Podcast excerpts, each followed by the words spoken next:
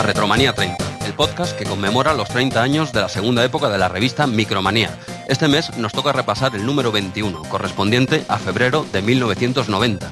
Pero esta vez queremos empezar el programa de una forma diferente. Eh, Queremos saber todo lo relacionado con algo que ya hace algún tiempo que nos llama mucho la atención. Hola Andreu, ¿por qué no nos cuentas todo sobre arcadeología, el documental homenaje al videojuego clásico? Venga, va, te, te escuchamos. Hola Jesús, hola oyentes. Pues bueno, arcadeología suena esto a máquinas arcade, ¿no? A recreativos.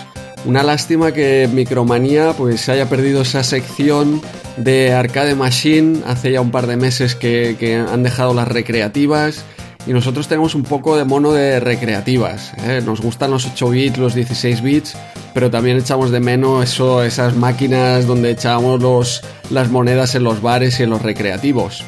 Y bueno, si bien es cierto que mis conocimientos sobre videojuegos clásicos superan con mucho la media europea, seguramente también la americana, aunque no la asiática, quizá no sea yo la persona más indicada para hablar de este tema. Así que Jesús, si te parece, mejor le preguntamos directamente a Vicente Pérez. Eh, ¿Perdona? Jesús, no me digas eh, cómo soy los usuarios de MSX. A ver, te presento a. Vicente Pérez. Vicente está realizando el documental sobre la preservación arcade, en particular basado en la experiencia de Arcade Vintage, que ha sido financiado mediante crowdfunding. Vicente además es profesor del Departamento de Arte de la Universidad Miguel Hernández, lleva más de una década ejerciendo como director de fotografía, director de arte, diseñador gráfico y creativo publicitario en el campo audiovisual, y también fue director de fotografía del corto Hell West de Fran Mateu de 2018, que fue premiado como mejor cortometraje de escuelas de cine en el Almería Western Film Festival de 2018 y también fue proyectado en el Festival de Cine Fantástico de Sitges. Así que saludamos a Vicente. Hola, bienvenido a Retromanía 30. Hola Andreu, hola Jesús, ¿qué tal? Hola, hola Vicente. Eh, ha, ha quedado, ha quedado creíble esta entrada? ¿eh? Como, no sé. ¿Ha, ha- ha col- ha colado o no ha colado? Ha colado, ha colado.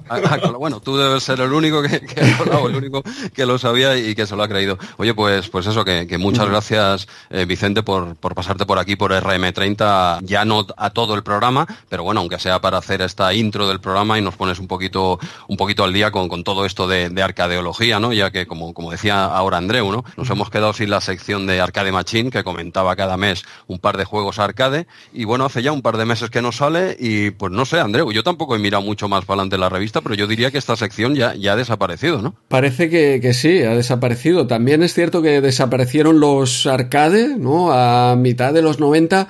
Estamos quizá en una época que todavía arcade, pero, pero ya sabemos que a mitad de los 90, con la llegada sobre todo ya de quizá la PlayStation, eh, Nintendo 64, pues los arcades se dejaron bastante de lado. No quizá en Japón, pero en el resto del mundo casi desaparecieron.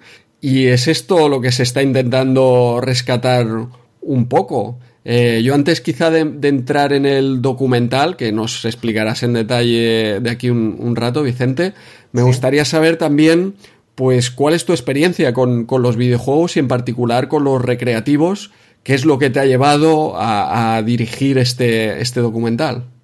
Sí, bueno, eh, mi experiencia es la experiencia de, de cualquier de cualquier usuario de, de nuestra edad, de mi edad, tengo 45 años, y mi experiencia pues viene de, de haber jugado a las máquinas arcade en los, en los recreativos de mi barrio, en los bares de mi barrio. Y bueno, pues ese, esa experiencia que, que tuve, ese recuerdo que he seguido teniendo durante el tiempo, pues como, como nos pasa a muchos, te vas haciendo mayor y vas dejando de, de- de jugar a videojuegos y al reencontrarme un poco otra vez con esta experiencia de, de conocer a, a los integrantes de la asociación Ar- Arcade Vintage de Petrer, de aquí de Alicante, pues digamos que se me despertó otra vez todo este sentimiento y estos recuerdos que yo tenía de cuando era pequeño, ¿no?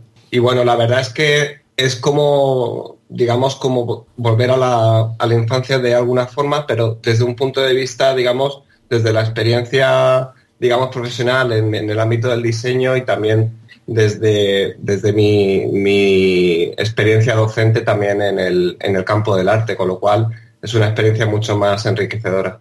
Bueno, es otra otra forma de, ver los videojuegos diferente a, como lo hacías de, pequeños, ¿no? Yo, creo que el caso este que, explicas tuyo particular creo que es bastante genérico, ¿no? Muchos muchos de nosotros que más o menos tenemos la misma edad, ¿eh? estamos ahí, somos somos de la misma quinta prácticamente, o sea, somos unos chavales prácticamente podríamos decir que somos tres millennials aquí grabando, ¿no? Más más o menos, ¿no? Pero pero esta experiencia, esto que has dicho tú ahora, creo que al menos a mí también me pasó, ¿no? Pues eso le, le metimos mucha caña de pequeños y tal y luego te separas un poco, no preguntemos los motivos, dejémoslo ahí, ¿eh? tienes otras cosas que hacer, y, luego a partir de cierta edad, ¿no? Eh, eh, volvemos, ¿no? Quizás por eso que se ha dado otra vez este, este boom retro, ¿no? Que están volviendo casi con más fuerza que, que en la época, ya no solo los recreativos, sino, bueno, pues ya lo estamos viendo con micromanía y todo, ¿no? y hace ya años, ¿no?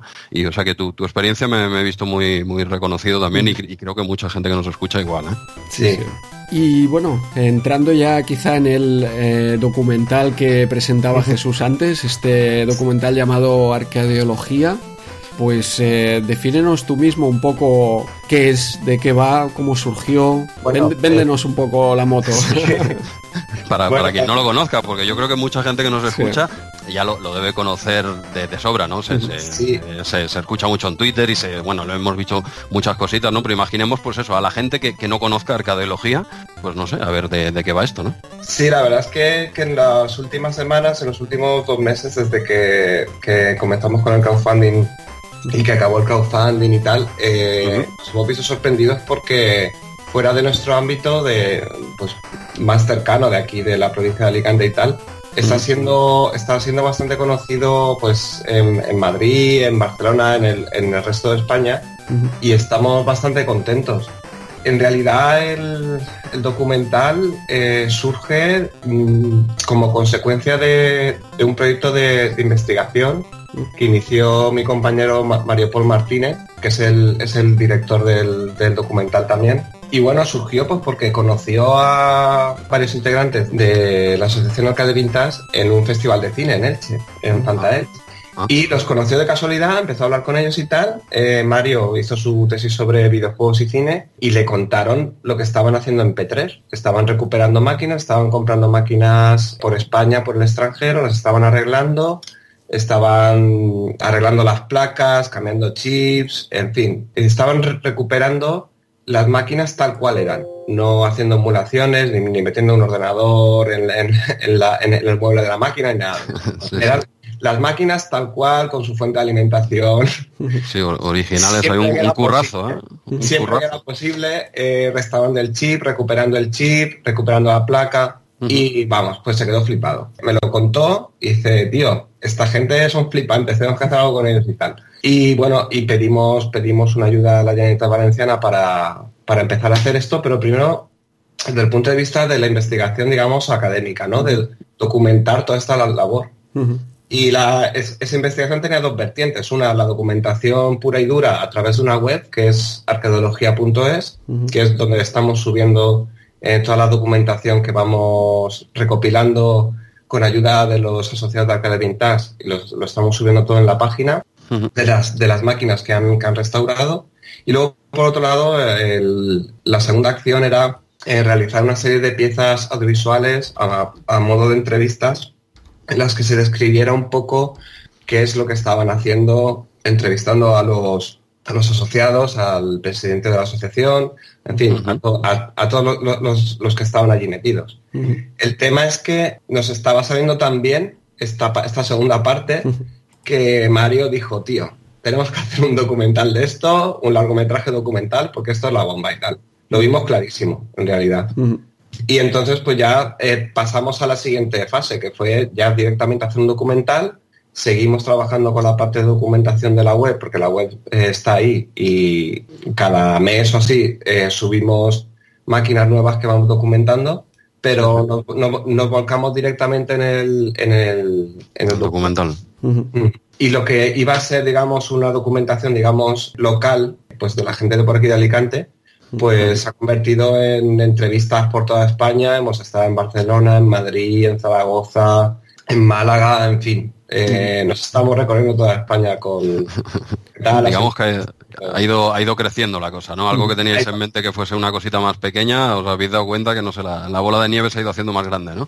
Incluso estamos pensando en internacionalizar también el punto de vista y buscar en el extranjero también asociaciones que estén haciendo una labor parecida. El problema es que no, claro, digamos que el, punto de vista siempre es diferente, porque en cada país la legislación con, con respecto a las máquinas recreativas ha sido diferente.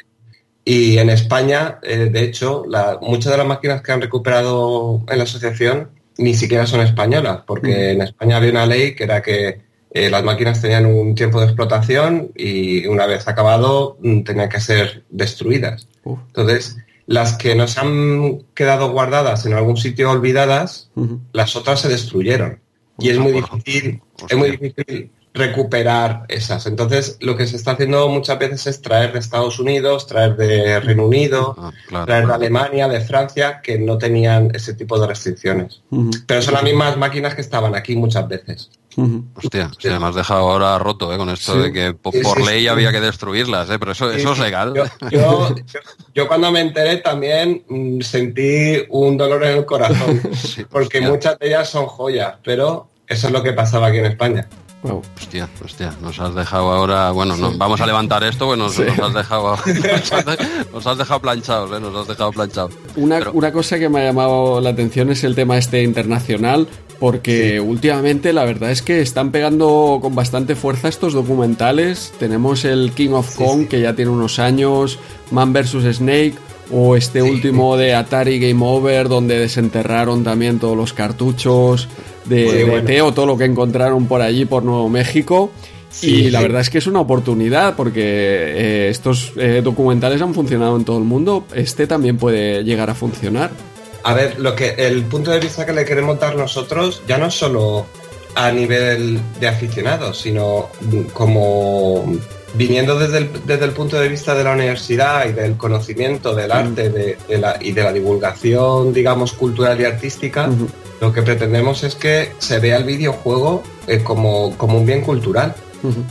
De hecho, la, Biblioteca Nacional está ya archivando los videojuegos como un libro o como cualquier otro documento que, merece ser mm, preservado, ¿no? Entonces nosotros estamos reivindicando eso, pero es que en el caso de las máquinas arcade, esto va mucho más allá. No es solo el videojuego en sí, que en sí mismo es, arte, o sea, hacer un videojuego y sobre todo entonces era tener eh, eh, una, una, visión, digamos, muy, muy especial para poder hacerlo, muy artística. Y tanto.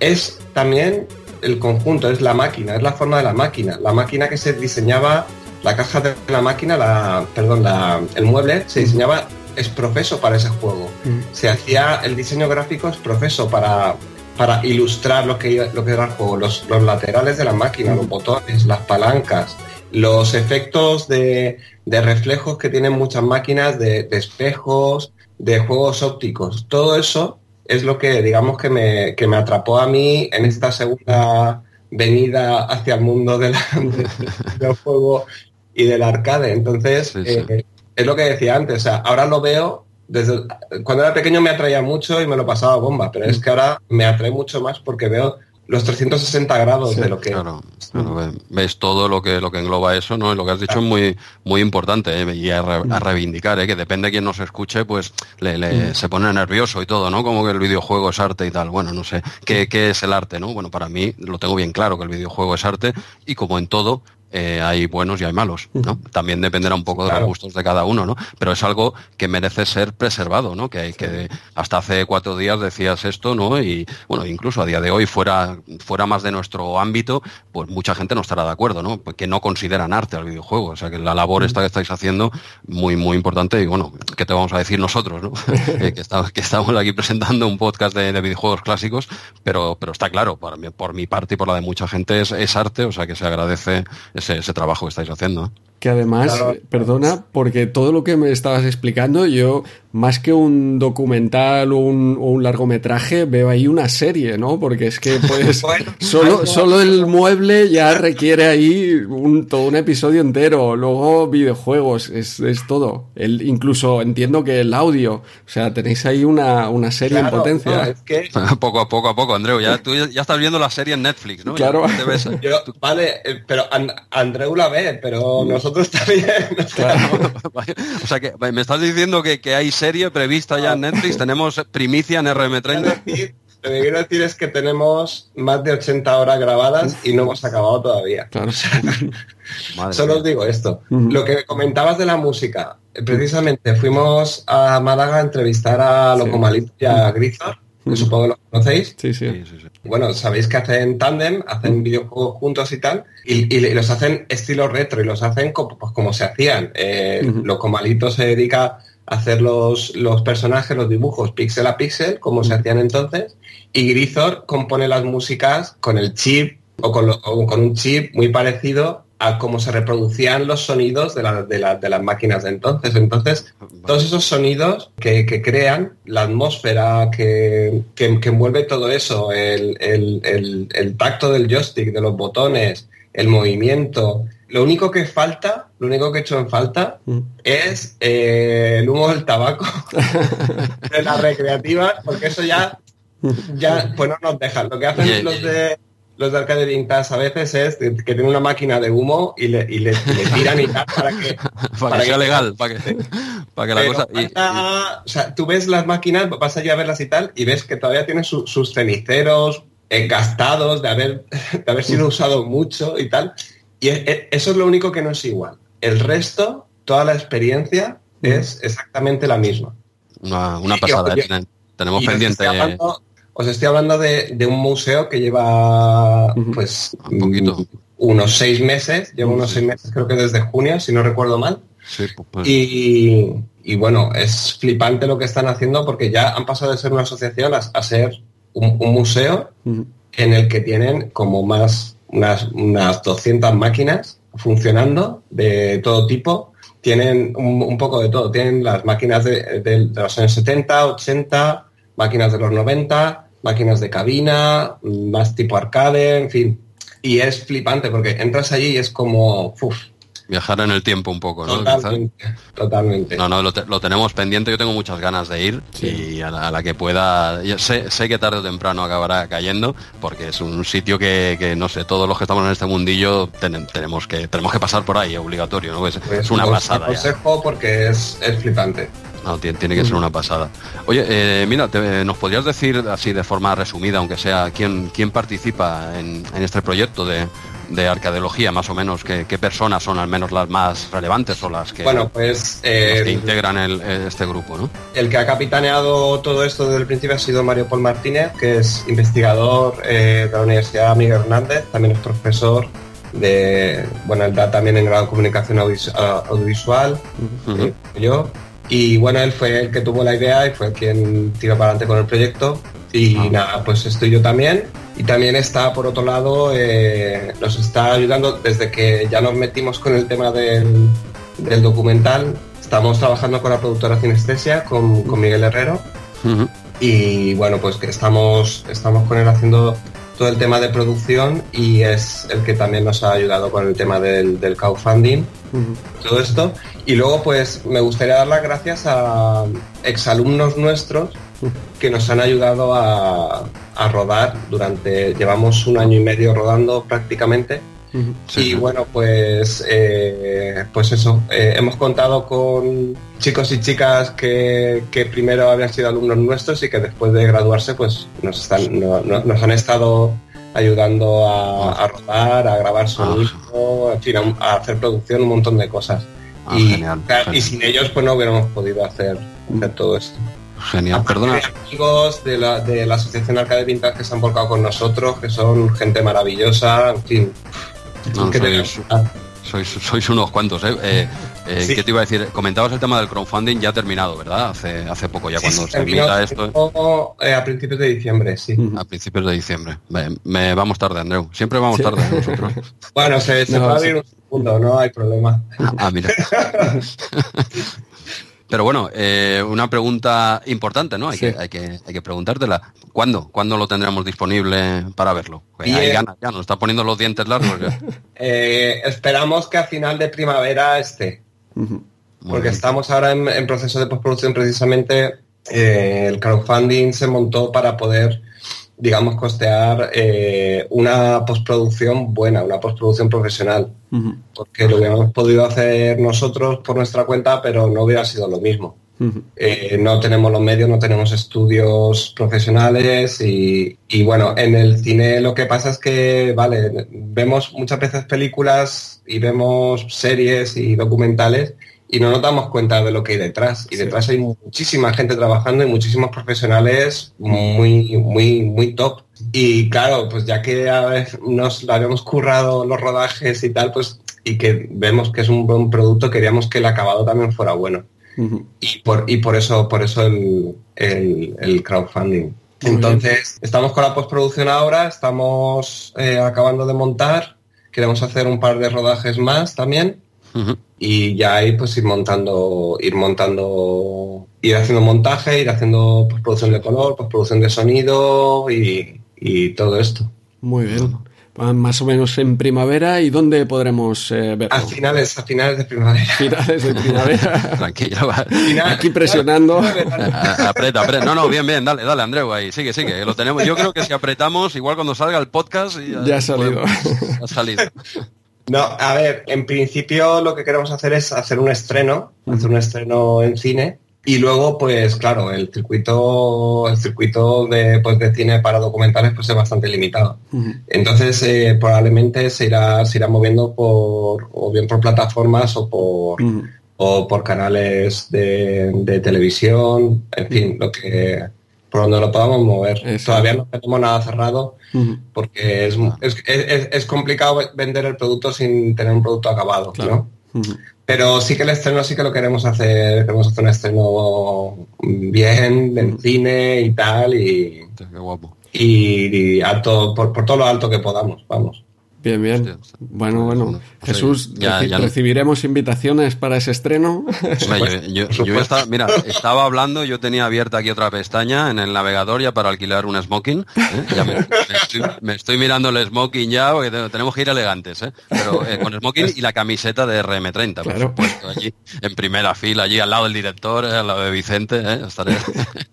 pero bueno, oye, pues supongo que todo esto, Vicente, pues lo iréis informando en vuestras redes, ¿no? En Twitter, en vuestras página web iréis poniendo al día. Nosotros, en la medida de, nuestras posibilidades, también iremos informando al personal, porque ya, ya queda menos, ¿no? Y cada, vez queda menos, ¿no? Que, hay ganas.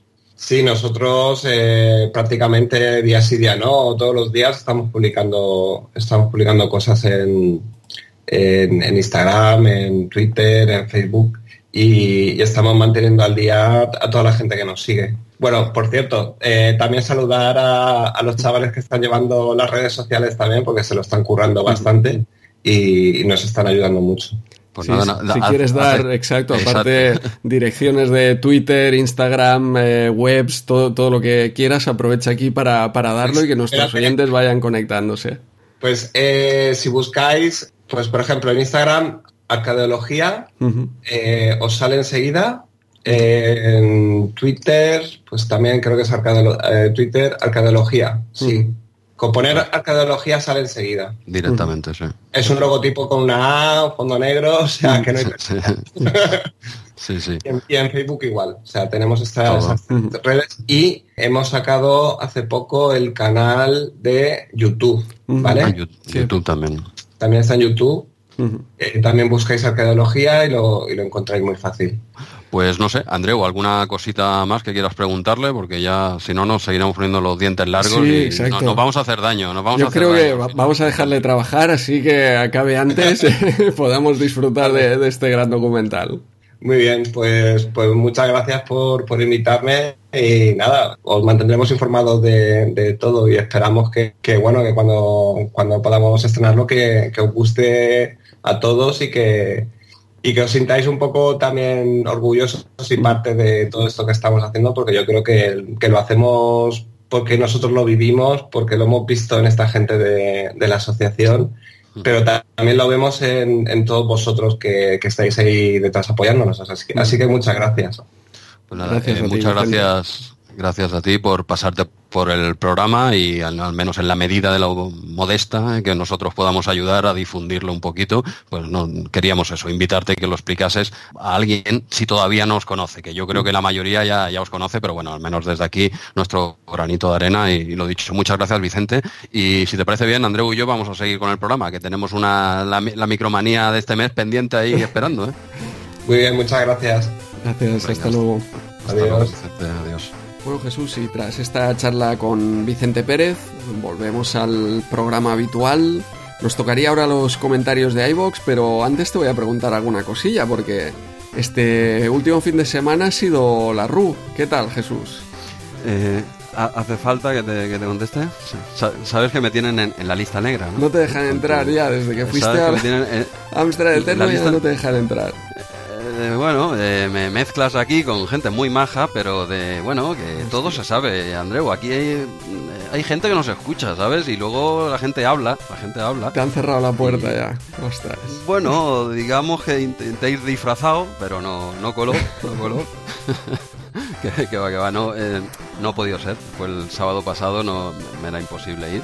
Aquí fue, en Barcelona, bueno, es el mismo sitio donde hacen eh, Explora Comodora, ¿verdad? Eso es. Explora Comodore, ¿verdad? Sí, sí, que este año ya tiene también fecha, 30 de mayo, ¿puede ser? Sí, 30 de mayo. Sí, sí, creo que sí, sí, ha salido hace nada en Twitter que ya, ya tienen fecha, bueno, en el mismo sitio. Eh, bueno, espero que allí sí me dejen entrar. Esta vez no me han prohibido el paso en la RU, pero es que me da, me da miedo ir.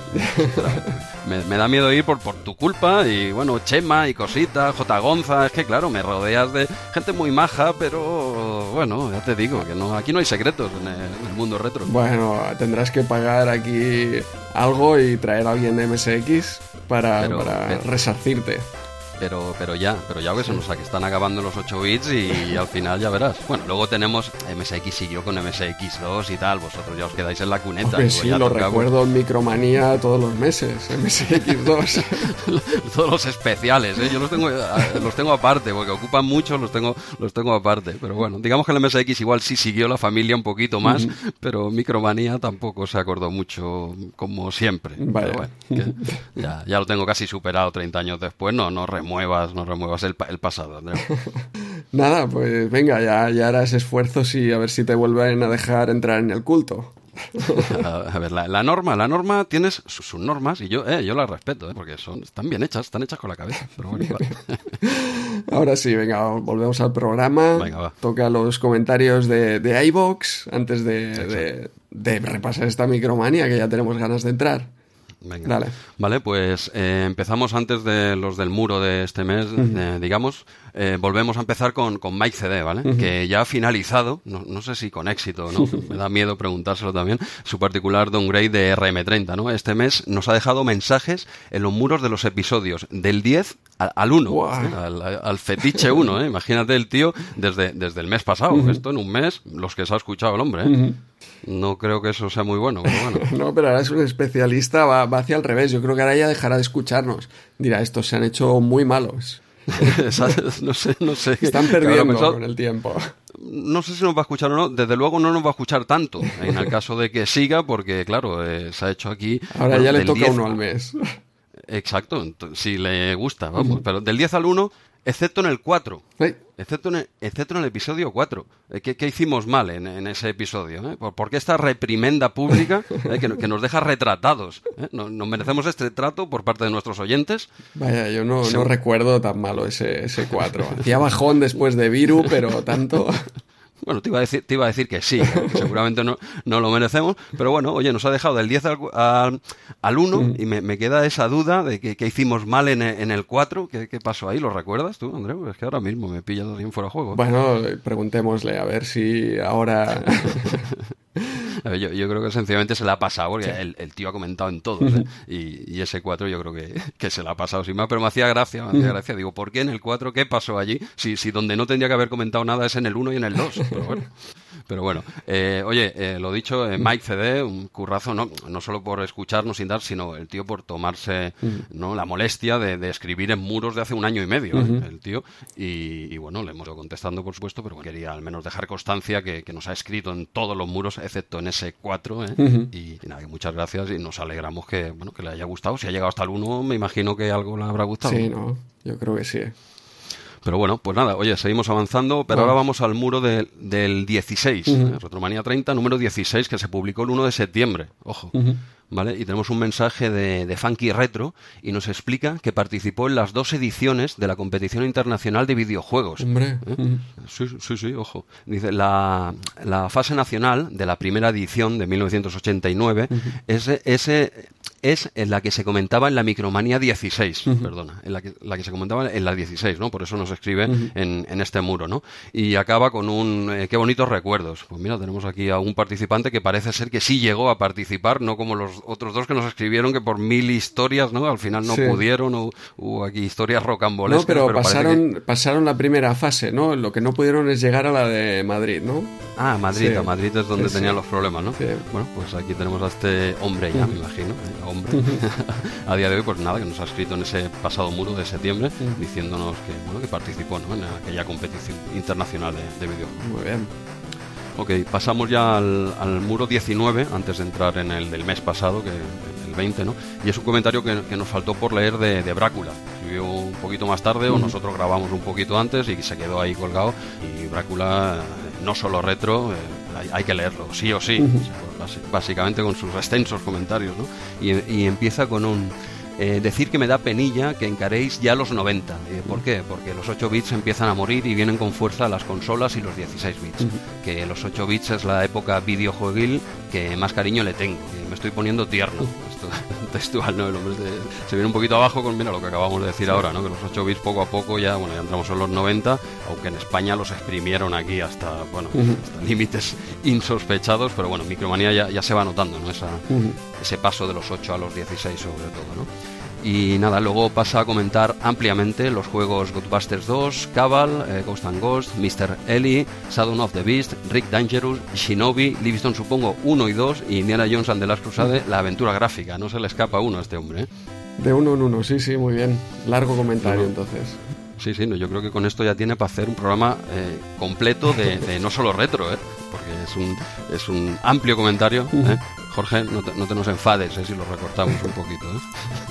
¿Vale? Y acaba felicitándonos las fiestas.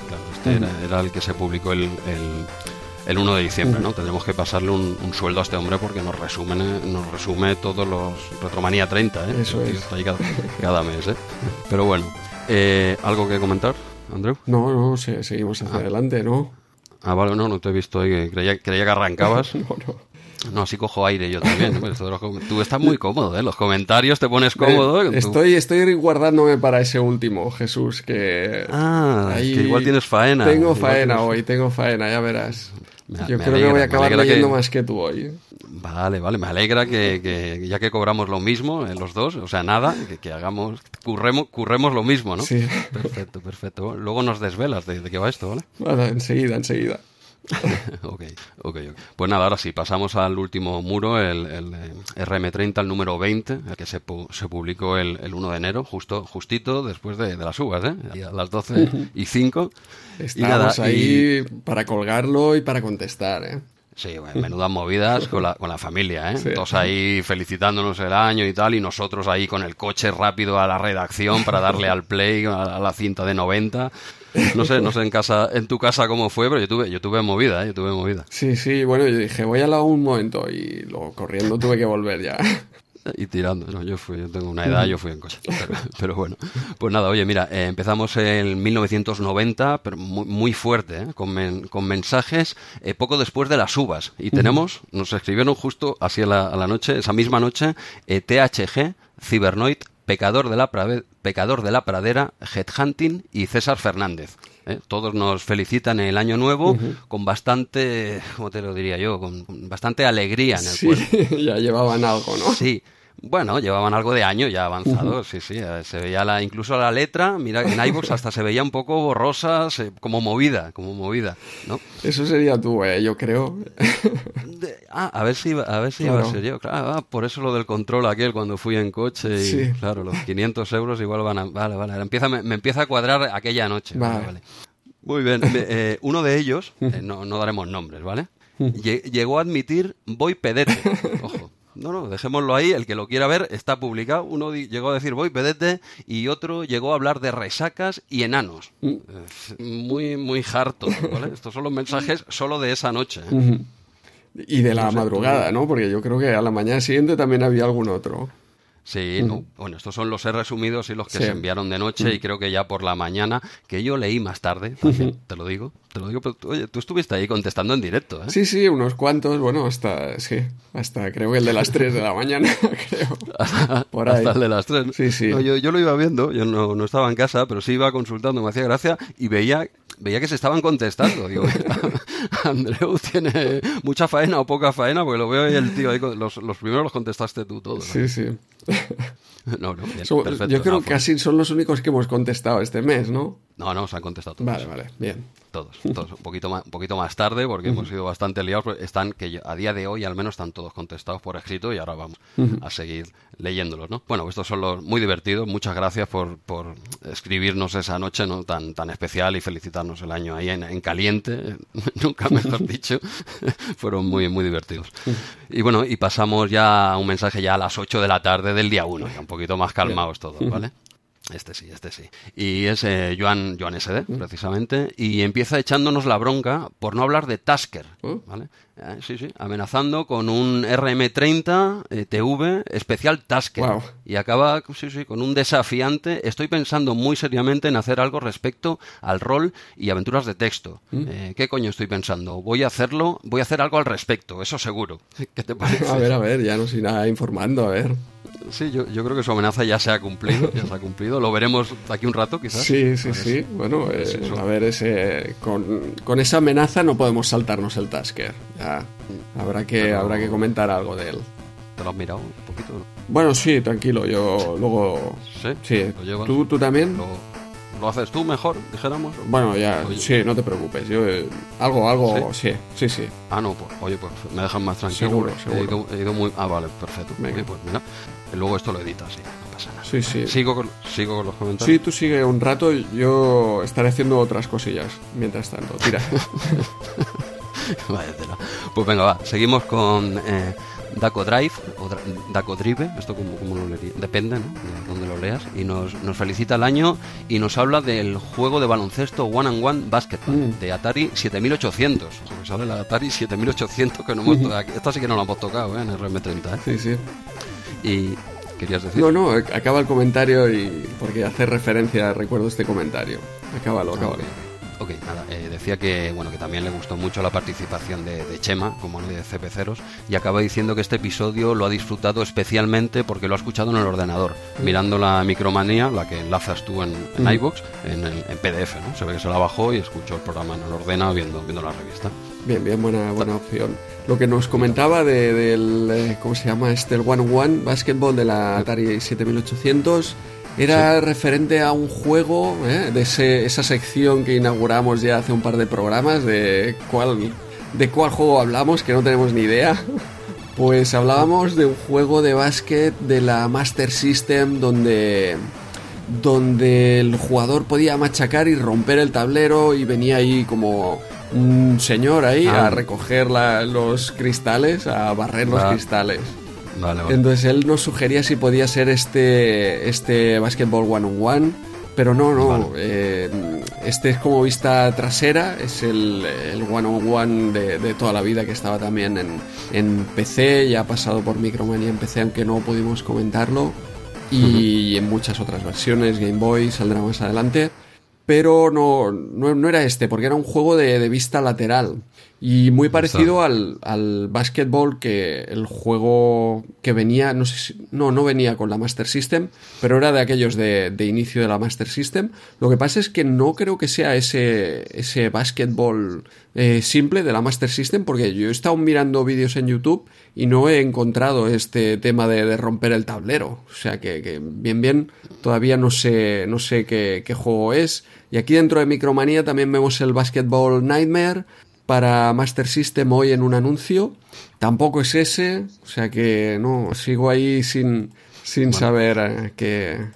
Pues la, la, sección sigue abierta. Sigue, entonces, sigue ahí abierta. La que, la que cerramos es aquel Konami's Basketball que te dije, el Konami's Basketball. Que Konami's Basketball, ¿qué tal? Le puse, le puse ese nombre, pero claramente no es ese. Se llamaba Dunkshot, era un cartucho y yo diría que, que era de, de Konami. Y, y, Bernat, cuando nos escuchó, tuvo a bien de mandarme un WhatsApp y decirme, oye, esto es el, el dunk shot, ¿eh? ¿Qué haces? Sí, no, te, no, te, no, te, hagas daño, no te hagas daño. Pero es que, que un CPCero metiéndose ahí en tierras de Konami, sí, Andreu, sí, eh, no te hagas daño, hombre, deja las cosas como eh, Manolete, si no sabes torear, ¿para qué te metes? Es algo así. Puedes, eso es, puedes, ya, Konami puedes, para vosotros. Eh, hombre, para una, es que si nos quitan lo único que tenemos, Andreu, no, hombre, un poco de, un poco de piedad. ¿Ves? Por estas cosas no me dejan entrar a la RU. Claro. Bueno, por, estos, por, estos, detallitos, pero bueno. Vale, dejamos la sección abierta, sí, seguimos avanzando. Eso es. Vale, muchas gracias de todas formas uh -huh. eh, por, por, la. El respuesta. intento, sí, sí. Eh, no es ese, no es ese, lástima. Ha, ha, tocado el aro, pero no ha entrado. Eso es. Ok, pues venga, seguimos con Calzacat uh -huh. y contesta a Chema en referencia al Altered Beast y dice que muy espectacular en la época, pero poco disfrutable hoy en día. Uh -huh más o menos lo que decíamos en el programa, sí. ¿no? Y acaba recordando que en su día era un juegazo, eh, todo se ha dicho. Sí, totalmente de acuerdo, bueno, básicamente lo que dijimos también uh -huh. un poco nosotros, ¿no? Que, bueno, Altered Beast, pues eso, era espectacular, flipábamos con ese juego, pero quizá hoy en día nosotros, ojo, uh -huh. nosotros, pues nos cuesta, nos cuesta quizá jugar a ese juego. ¿no? Sí, sí, sí. Pues Calzacat eh, opina igual. Uh -huh. Pasamos al siguiente comentario de Hombre Bola y empieza fuerte con un ¿Ves actor drama Jesús por colega? ¿Dónde está mi punto de mira? ni, ni, en la última convención de la Sociedad de Amigos del Rifle se había hablado tanto de un punto de mira. Me he, re, me he reído un buen rato. Pero bueno, eh, no había punto y de mira. Había que no había, había punto de mira. ¿Y yo dónde veía el punto de mira? Es, es increíble. No sé pero se ve que aquí nos pega la colleja, pero se ve que hicimos mucho hincapié en, en que no había un punto. Hombre, es que si en un Operation Golf Thunderbolt en este caso no hay un punto de mira, perdona que insista, ¿eh? hombre bola, pero es que pero es que llevo un mes dándole vueltas, ¿eh? Tienes que poner, es como si pones un juego de coche sin volante, ¿no? ¿Qué, ¿Esto qué es? Sí, sí. Bueno, pues bueno, que se ve que he ganado, he ganado un premio, ¿eh? ya lo pasaré a recoger. Best Actor Drama, me, me, gusta, estoy encantado, el primer premio que gano en mi vida. Vale, y luego, luego nos ¿Se lo, dice ¿se lo has que... quitado a Stallone o qué? Este año. No, hombre, no me toques a Stallone, que está, está pendiente todavía de ganar varios Oscars, ¿eh? no hay respuesta a eso. ¿eh? No, hay, no hay respuesta. respuesta. No había ganado Oscars. Eh. Yo creo, como guionista no ha ganado Oscars por Rocky, hostia. Creo, eh, por la, la 1 se llevó un Oscar, si no me equivoco. Y creo sí. que sí que era por el guion o algo no así. No recuerdo, sí, sí, hostia. Sí, Rocky 1 se llevó un Oscar y luego estuvo nominado. ¿Quieres que hablemos de Stallone? Hablamos de Stallone. y estuvo nominado a actor secundario, si no me equivoco, por Creed 1. Ah, Sí, estuvo nominado, pero ese año se lo llevó el actor merecido, ¿eh? para que yo lo diga, el, el, que salía con Tom Hanks en la película, el, hacía de secundario en El Puente de los Espías. Hostia, sí, joder, qué bueno. ¿Sabes? Uh -huh. Ese hombre que sale en la serie Chernobyl también. Sí, sí, sí. Uh -huh. Perdonad, pero no recuerdo el nombre de ese actorazo. Eh, pues ese año se lo llevó, se lo quitó a Stallone eh, ese, ese actor. Me acuerdo precisamente, yo ya estaba celebrando con mi smoking y todo. Y se lo dieron a ese hombre, digo, pero si es que lo ha clavado. Eh, Sylvester, no te enfades, es que lo ha hecho muy bien este tío. Sí, sí. Pues él se sí. llevó la mejor película con Rocky, pero no, no el mejor guion, ¿eh? Pero bueno. Me, mejor película, película. Todas, todas podrían haberlo ganado. Pero bueno, dejémoslo, dejémoslo, dejémoslo ahí. Rocky 5, Rocky... Bueno. Eh, bueno, el final del comentario de Hombre Bola que luego nos dice que era, que era imposible no fliparse con, con Altered Beast. Un poco eh, yo creo que un poco opinamos todo uh -huh. lo mismo, ¿no? Uh -huh. eh, que a día de hoy cuesta, cuesta un poquito, ¿eh? Pero uh -huh. bueno, ¿qué, ¿qué, ¿qué, le vamos a hacer? Venga, seguimos, seguimos avanzando con Mike CD, esta vez en directo, ¿eh? Mike CD escribiendo el mes que toca, ¿qué te parece? sin viajes en el tiempo, sin DeLoreans, ¿eh? Ya, ya como, como Dios manda. Bueno, eh, y dice que nos felicita por el programa y se sincera diciendo que nunca se pasó la primera fase del Cazafantasmas 2, ¿eh? entre otros juegos, lo dice él. ¿eh? Y nos, recu- sí, sí, y nos recuerda eh, que sigue con su downgrade de RM30. Aquí aún no lo había acabado. Aquí no lo había acabado. Bueno, mm, bueno, yo creo que muchos en la época de los 8 bits, eh, no todos somos J. Gonza. No, exacto, sí, sí, costaba. ¿eh? O sea, no sé, este, este sí que me pasé la primera y la segunda, ¿eh? era la tercera la que no, no Ah, tenía sí, ni idea de qué hacer. Uf, Pero, pero sí, hay muchos juegos. Yo en particular los que eran de, de mapeado complicado. eh, si no había algún patas arriba en Micromanía que entonces ya te, te ayudaba más a, a seguir el, todo este mapeado, esos eran los que más me costaban, ¿no? Arcades así tipo como este, por ejemplo, este Cazafantasmas 2, que bueno, tampoco era tan complicado en el sentido de que era tirarte, pues eso, un par de tardes ahí y decir, venga, te- tengo que pasármelo. Y, y entonces sí que me los pasaba. ¿eh? De estos arcades así, mejor que no los, los de mapeado largo. eh, Bestial Warrior, ¿te lo acabaste? Bestial Warrior no. Ese ya sabía que era imposible. Y una pregunta, ¿Bestial Warrior tiene fase 2? ¿O, o ellos mismos vieron que no hacía falta eh, eh, programar una fase 2 porque no iba a llegar ahí ni, ni, ni J. Gonza? Eh, Yo, yo creo que no existe la fase 2, ¿no? De Bestial Warrior. No recuerdo. J. González tiene, un, tiene un long play ¿eh? de, de Bestial Warrior, porque yo también pensé que era imposible de pasarse ese juego, pero, pero no, no, él, él lo tiene. Ah, ah, o sea que existe, lo programaron realmente. Sí, sí, sí, es jugar con esa barra, barra de vida, no sé, repartírtela, porque, no sé, yo es que... Yo, bueno, bueno, yo siempre he pensado que lo que quedaba de cinta... pantalla, ya estaba, yo ya estaba No, no, era ese- imposible. Yo creía que lo, eso, lo que sobraba de cinta, pues habrían, lo que sea, habrían metido chistes de Arevalo o algo, porque no, no, digo, es que no hace falta más, chicos. pero bueno, vamos que hoy nos vamos al programa, Va, va. nos vamos ahí como, como siempre, como siempre, pero bueno. Venga, va, siguiente, siguiente comentario de Bergaman Ataca, y dice que el programa eh, fue muy entretenido, le gustó la colaboración de, de Chema, admite que no disfrutó, eh, que no disfrutó mucho su CPC porque lo tenía con el monitor de fósforo verde. Ojo, CPC y fósforo verde. ir a hacerse daño. Pero bueno, eh, ordenador que suplió a su malogrado Gomas. Se ve que fue el sustituto, una pena ese fósforo. Es que un CPC de verdad, ¿eh? Eh, joder, con esos colores que tiene, que lo diga yo, Sí. ahí te lo cargas. ¿eh? Otros sí. ordenadores igual no canta, no daré nombres, no canta tanto, ¿no? Pero un CPC con un fósforo verde tendría que estar prohibido, ¿no? Sí, sí, pero bueno, mucha gente lo recuerda y, y no, no lo recuerda como algo molesto, ¿eh? De, hecho, recuerda los juegos con esos colores y... De hecho, justo el, el mes pasado hablábamos de, de Emilio Sánchez Vicario, que, que está preparado para fósforo verde, con mejor paleta, mejor contraste. Pero el resto de juegos, eh, no he oído a nadie que, que se quejara esto no se ve o esto se, se ve mal. Bueno, o sea que supongo que te acostumbras. Obviamente es lo que tú dices. Hombre, claro, ¿eh? no hay otra. CP CPC, claro, es lo que llamaba más la atención eran los colores. Si, si perdías eso, pues Claro, imagínate, pierdes los colores en el CPC, en, en un monitor de estos fósforo verde que ya de por sí era más pequeñito, Sí. más vuestra Sí, sí. vuestra zona de, de gameplay, que, que, es, que es la mitad de cualquier sistema. O sea, eh, ese- yo creo que Bergaman Ataca a día de hoy tiene unas cuantas dioptrías. ¿eh? Pero, pero bueno, eh, con todo el cariño y respeto que os tengo, ya lo sabes. Adrián. Venga, venga. En el 90 sigo con el mismo respeto que con el 89. ¿Ok? Vale. Y finalmente dice que cuando le prestaban la Mega Drive era casi como tener una Amiga 500. Venga. frena, un po- frena un poquito, ¿vale? No, hombre, Pero sí, hombre, la Mega Drive, hombre, está a la altura de la Amiga 500, ¿no? Yo creo que sí. sí. Andreu, no me, no me, no me busques. Hombre, mismo, mismo procesador y juegos de Sega, no sé, ese Bueno, chip de era- sonido muy Sí, hombre, particular. Sí, eran, tienen muchas similitudes, pero Mm. lo que podías hacer con una Amiga 500...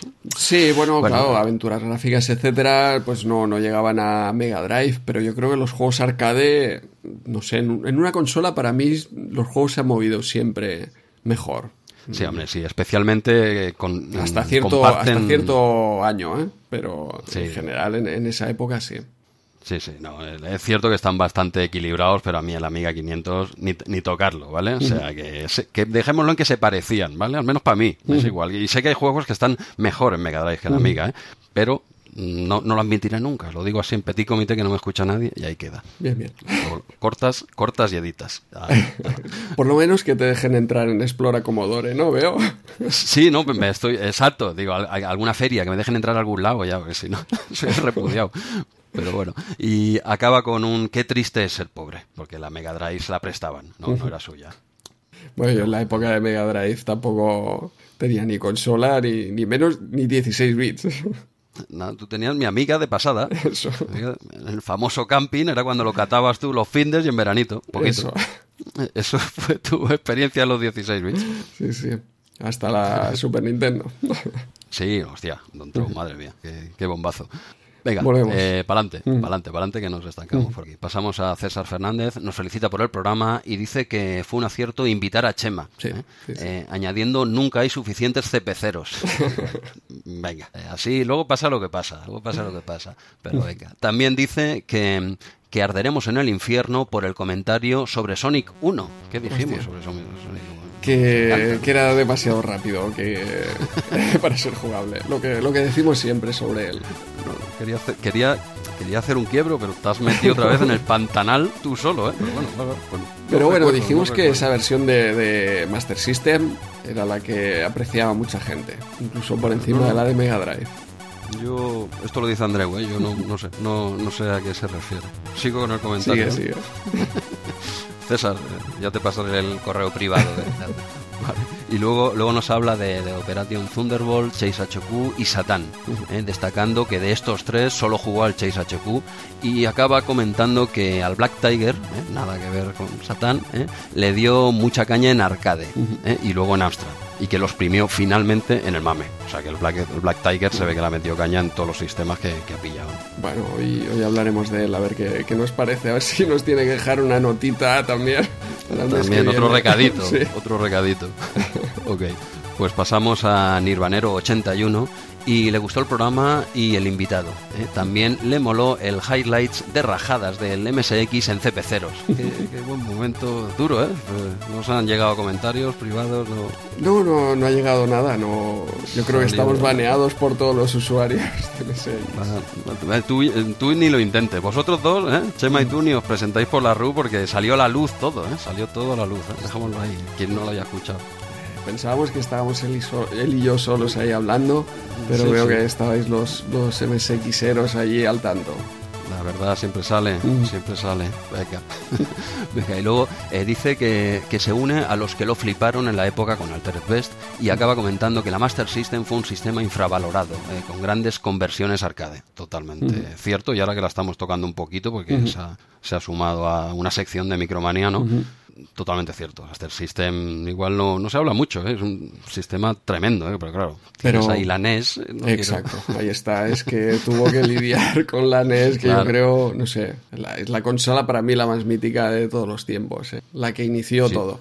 A pesar de que para mí la Super Nintendo es mucho mejor, la NES yo creo que revolucionó el mercado sin ser tan, tan potente.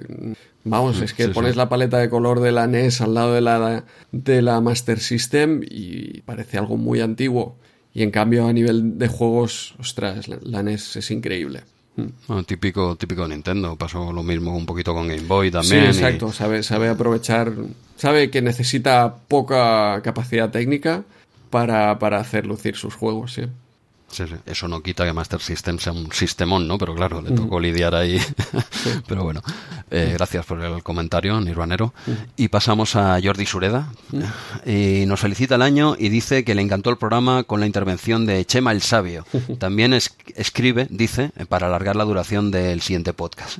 Y acaba comentando que RM30 con Andreu, J. Gonza y ahora Chema se está convirtiendo en Manía 30. ¿Ves lo que te digo, Andreu?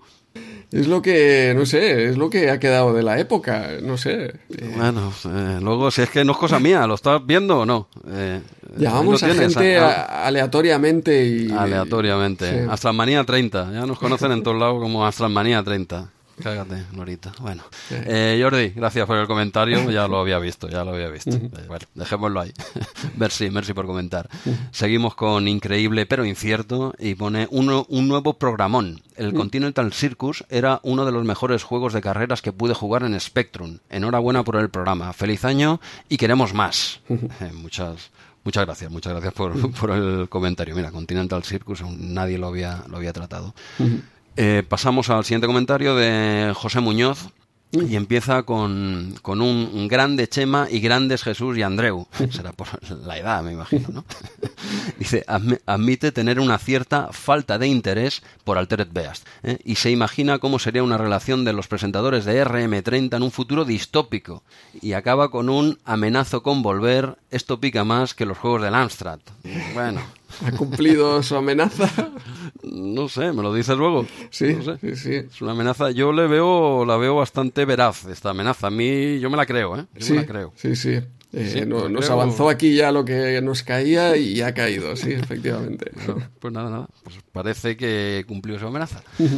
¿Sigo dándole? Dale, dale, ya revelaremos la amenaza al final.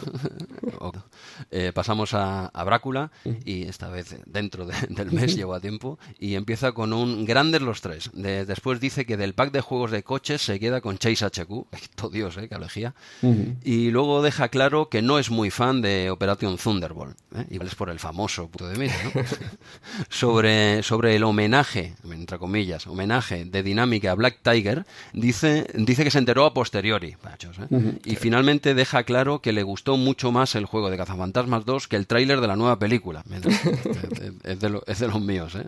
No, me, no tengo ninguna confianza ¿eh? en esa película. ¿eh? Sí, sí, sí, lamentablemente. A ver, a ver qué sale. Ojalá no se equivoque. Y acaba felicitándonos por el programa y nos reta, ¿eh? nos reta a llegar a las 4. Uf. No en este, no en este. Ya. Bueno, espérate, espérate. Pero bueno, para él 4 horas es un pica pica. Es lo que tardan el Ibisarma en, en preparar el Word así para empezar el programa. ¿eh? Madre mía, menudos cracks. Bueno, pues pasamos al siguiente comentario de Francisco Javier y eh, que en realidad es Equinoxa dejaba claro por si se había alguna duda de Retro Entre Amigos, que, no lo conozcan, eh, perteneciente creo que es el capitán de la alegre pandilla de Retro Entre Amigos, no sé, capitán, eh, está ahí de segundo, pero bueno, quien lo escribe encanta, eh, como todos. Y le gustó el programa y la, la colaboración de Chema. curioso, ¿no? Que le gustase la colaboración de Chema. a, nosotros también. Y, y, nos dice que no probamos la versión buena de los intocables, la de C64, que nos obcecamos con CPC y MSX. y añade, ojo, que es broma. Broma, pero totalmente cierto, amigo. Sí, esa habría, habría que haberla probado. Ahora no recuerdo si, si vi algún vídeo la probé, pero no. Sí, sí, yo a raíz del comentario no, no la había probado, pero sí que sí que miré un poco en la versión de YouTube y más razón que un santo. ¿eh? Ese, ese, juego en Commodore 64 eh, gana, gana mucho, ¿eh? gana mucho. Bueno, aquí lo pusimos un poquito a caer de un burro, pero igual es que dan el clavo, ¿no? No, no, no probamos la versión buena. Eso Yo creo que nos ha pasado unas cuantas veces más. ¿eh? la gente por, por educación igual no nos lo ha dicho, ¿no? Pero yo creo que a veces igual metemos caña y ya, pero es que habéis probado las vuestras, ¿no? Claro. salir, salir de... Intentaremos no tocar tanto el CPC y ya está, con esto lo arreglamos. ¿Ok? ¿De acuerdo? Eh, será un intento fútil. Será un, será un intento fútil ahí, ahí, picar. eh, bueno, desviamos, desviamos. Venga, eh, ya acabamos, ¿eh? casi. El comentario de Stromberg.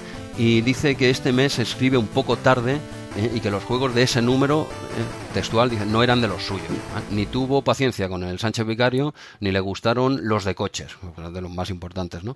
Eh, pero sí le gustaba la recreativa de Black Tiger, que también jugó en su CPC. Alguien ha dicho Satán, esto lo, pone ahí, lo, pone, lo pone el curioso.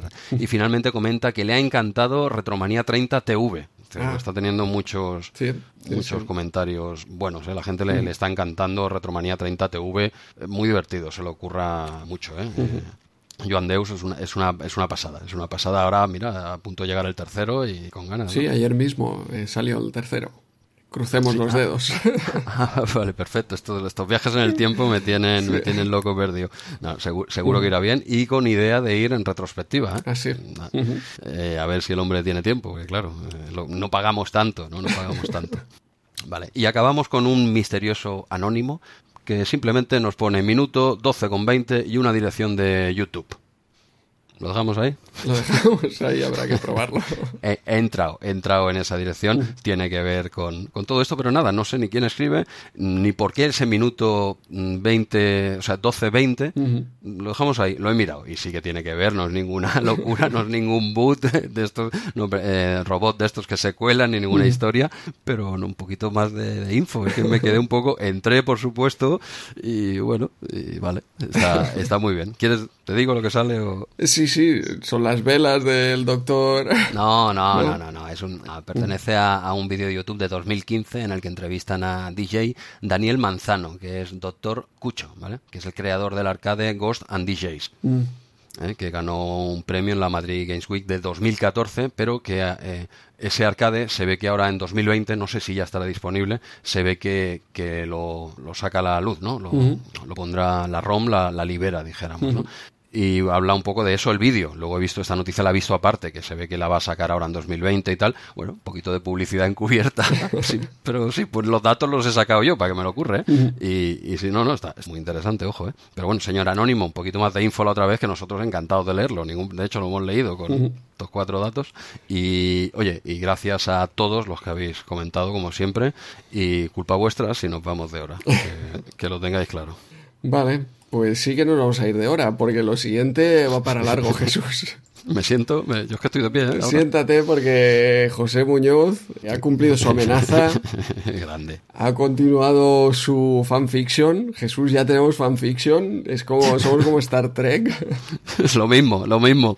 Sí, sí. Yo creo que José Muñoz es el Nexus 7. ¿eh? Es Rafa Rueda. Lo que hacía en Micromanía, pues eh, lo hace con, con Retromanía 30 aquí José Muñoz. Tenemos a Nexus 30, quizás. Eso es. ya tenemos sección Nexus 30. Ah, mira, le estás diciendo, le estás obligando a que el hombre se curre una novela cada, cada mes. La gente, tiene vida. Esto es largo, ¿eh? tiene, tiene mérito aquí. Ya, además, ahora ya proyectado, estamos en junio de 2050. Uf, Bueno, 30 años a partir de ahora se va. Me, me, pongo, me pongo cómodo. Venga, ponte cómodo. Esto es como como regreso al futuro, ¿no? 30 años atrás y ahora 30 años hacia adelante, vamos. Qué miedo. Venga, que voy con este fanfiction. 1 de junio de 2050. Jesús se despierta a las 8 como un reloj. Nunca le costó levantarse por las mañanas. Como de costumbre en los últimos años, se levanta, se viste, se toma un café y se va a la calle a dar su paseo matutino de hora y media. Jesús, a pesar de los años, conserva su figura y porte de su juventud. Me gusta, me, me gusta cómo empieza esta historia, muy realista, ¿eh? Ciencia ficción, ya te lo he dicho. No, no, no, estaba, estaba desconectando, digo, esto no, no, no tiene nada, esto no es real, ¿no? Pero ahora que has dicho eso, digo, pues oye, pues sí, pues parece que, que se ha documentado. Dale, dale. Perdona, ¿eh? Perdona, ya no toco, ya no toco. Le duele un poco más la espalda que cuando era joven, pero poco más. Fue bueno cambiar las horas de recreativo por el deporte. ahí no, no sé si coincido. ¿eh? La vida lo ha tratado bien. Un buen trabajo ya finalizado, una vida plena de aficiones, Star Trek, camping y videojuegos incluidos. Un par de hijos, Jesús, ¿te da? ¿Qué va? Sí, pues tendré que, tendré que buscar, ¿eh? que abandonaron el nido ya hace una década. Ah, vale, vale. Y su mejor secreto, su mujer, su verdadera amiga entre ah, comillas. o sea que hay alguna que me ha aguantado hasta el 2050, dices. La, será esta amiga 500. Según dice, con la que ha estado compartiendo toda una vida. Ah, ah, ¿Cuánto han pasado? Han visto cambiar muchas cosas. Ahora la ciencia ha avanzado mucho y con ello la actividad lúdica. Incluso sus hijos le habían sorprendido una Navidad con una especie de casco neuronal que era un centro de ocio mismamente. Podía navegar por internet, ver la tele y vídeos con los ojos cerrados, e incluso jugar a videojuegos retro. Tenía incluso adaptado unas respuestas hápticas que hacía que incluso pudiese sentir los switches y el movimiento de su joystick Phasor One. Toma ya. Como el joystick pasó a mejor vida hace años, esto es lo que más disfrutaba con su casco. Bueno, y también podía jugar a juegos de Amstrad CPC sin que le viese nadie sin que se cuestionase su vertiente acérrima por el MSX. el futuro traerá cosas buenas, te traerá cosas buenas. vosotros seguir cerrándome puertas. Aparte de los hijos. Sí, sí, sí, no tengo que investigar eso, ¿eh? Su mujer no entendía cómo podía tirarse un par de horas sentada en el sillón con los ojos cerrados, moviéndose, sonriendo e incluso jurando en arameo cuando algo no le salía bien. Pero al menos no estaba haciendo cosas peores. Cosas peores hemos visto con esos cascos en, en, en Black Mirror, ¿eh? Que por aquí ya temía yo lo peor en este cuento.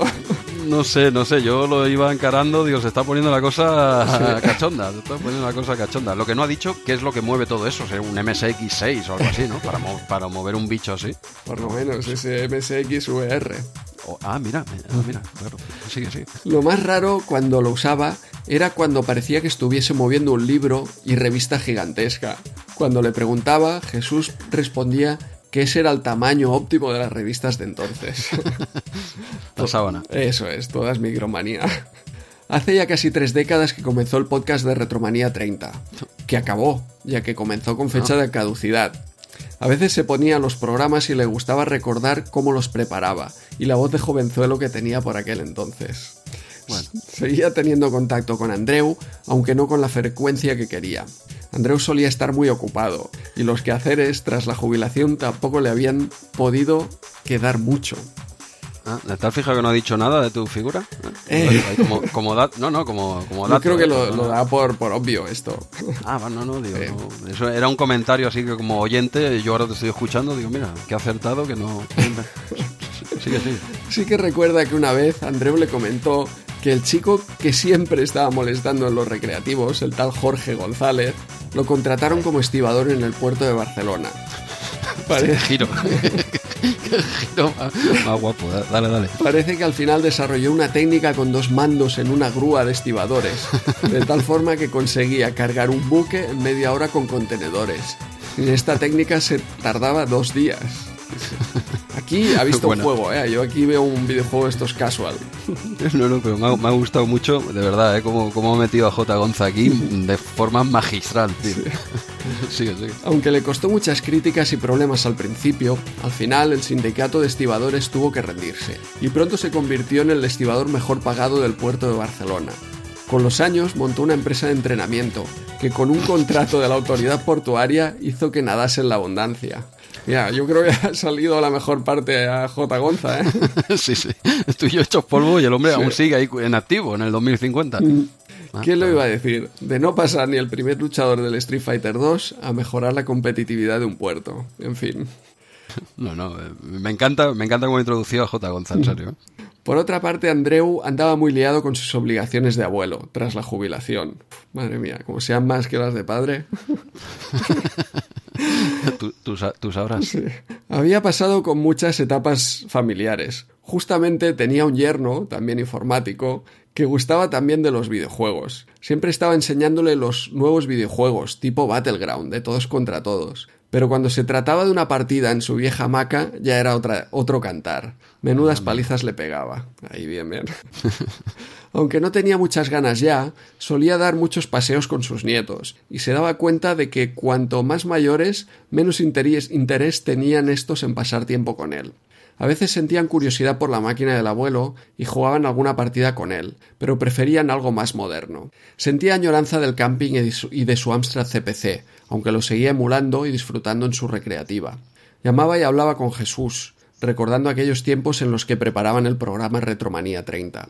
Incluso tenía una cosa en la cabeza. Tenía la intención de proponerle a Jesús la realización del último podcast de Retromanía 30, pero esta vez repasando los repasos y haci- haciendo revisión de todo lo que disfrutaron con su realización. Es decir, un tras las cámaras, pero en versión podcast. Eso debía ser muy divertido y ya llevaba meses pensándolo. ¿Qué te parece, Jesús? Eh, sí, no, que yo, yo creo que la, la parte más fácil de hacer el programa es la grabación. Es la, grava- es la Sí. grabación, realmente cuando te lo pasas mejor. ¿eh? A veces preparándolo eh, no es tan cachondo como pueda parecer en esta novela. ¿eh? No sé yo, dejémoslo ahí. ¿eh? Sí, sí, bueno, haremos el Retromanía 60 este. Sí. No, no, pero no, no, hostia, qué imaginación tiene este hombre. ¿eh? Sí, sí. Lo había hablado incluso con su mujer, que no pudo negarse al verlo tan ilusionado. Sin embargo, le propuso que podrían quedar a comer para hablar mejor de todo esto. Sin dudarlo, Andreu llamó a Jesús. Cuando se lo expuso, Jesús casi salta del sillón inmediatamente. Justamente había pensado en vernos y no me parece mejor razón. ¿Qué te parece si quedamos a comer el próximo domingo en el restaurante que estaba cerca del camping para verlo y quedamos con las familias? Bien, ¿no? Buen sitio. No, no, buen sitio, buen sitio. ¿Seguirá abierto? Yo creo que sí, ¿no? De aquí 30 años. Vamos. Sí, no, si, lo, si lo pone aquí, seguro. Eso es. Así fue como se propuso una grata comida familiar que prometía. Sin embargo, algo pasó entre bambalinas, llamadas, programación, coordinación y muchos esfuerzos de las que trabajan y acompañan a los grandes hombres. El domingo llegó. Jesús se vistió con sus mejores galas, así como su mujer, y cogieron el coche camino del restaurante. Bueno, el camino ya no estaba. No, me, me- Bueno, eh, esto es algo interno, ¿eh? Sí, algo in- interno. Algo, in- algo interno. Eh, a mí lo que me llama la atención es que en el 2050 aún tuviese, tenga carnet de conducir. Eso es lo que, eh, bueno, que me mantengo bien y tú también, ¿eh? Los dos mantenemos ahí el carnet de conducir. coches ¿eh? como, como Google, que le dices, llévame aquí. Ah. Sí. Ah, vale, hombre, pues vaya, yo que creía que me- estaríamos espléndidos a, a esa edad. Y, Seguro, yo creo que ahí entras y llegas en un pispas. Sí, sí, sí. A ver, trayecto. Bueno, venga, eh, sigue. El camping ya no estaba, se, consumi- se consumió Vaya. fruto de la avaricia urbanizadora humana. Vaya. Se entristeció mucho hace años. Con ese acto se moría un poco de su juventud, de esas tardes de camping, de las mejillas rojas de correr, de cicatrices en las rodillas y de comer polvo balón tras balón, pase tras pase. Me parece que estuviese allí, ¿eh? Sí. Hubiese querido que al menos se hubiesen reunido más veces los compis del camping. Como en todos los grupos, hubo enfados y reconciliaciones, pero la verdad era que les apetecía verlos. Por su parte, Andreu estaba impaciente. Había escrito incluso un guion que quería debatir con Jesús en los postres. Pero ¿cómo te conoce este hombre? Madre, madre, madre mía, cómo te, te tiene calado, ¿eh? Le pidió a su mujer salir hacia el restaurante cuanto antes, pero fue paciente y esperó a que ella terminase de arreglarse. El caso es que por arte de magia entraron con sendos coches en el parking del restaurante a la vez. Estas cosas que solo suceden por suerte cuando se trabaja bien. Jesús y Andreu salieron del coche y se abrazaron. Jesús le dijo a Andreu, me debes aún la mitad del precio de la primera micromanía que compramos. Pero no era medias, replicó Andreu. Claro, hasta que te la quedaste, respondió. Y Ah, carcajearon a la vez. Esto, para, esto hay que leer la primera parte. Para, para no perderse en el guion hay que leer la primera parte. Ahora habría aquí un asterisco si esto fuera un cómic de, de Marvel y, y nos referiría a la primera parte. Eh, exacto, exacto. Entraron en el restaurante y pidieron la mesa que habían reservado. El camarero los llevó a través del local a un salón posterior. Jesús escuchó voces, pero no supo bien qué era. Estaba oscuro, entraron y el camarero encendió una luz. De repente se iluminó la sala y se descubrió el pastel.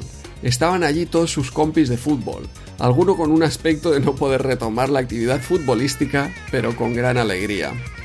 También estaban los hijos de Jesús y toda la amplia familia de Andreu.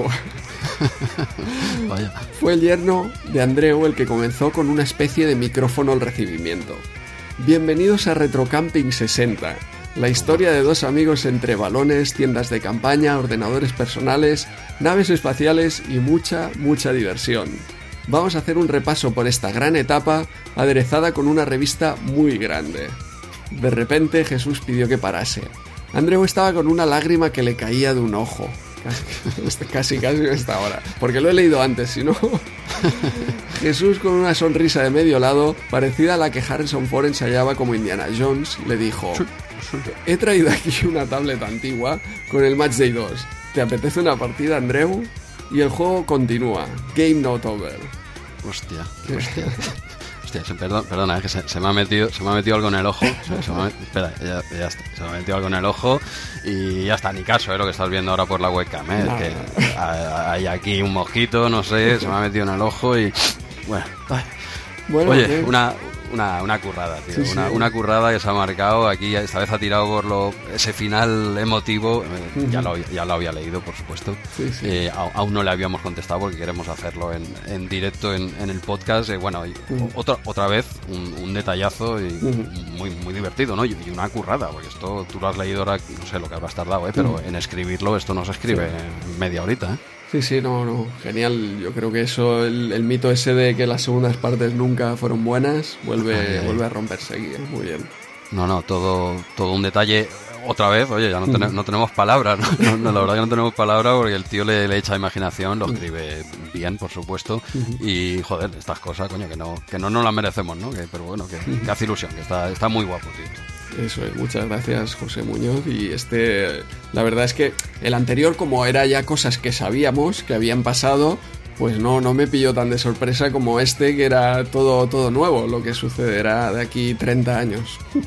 Sí, sí, no sé. Ahora habrá otro con otros puntos de vista, quizá oyentes que han seguido, no sé, tecnológicamente, como no sé. Oye, si nos quiere sorprender con otro, eh, estaremos encantados. Pero oye, descansa, que, esto, es, que esto es una currada. Y bueno, eh, lo dicho, oye, que, nos, ha, nos ha vuelto a encantar. Eso es. Y encima con este futuro, bueno, está, está, muy, está muy guapo. guapo. Habrá que ponerse manos a la obra ya para, para cumplirlo, ¿no? sí, bueno, no sé, yo que 2050 lo veo muy lejos, dejémoslo ahí. dejémoslo ahí.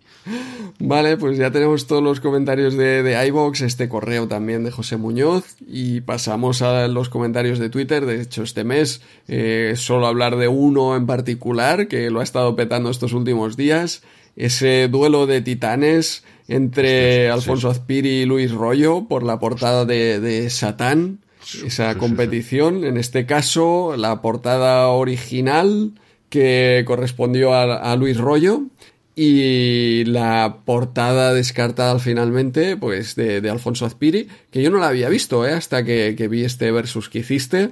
¿Qué dices? ¿No, ¿No la conocías? No, no, no la conocía. Eh, ah. Así como la de, la de After the War, pues eh, sí que la, conocía o era más conocida. Quizá esta también, pero yo, de verdad que no la había visto. O sea, que tú lo has visto como, como, un, como un seguidor de Twitter. Eso es, eso es. Cuando la vi directamente dije, ostras, pues la de, la de Azpiri me gusta más, ¿eh? en este caso. La, de Azpiri. Yo, yo dije la de rollo, ¿eh? Yo, yo, dije, voté también a nivel particular y, y dije rollo. Estuvo, bueno, prácticamente empatado, ¿eh? Sí, sí, sí, ha habido mucha gente por aquí votando, prácticamente empatado como, como comentas. Mm, podía haberse desempatado, pero Lorena Azpiri no, no quiso dar su voto. Dijo que, bueno, en este caso se abstenía. Así que, no sé, que me queda la curiosidad, ¿eh? Que hubiera, hubiera decantado, yo creo, esa, esa Pero bueno, está, está casi, casi en empate, lo dejamos. No, no, está prácticamente, no sé si había un voto de diferencia que luego cambió porque la gente votó a un lado o al otro. Eh, empate, ¿eh? Dejémoslo, dejémoslo en empate porque no sé la gente que votó, pero bueno, se movería uno o dos arriba, abajo. Las dos son portadazas. Y bueno, mm, mira, que ganen los dos, tú, lo mejor que, podía pasar. Eso es, eso es, que, tengamos todas esas portadas que, hicieron. A mí particularmente rollo me gusta mucho su, su manera de ilustrar fuera de videojuegos también y son, son estilos diferentes, digamos, ¿no? Sí, y en este caso yo creo que lo, que lo que me pasó es que quizá esta portada de Satán, la original, pues no, no me acaba de, de gustar y por eso me, me, llama la atención más eh, la de la de Azpiri en este caso. Y bueno, también te sorprendió. Para ti era totalmente nueva, ¿no? Pero yo creo que la, clave es esa, ¿no? Que, que esta de, de, Satan ya no me convencía en el momento. por ejemplo, After the War eh, me gustaba ya muchísimo la original, ¿no? Y esta, la original, pues mm, no me llamaba mucho y claro, cuando vi una nueva y diferente, pues ahí, ahí me fui. Sí, sí, no, no, es que también era, era muy buena, pero quizá no, no es de las más top, ¿eh? de, Azpiri yo me espero mm, todavía más nivel, y mira que este la tiene, ¿no? Pero no sé, bueno, va a cuestión de gustos, como tú y yo ahora, pues prácticamente toda la gente que es lo que ha pasado, sí, sí. Exacto, ahí se ha quedado, bueno, la que se publicó evidentemente fue la de rollo, no sé el motivo realmente, no sé qué pasó ahí, mm, si era un tema de papeleo, un tema de otra índole, o que no les gustó, que no lo creo, no, no sé, pero al final fue la de rollo la que, bueno, la que todos conocemos, ¿no? Así es. Bueno, eh, ya estaríamos pues, por aquí. Mm, ya tenemos todos los comentarios. Hoy se nos va el programa. ¿quién, nos retaba? Brácula, ¿no? Nos retaba las cuatro horas. Eh, sí, sí, claro, con esta entrada aquí, con la entrevista que hemos tenido aquí con Vicente Pérez, esta charla sobre arcadeología y todos estos comentarios, pues mira, nos vamos a casi una hora antes de, comenzar la, la, micromanía. novela, no sé qué, pero bueno. Pues oye, mira, eh, precisamente antes de comenzar, recordaros que podéis mandarnos todos vuestros comentarios y anécdotas sobre los juegos de la próxima Micromanía en el Twitter de arroba rm30podcast o en el correo electrónico rm30podcast arroba gmail.com. Bueno, Andreu, ya va siendo hora de empezar a comentar la micro de este mes, ¿no? Eh, si no tienes nada mejor que hacer, claro. Sí, sí, ahora tengo un rato libre, no sufras. Así que cargamos Retromanía 30.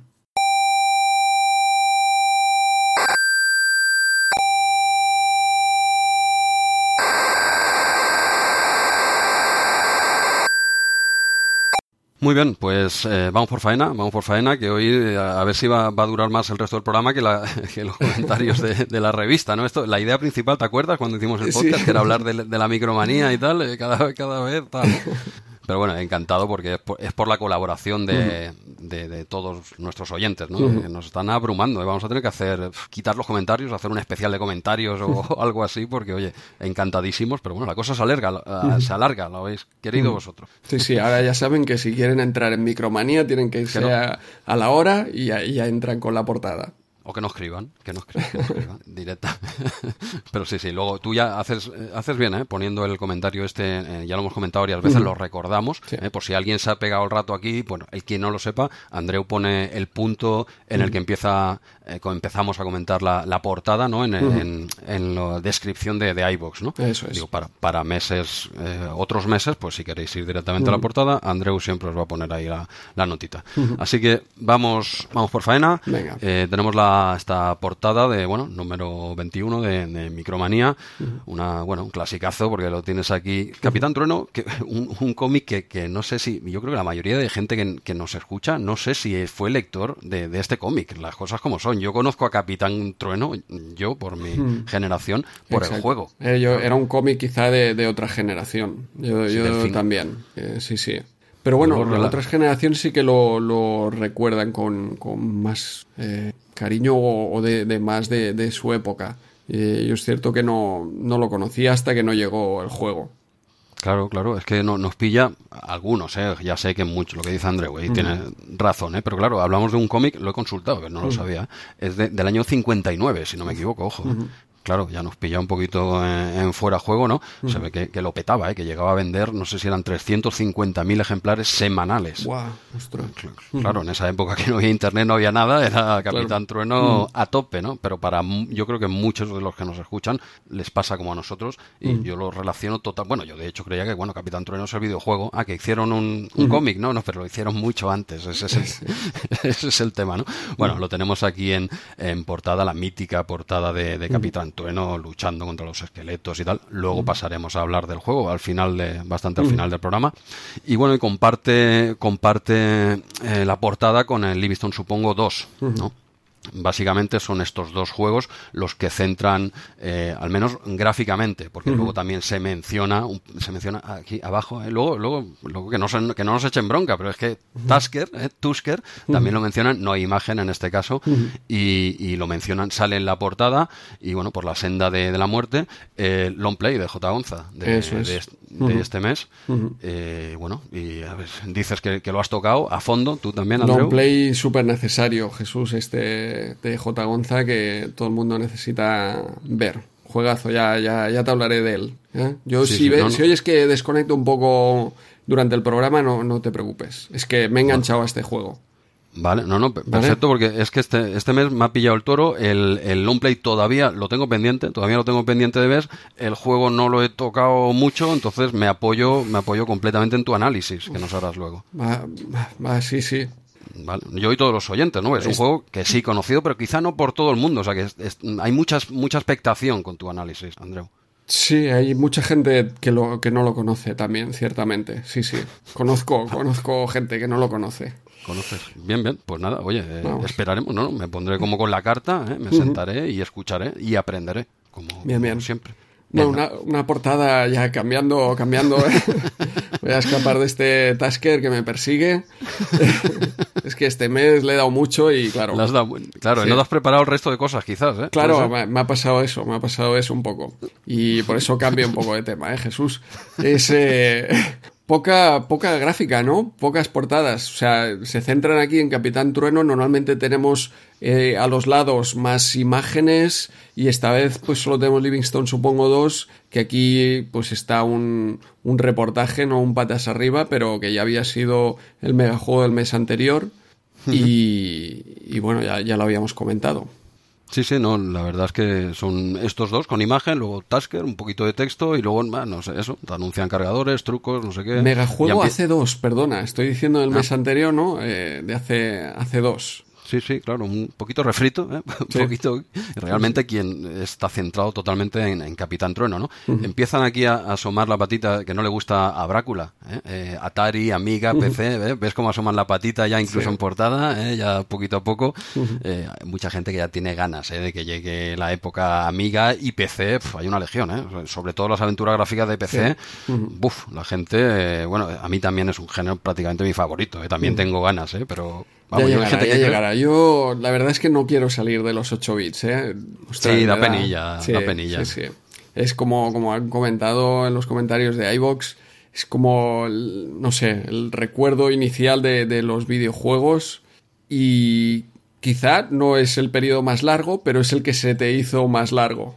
Claro, claro, me lo pillas con esa edad, pero es cuestión de la edad, no de los 8 bits, las cosas como son, ¿eh? Luego, no, es que es la mejor, es mejor juego, no, déjate. Los chavalillos que hoy tengan igual, no sé, 12, 13 años, pues su recuerdo estará con la Play 4, por decirte algo, ¿no? O la Switch y tal, y, será la mejor máquina de la historia, y, y tienen razón, si es que para ellos para ellos lo será, quitando el caso excepcional de MS. no estoy de acuerdo, ¿eh? Ahí.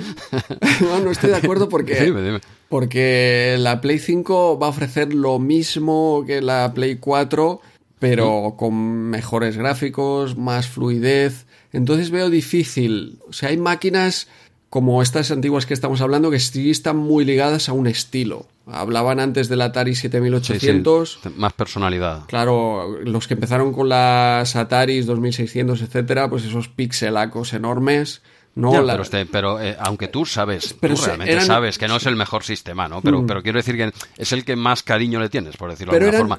Mm, yo lo que me refiero es que eran conceptos diferentes, ¿no? Estaba, por ejemplo, la Vectrex o la 2600, conceptos totalmente diferentes de, de gráficos, de sonido, eh, las, las handhelds, ¿no? Pues eh, la Game Boy, un concepto totalmente diferente. Ya, ya sé por dónde vas, ya sé por dónde vas. El, o incluso el pixel art. El pixel art no, no ha muerto porque, porque es, es un arte. Se, se puede seguir haciendo ahora muy bueno. Pero claro, pero modelado 3D realista, mm, cada vez va a ser mejor. Eso no, no va a ser. Ostras, ¿te acuerdas de aquel? No, en cambio el pixel art pues un tío hace 20 años te podía hacer unos sprites que, que se comían seguro a los que pudiera hacer yo ahora con, con un PC. Entonces, es eso, es cuando estás muy limitado por el tipo de, en este caso, de pantalla gráfica, pues eh, no, no sé, es muy diferente una generación de otra. ¿eh? Nos pasaba, yo creo, hasta los 16 bits que para mí era como radical, el culmen de, de, los eh, del pixel art. Luego cuando llegas a las 3D, pues a ver, por mucho buen recuerdo que tengas de, de la Play 1 y muchos juegazos y que quieras volver a jugar, a volver a jugar, que a mí me pasa, ¿eh? entre ellos Crash Bandicoot, por ejemplo. Mm, los que salen a partir de ahora, ostras, eh, el siguiente va a ser mejor y el siguiente va a ser mejor y el siguiente va a ser mejor porque, porque se va a ver mejor, simplemente. Sí, no quiero decir ahora, eh, ya te entiendo, o sea, los cambios antes de generación eran mucho más drásticos. Sí. Ahora es coger lo que tienes y mejorarlo, que no está mal. Sí. Pero sí, sí, te entiendo perfectamente. Pero uno se queda con su sistema, aunque sabe que en el fondo, eh, sabe que en el fondo, pues bueno, que sí, que hay mejores, lo que tú quieras, pero mi sistema pues es la Play 4, ¿no? Porque el chaval pues tiene una, una edad que le ha calado, ¿no? Y luego sabe, y pues eso, que en su Play 6 pues es mucho mejor. El, FIFA del su Play 6 le pega 20 patadas a, al de la Play 4, por decir algo, ¿no? Pero bueno, sí, sí que es cierto que, claro, es que claro, no se puede cambiar tan radicalmente, había que ir frenando, ¿no? Al principio se empezó, pues eso, es la tecnología, pega un cambio brutal, ¿no? Pero... En el momento que has llegado ya a modelado tan, tan realista, al final es eso, es el cambio no cambias en estilo, que entonces cambias a, a, técnica, ya te basas. Sí, a mí no me, no me dio pena dejar la Play 3, dejar de jugar a la Play 3, porque sé que ahora hay cosas eh, mejores, ¿no? Sí, pero también nos pilló con otra edad, ¿sabes? Eh, quiero decir que, igual el, cambio si lo, lo haces con 12, 13 años no es lo mismo que igual que con 24, ¿no? Quiero decir, se te quedan más grabadas las mm. cosas a esa edad, aún sabiendo la, mm. lo que hay, ¿no? Pero, pero sí, sí, es verdad, ¿no? Sí, mm. sí, te tienes razón, sí, yo te entiendo. Muy bien, muy bien. Bueno, hemos resuelto el problema. Ha, quedado, ha quedado claro. Si queda alguien por ahí escuchándonos, vamos a seguir hablando de la revista, ¿vale? Sí. Y ahora, ahora todo eso que hemos dicho sobre lo fascinante que era el pixel art, nos vamos a desdecir con lo que nos vamos a encontrar aquí dentro. dale, dale. Porque vamos avanzando hasta el Vega juego de este mes, que tenemos a Mortadelo y Filemón 2 de mm, Animagic, un juego de una compañía española dedicado también a un cómic español, en este caso de Francisco Ibáñez, y en este caso sí un cómic que recordamos todos de, cualquier edad. No, si es que aún sigue, ¿no? Sí, sí, sí, siguen haciendo nuevos y en este caso sí que eran yo creo que lo que leíamos los niños eh, quizá los niños no leíamos eh, el eh, Capitán, Trueno, o los muy fans de, los cómics, pero Mortadelo y Filemón se lo ha encontrado todo el mundo en, su casa o en el kiosco en cualquier momento. Y tenemos aquí la segunda parte. Eh, hubo aquella primera parte que ya comentamos de una compañía alemana, creo, no recuerdo el nombre. Sí, sí, sí, era, era alemana. Me pillas también con el que cambió, pero sí, sí, era, era, alemana, era alemana.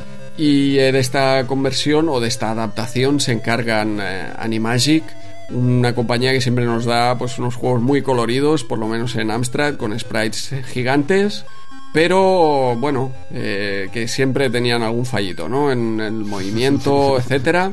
Este, en este caso, bueno, vamos a hablar, pero yo creo que, que el tema técnico está bastante bien.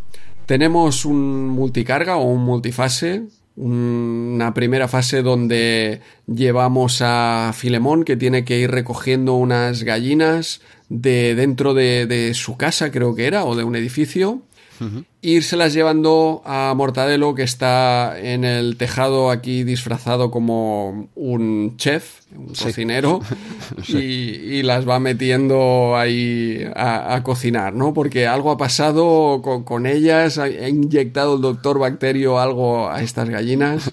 Sí, intentaba curar el hambre en el mundo. Vaya. sí, sí, y quería hacer unas gallinas enormes y, le salió mal el invento. Esto es lo que he leído del argumento, ¿no? Sabe que le salió mal el invento y se han escapado y entonces cada huevo que ponen y te cae encima te mata y no sé qué. Ahora hay que eh, volver a buscarlas a todas con las que ha trabajado, ha hecho este invento y no ha podido solucionar el hambre en el mundo. Una pena, entonces se la tiene que llevar, ¿no? Las tienes que ir cazando por, por esta casa que me ha recordado salvando las distancias, a, Mot, ¿no? Una, casa así vacía que tienes que subir, no sé, tipo vista pues lateral, ¿no? Tipo la rue del Percebe, ¿no? Hacia los típicos eh, pisos, no sé qué, y tienes que ir subiendo para arriba y tal. Bueno, perdona, te he cortado tú. No, no, no, eh, tal, tal cual lo que, lo que estabas explicando perfectamente para que la gente se haga una idea, excepto que Mot es súper colorido, y en este caso, pues nos encontramos, por lo menos en versión Amstrad, una primera fase con eh, modo 1, cuatro colores. Atención que, son... Eh, yo en la época hubiera dicho, hostia, estos gráficos son muy malos, no, no me gustan nada porque mi CPC quería colores, pero ahora cuando lo, he visto y cuando estoy viendo, revisando estos juegos en modo 1, no me parecen tan mal. Y este, la verdad, los colores mm, parece que están bien escogidos, es una paleta que está bastante bien. y, y, bueno, lo que ganas de, resolución, pues quizá le vaya, le vaya bien. ¿eh? Yo hubiera preferido en color, como, como la segunda carga que hablaremos a pues, continuación. Exacto lo que te iba a decir. La, segunda en, en, Amstrad sí, es más típico de Amstrad, ¿no? Pero esta primera, a pesar de, tu defensa a, ultranza, sí que es verdad que no es tan, tan mala, ¿no? Como pueda, crees que voy a decir, no lo voy a decir, pero, pero bueno, mucha diferencia con, con la segunda, ¿no? Pero bueno, sí, sí, comentamos un poquito la primera para no, perder al personal y luego ya hablamos de la segunda, que tiene poco que ver. Sí, eh, en el caso este, lo que decía, eh, yo creo que Mod está mejor, tenemos estos gráficos que no están mal, con sprites bastante grandes, y yo el problema que le veo básicamente es el scroll, el scroll este que va carácter a carácter, y con mucho tearing, lo que llamarías, llamaríamos ahora, ¿eh? ahora estaríamos los haters aquí diciendo caídas de frames, tearing. bueno, eh, se nota un poquillo. Es jugable. ¿eh? Igualmente, igualmente es jugable, pero, pero sí, sí se nota esto un poquillo. La segunda fase yo mm, la veo mejor técnicamente. ¿Mm? No sé qué te ha parecido a ti esta primera fase. Mm, no, no me ha gustado, no me ha mm. gustado mucho. Es que me recordaba mucho a Mod, pero, pero por, muy por debajo, no solo mm. los gráficos, ¿no? Es que el jugable lo he probado en, MSX, que no es la mejor versión. haciendo, haciendo amigos con mis compañeros de la, de la RU. no, os enfadéis, no os enfadéis. ¿eh? La, de, la, de, Spectrum está mejor, ¿has probado la de Spectrum también? Sí, es más, es un poquito más ágil. Eh, de hecho, la de MSX pues coge la versión de, Spectrum, que está, está bastante ¿eh? pero es, ágil, se mueve a una velocidad que puedes jugar. En MSX no es que vaya, bueno, más o menos no te das cuenta, casi dices, bueno, un poquito lento, pero tú vas jugando, pero claro, cuando ves la de Spectrum, pues se nota, se nota. Aquí han hecho un cutre por, no un por. ¿eh? Hay veces que hacían pors, que perfecto, si en Spectrum es bueno y pues en MSX también lo será, incluso mm, como veremos en algún caso de esta revista, pues mejorando un poquito el audio y tal, bueno, pues el, bien, esto es un cutre por en mayúsculas. Y bueno, con su color class incorporado en, MSX, eh, duele un poquito. Y, bueno, y sí, pero ya no en cuanto a aspectos, ya no por lo técnico, dijéramos, por mm. la jugabilidad de esta primera fase la veo un poco muy mm. sencilla, ¿no? Es ir cogiendo gallinas, bueno, que cuando pasas por al lado de la gallina, pues la, coge automáticamente, creo que no tienes que hacer ningún gesto ni nada. La coge, tienes que esquivar los huevos de las otras gallinas que van volando ¿eh? de, un lado para el otro, por el piso, y nada, te vas a la derecha del todo, dijéramos, subes un ascensor, y bueno, has de ir a la azotea, dijéramos. Si, si no te ha dado ningún huevo ni nada, que hace que se te escape la gallina, no sé qué. Bueno, es ir subiéndole gallinas arriba a este hombre y ya está. no, hay, no hay más. No sé si se me escapa a mí algo o qué. Sí, no, lo que no hay tampoco es música. ¿eh? Yo creo esto sí, que es imperdonable en, este, en esta primera fase. Yo creo que la música hubiera completado, ¿eh? hubiera animado más este nivel, yo creo. Sí, sí, no, les veo una aburridilla, las cosas como son. la segunda, la segunda fase. Sí, yo tampoco quiero darle mucha caña porque yo le llevé una gallina solo al final a Mortadelo. pero entiendo. ¿eh? Entiendo que, que, claro, cada vez se pone más difícil y supone un reto mayor, ¿no? Entonces, quizá eh, ahí está, estaba la diversión que no hemos llegado a captar, quizá. Sí, bueno, eso y las cosas como son. Yo es un juego que esté en la época sí que lo jugué, ¿eh? sí lo, recuerdo. Hay otros que, bueno, lo hemos comentado aquí, que es primera noticia. Este, este sí que lo tuve, pero bueno, es uno de los, aquellos muchos que probé poquito y fue al cajón. ¿eh? eh una pena porque en esta, en esta segunda fase la cosa cambia, ya se convierte más en un arcade y tal, eh, más ágil, más. Pero bueno, no sé, ¿quieres que pasemos a, a la. Sí, sí, pasamos a la segunda y original, yo diría también, ¿no? Están están explotando realmente lo que son los personajes, lo que es el cómic, en este caso encarnas a Mortadelo y tienes que irte cambiando de disfraz. Aquí tienes que ir seleccionando, sí, sí, me ha gustado eh, este tema porque está aquí el, el super que empieza a lanzarte objetos y tú tienes que huir. De hecho, Mortadelo va corriendo automáticamente y lo que tienes que hacer es cambiar de, disfraz, pues eh, si viene un muro, hacerte fantasma para atravesarlo, te transformas en rana para, pegar eh, saltos más grandes y poder em, evitar algunos obstáculos, o en serpiente porque vas a ras de suelo, te agachas y no te dan algunos objetos, aunque Mortadelo ya, se puede agachar también y, esquivarlos. Quizás la que menos se usa, ¿no? la serpiente. Sí, sí, sí, porque puedes agacharte con mortadelo y esquivar casi todo. Eh, casi, casi, pero algunos te dan, ¿eh? Si no, es por si no es en forma de serpiente, algunos te van a dar seguro, ¿eh? Sí, sí.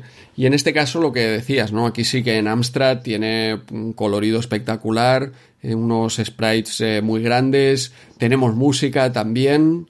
Mm, me ha parecido una, una, fase curiosa, ¿no? Una jugabilidad entretenida y sobre todo original. No, no llamaríamos un juego súper completo, porque vamos a ver, eh, no sé, un, un beat'em up, pues parece que tienes que hacer más cosas, ¿no? Tienes que hacer más cosas. Te, yo creo la recompensa tanto en, en acciones que puedes hacer es, es, mucho más grande que en este juego que en realidad es solo ir cambiando entre, entre estos disfraces. Así que un poco yo creo que esa curiosidad o esta mm, originalidad pues dura poco, dura poco. ¿eh? No es una fase que, te vayas a poner para pasarte una vez y otra. Así como a Target Renegade te, te, lo, te lo, acabas de pasar y, y si vuelves a jugar, exacto, te vuelves a divertir.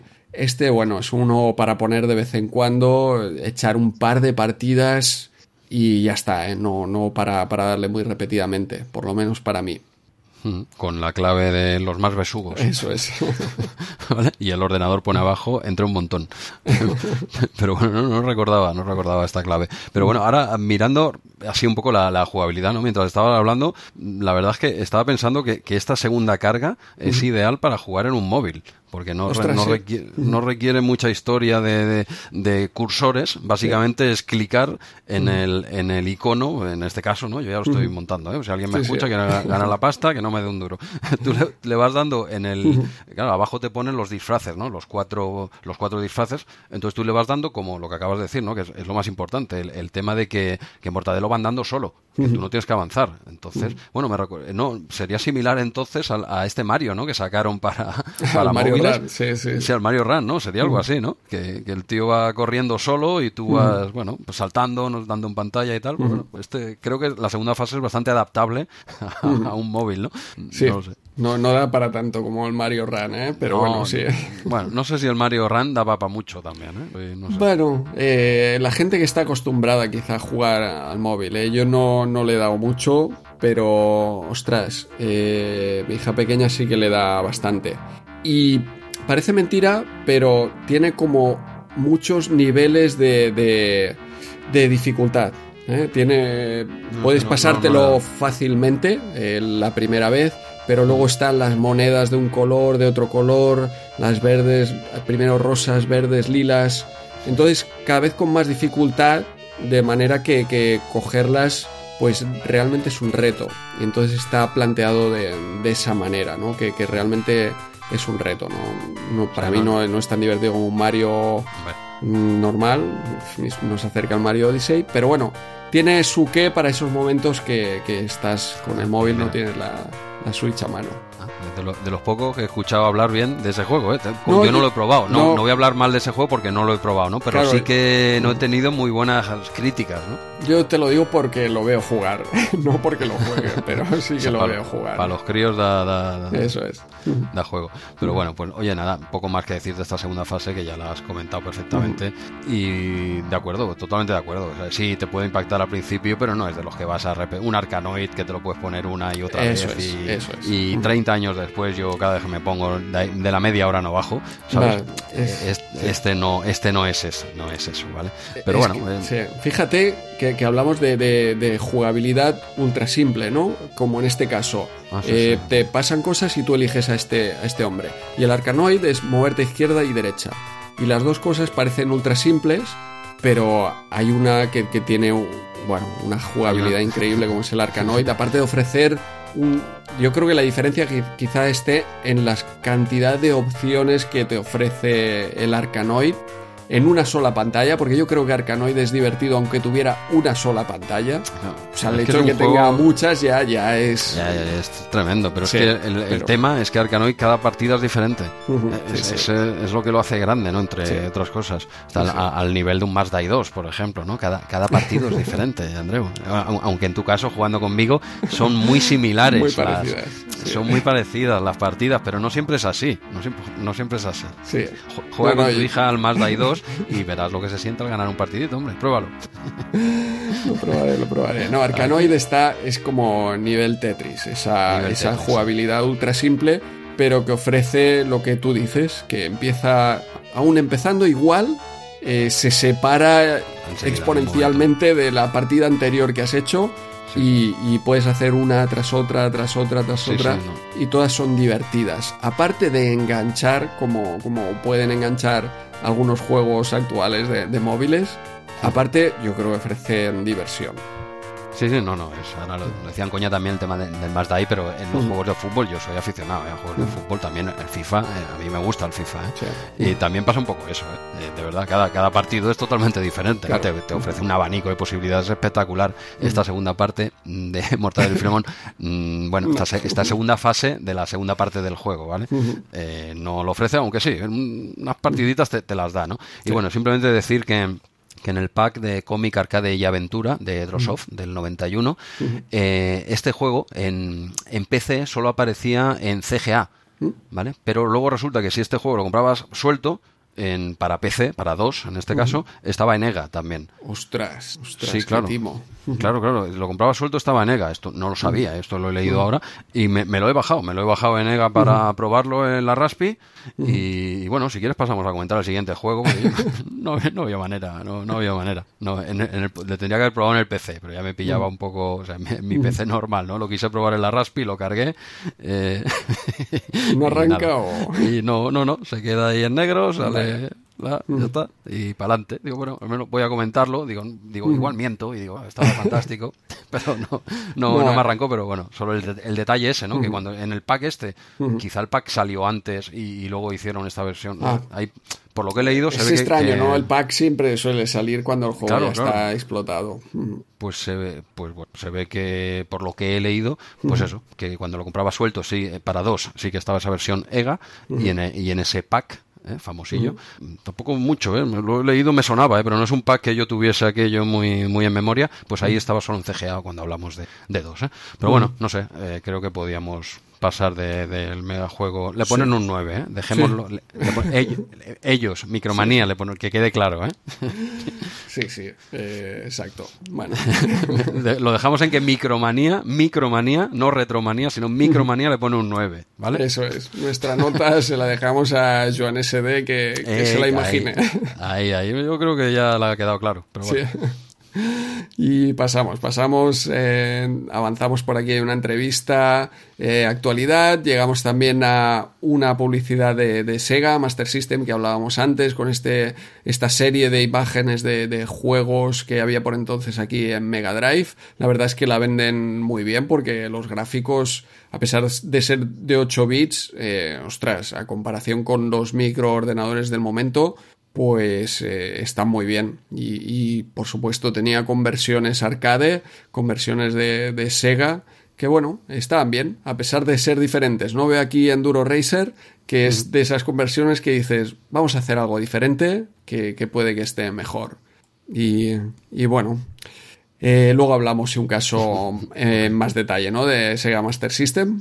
Sí, sí, sí, bueno, vendrá mm. pronto. ¿eh? Eso es, hay otra, otra sección por aquí y ya comentaremos. Muy bien, pues seguimos avanzando en la revista, nos vamos a la, a la, página 12 con un Así se hizo y hablan de, Black Tiger, ¿no? Que ya, yo creo que el mes pasado ya hablamos de Black Tiger a, tope, ¿no? Sí, porque venía por lo de Satán y tal, ¿no? Que no, no sé, que tú has visto alguna relación, Black, Tiger, Satán, ¿has visto mm, algo?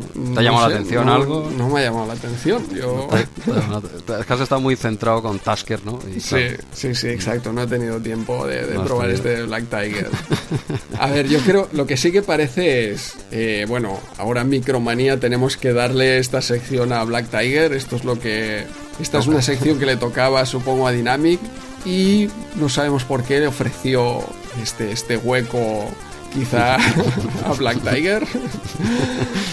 a la conversión oficial de Black Tiger por, por US Gold sí, exacto. Bueno, el, el, informe tampoco, son, son dos páginas, pero yo creo que también vamos hoy un poquillo pillados, como mm. siempre. Tampoco mm. no profundizaría mucho.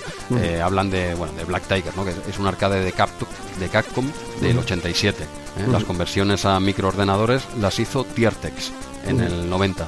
En, el, en este informe nos hablan eh, cómo al principio no eran ellos quien la tenía que hacer, eran otros programadores, pero se ve que hubo enfermedad de uno de ellos, bueno, una serie de problemas personales, no de, no de, movidas, no los echaron, tuvieron que, apartarse y entonces eh, pasó a hacerlo Tiertex. ¿no? Eh, fue Usgol quien publicó esas, esas adaptaciones. Usgol es, es un sello comercial de Capcom. ¿no? Todo este lío de, empresas un poquito es lo era, que no ¿Era de Capcom? Ostras. Sí, bueno, aquí según ponen por aquí, bueno, uno de los sellos comerciales de, Capcom, ¿no? quien, quien publicó este juego, que programó al final, finalmente lo programó Tiertex, ¿no? Explican un poco la, historia de cómo llega esta conversión de, pues eso, del, arcade original de Capcom del 87, ¿no? Y este pues llegó pues tres años más tarde. Y, nada, si quieres quieres hablar un poquito de Satán también, que no viene a cuento, ¿no? Quizás hablar de Satán. No, no, ya que habían comentarios por aquí en iVoox referentes a, a Black Tiger y entiendo que, bueno, que si has jugado al arcade, pues le, guardes cierto cariño, porque como el arcade tiene unos buenos gráficos, buena música, mm, un juego resultón, ¿eh? Quizá no pasa a la historia, o por lo menos a mí me parece que no, no es un juego de esos que, vaya a pasar a la historia. Pero es bueno, ¿eh? sí, exacto. A mí me lo veo llamativo, ¿eh? Sí. Pero vamos, la conversión, por lo menos la de CPC, me parece horrible. ¿eh? Hombre, monocromo. lo, voy a grabar, lo voy a grabar, lo voy a poner de tono. no es solo, no es solo modo 1, es que es monocromo. O sea, es solo un solo color. Me parece indistinguible. De hecho, yo creo que Satán es mejor. Satán tenía ahí un modo cero, un montón de colores y se movía bastante bien. O sea, a mí me pareció eh, mejor eh, Satán que, esta conversión. Eh. el arcade no estaba mal, pero si quieres disfrutar de Black Tiger, coge el mame. Eso es. Eh, coge el mame y si quieres algo más, uh, un poquito más tal, vete al Satán. ¿eh? Será copia, será todo lo que tú quieras. Pero lo acabas de decir perfectamente, vamos. yo creo que este juego, pues eso, es para disfrutar en, en arcade, en las versiones de 8 bits. El, el, reportaje este, el así se hizo, no se centra en el juego en sí, ni en jugabilidad ni nada. Es un, bueno, no sé el motivo por el que está aquí, ¿no? Sí, yo creo que es un pago aquí de, de Dynamic para, que no se quejaran, entiendo. Ah, por esto, ¿quieres decir que por este informe no hubo denuncia? ¿Puede ser? Puede ser, puede ser. Hombre, sería interesante saberlo realmente porque aquí básicamente nos explican, pues bueno, lo que he decido, lo que he dicho un poco de forma resumida, ¿no? Cómo, cómo llega Tiertex a, programar finalmente este juego, quién lo publica, de dónde viene y todo esto, ¿no? Pero no, no es un análisis del juego en sí. O sea, es un informe antidenuncias, lo dejamos ahí. Eso es. antes, antes de acabar, perdona, para que Kinox no diga nada, para que Frank no diga nada, la de Commodore 64, la versión está mejor. Está mejor, tiene, tiene un poco de colorido y además está muy bien usado el color porque la paleta de Commodore 64 es muy, muy apagada. Pero bueno, aquí está muy bien utilizada porque como que cada fase o cada caverna es de unos tonos, está o tonos rojizos eh, o tonos amarillos, entonces está eso está como muy bien resuelto, ¿no? Aparte que tiene una, una, buena música, ¿eh? en CPC también, pero bueno, la, la música de Commodore 64 está muy bien en este caso. Vale, este podría ser un comentario también eh, antidenuncia, también lo haces como hizo Dynamic, eh, tú lo dejas ahí para, eh, quedamos eh, super fans de, estamos cubiertos. estamos cubiertos, ah, no, hay que meter un poquito más de C64, ¿eh? Si tienes razón, si tienes razón, que nos, que nos obcecamos, nos obcecamos. Sobre todo tú. Venga, seguimos avanzando. Algo más de que decir de, de, este informe, de la historia del juego, no del juego en sí. Nada más. ¿Tú algo más que quieras añadir? No, no, no, tampoco me alargaría demasiado más, demasiado más, porque bueno, ya te digo, es no hablan del juego, es que esto a los chavales, yo creo que este informe de pequeño yo me lo salté a la, a la torera, ¿no? Me lo he leído ahora y ya se me ha hecho largo. Bueno, pues entonces pasamos a la página 16 con este RAM de lo mejor en arcades bélicos, titula aquí Micromanía, un juego de Toposoft, eh, un juego que, bueno, es... Mm, a mí no, no me ha gustado, ¿eh? eh yo creo que lógico, lógico, en, la, en, la, última, pero es que le ponen un 9 aquí en, Micromanía. es sí, un juego bélico que, que, bueno, que supongo que si, si, le das horas puede tener su qué, ¿eh? pero, eh, o sea, la primera pantalla que me encuentro yo, esto es un juego de disparos de lateral, de scroll lateral, con un solo plano. Entonces, lo primero que me encuentro es que me vienen 30, 40 enemigos en fila, porque claro, es un solo plano. vienen aquí en fila y tienes que dispararlos a todos. Tienes que estarte ahí como un minuto dándole aquí a una ametralladora de estas eh, que está en el suelo. Y bueno, eh, básicamente mi pega de, de, este juego es esa, ¿no? Que cuando tienes un juego de, de arcade lateral de guerra, con un solo plano, no sé, no, no, me cuadra, no me cuadra, ¿eh? No, todos los disparos, obviamente, mm, van al enemigo. Tú disparas y va al enemigo porque lo tienes delante.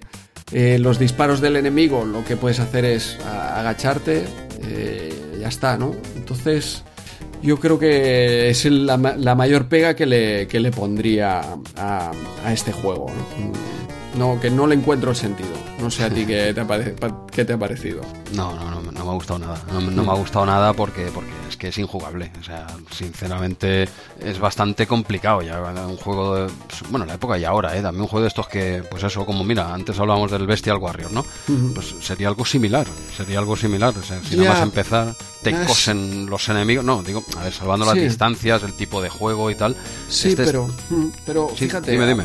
Para, para comparar con el Bestial Warrior, y, y fíjate que voy a defender Bestial Warrior. ¿eh? Ojo, ojo, mira, es el momento de ir a por una Coca-Cola. Estamos hablando de, que Bestial Warrior tenía unos sprites pequeñitos, el tío podía saltar mucho, entonces como que, no sé, yo creo que había más libertad, más juego. Aquí los sprites, no sé, ocupan un tercio quizá de la pantalla de juego. son, grandes. Son relativamente grandes y vienen caminando hacia ti, unos superpuestos encima de otros. No sé, el otro me parecía más frenético, más opciones de, de saltar, de que te vinieran a diferentes niveles. Yo creo que este juego lo que tiene quizá es la parte estrategia, que puedes coger algún. Eh, puedes coger algunos otros vehículos.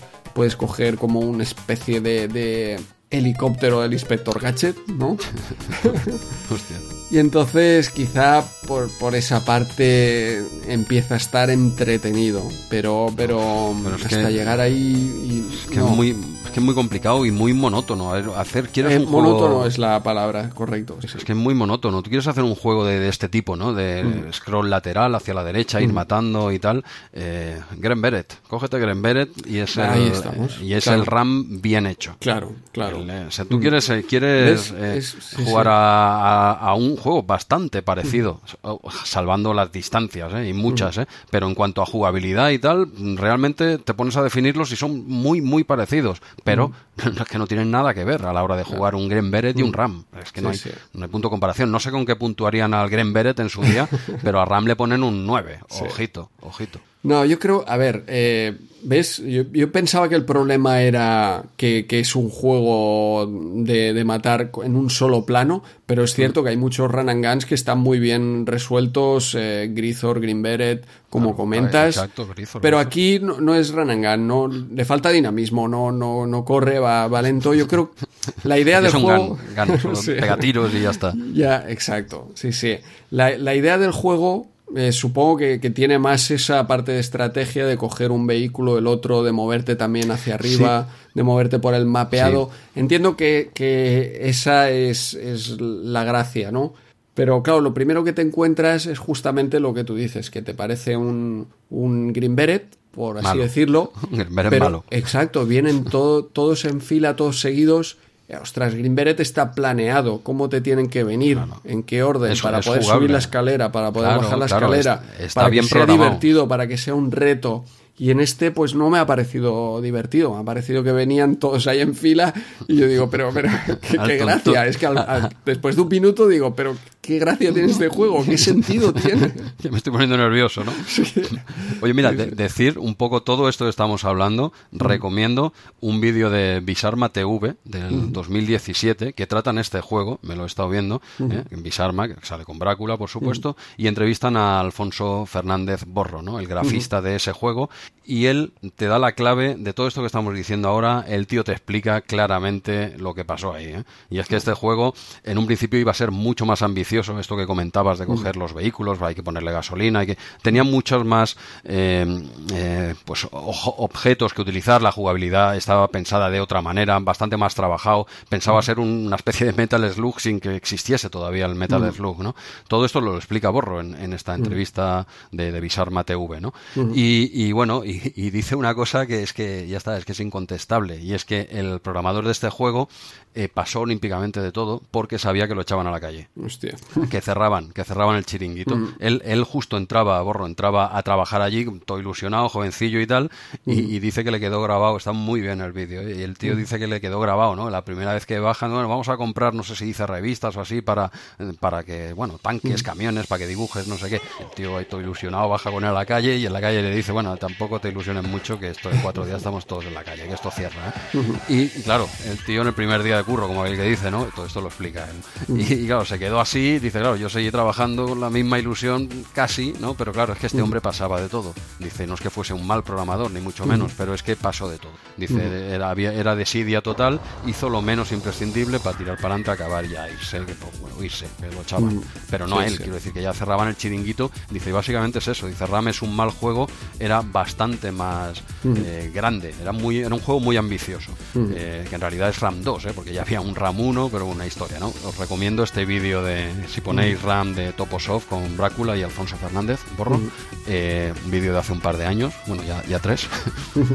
y explica Borro explica todo esto y, y, bueno da la clave no dice ¿por qué qué- esto que acabas de explicar tú ahora no dice bueno pero esto que, que pasa está mal no porque sale tanta gente del tirón y tal pues, pues bueno pues lo programó sin no porque no supiese sino que ya le daba igual 8 que 80 el juego tiene que salir y salió y ya está y este 9 bueno este 9 pues los típicos favores que se hacían en, en eso es que el director en esa época en Topo era Gab- Gabriel Nieto Ah. Gabriel sí era Gab- Ya era, Gabriel ya era director de. Ah, claro, ya había sido director de Ah, Micromanía. Había claro. sido director de Micromanía del Exacto. 85 al 88 y, Claro. y en esa época era director de Topo. ¿Ves alguna relación? ¿Ves? ¿Te, te ha saltado alguna alarma o no? Hombre, Queda claro, queda claro, ¿no? Sí. Bueno, pues todo, todo esto que acabo de explicar eh, es de, de un vídeo de Bisarma TV. ¿vale? no, no me quiero atribuir ningún mérito porque es un vídeo guapísimo que dura una media hora y analizan todo esto y Borro te explica un montón de secretos más del juego, ¿eh? de, de dónde viene el nombre, que no lo sabe bien bien, ¿eh? igual viene de Rambo, ni él lo sabe, ¿eh?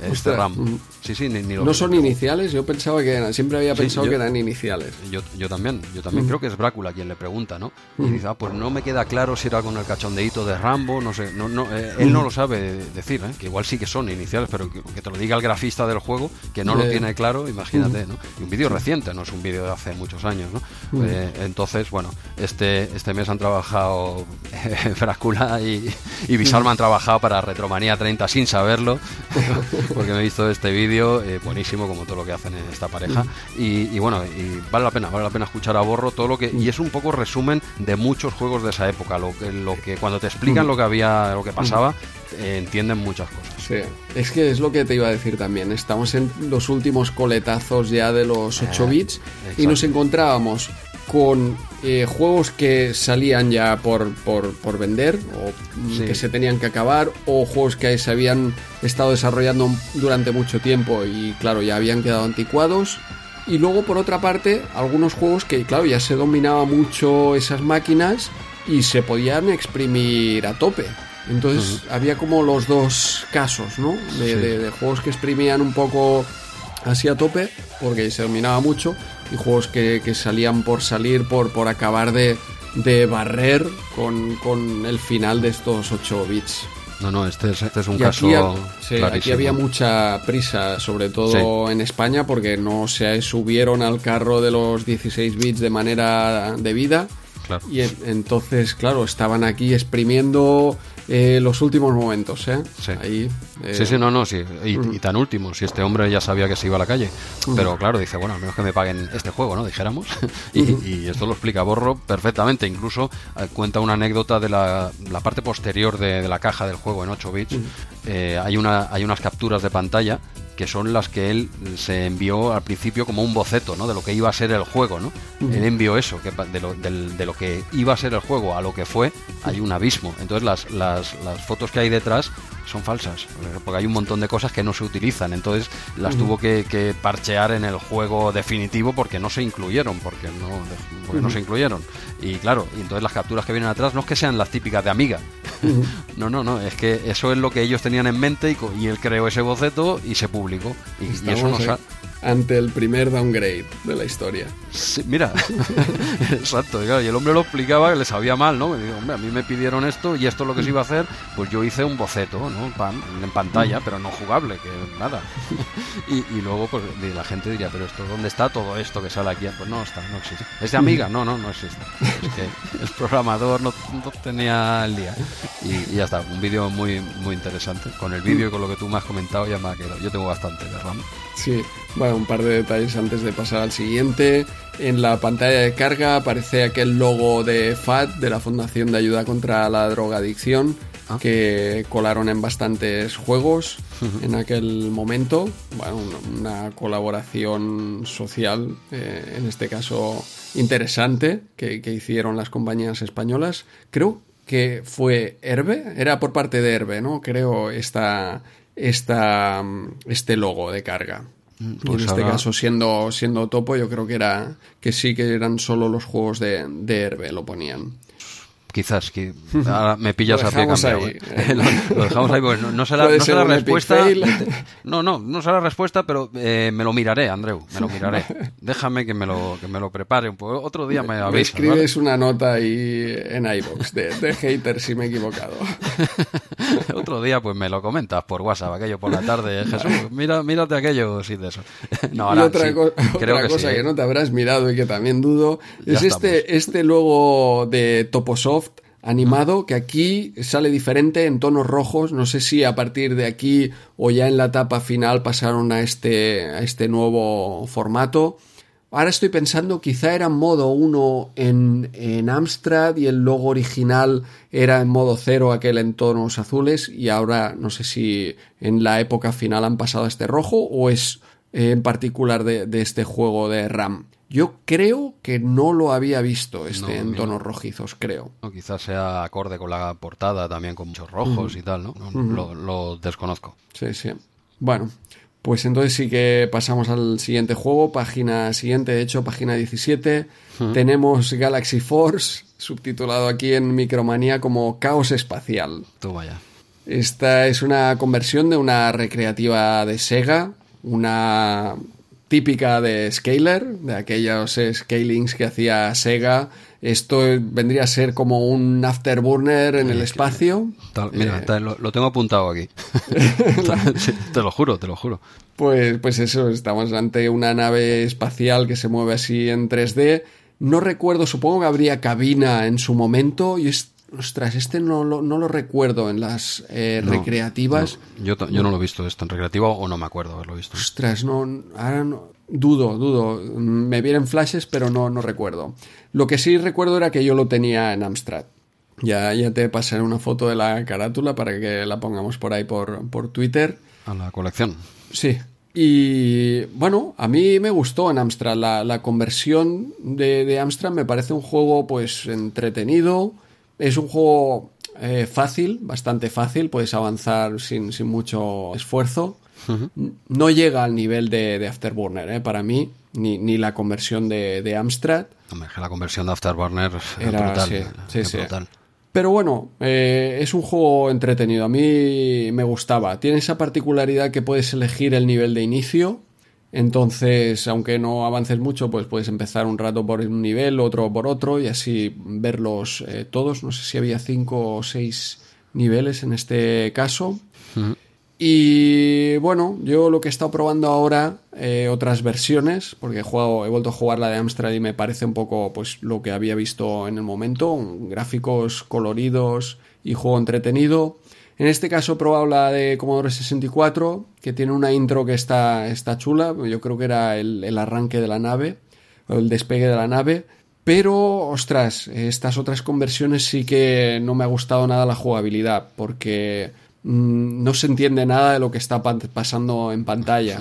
Caos espacial. Es, sí, exacto, es, lo que subtitula aquí. Todos son como caracteres cuadrados, mm, no sé, no, no, no sigo bien bien lo, que sucede en pantalla. Así como en Amstrad se puede, se puede jugar, pues en esta versión de Commodore 64 no me, resultaba muy, mm. muy extraño. Hombre, es curioso eh, por- ellos ponen arriba versión comentada Commodore, ¿vale? Ah, pero, pero, pero- pero esta pantalla es de Spectrum. Sí, porque comentan la versión de Spectrum. O Ostras. sea, no, y incluso en el, en el texto lo ponen, ¿eh? Encontrar en esta versión de Spectrum, ellos analizan la versión de Spectrum, ¿eh? La foto es de Spectrum. Realmente eh, lo, que Sí. está, lo único que está equivocado es donde pone versión comentada. Sí, sí. Qui- Equinoxe, quizá, ¿eh? lo coló allí en su ¿eh? un viaje en el tiempo y sale, sale el Commodore incluso en juegos en los que no hablan de Commodore, puede ser. Sí, sí, porque justamente además dice, "Es- existe en Spectrum y Amstrad, pero comentamos la de Commodore. A pesar de lo que decimos, un centímetro más para arriba. Exacto. Sí, sí, bueno, curioso, ¿no? Porque claro, yo veía, veía esto, ¿no? De versión comentada Commodore y veía esa pantalla, digo, eso no es Commodore. No, No. Bueno, no me lo parece, ¿no? Tiene Commodore, tiene colores apagados, pero, pero no, no tanto, ¿no? Dijéramos una cosa muy... No, se nota que no es de Commodore. Bueno, es simplemente un, bueno, un error, ¿eh? Un tipográfico. De, el resto todo está bien, quiero decir, pero ponen versión comentada Commodore, ¿no? Curioso. Sí. Pero bueno, que es, es una. Es, a ver, simplemente decir, para no alargarlo más, eh, que, que este juego, trasladar un arcade de, de así 3D de ese tipo eh, a un 8 bits, es muy complicado. ¿eh? Hacer una conversión, hacer un afterburner, dijéramos, Sí.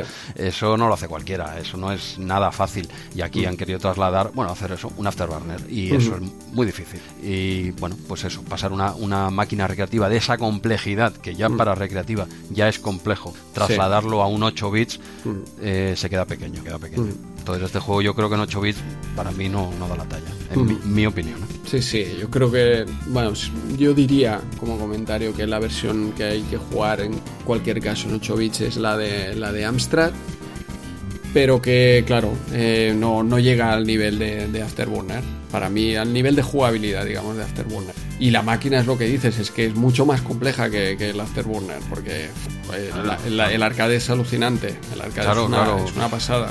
Pero quiero decir que este tipo de conversiones no sé si eran muy necesarias, porque en 8 bits, ¿no? Quiero decir, es que tienes que recortar tanto que acabas haciendo otro juego, ¿no?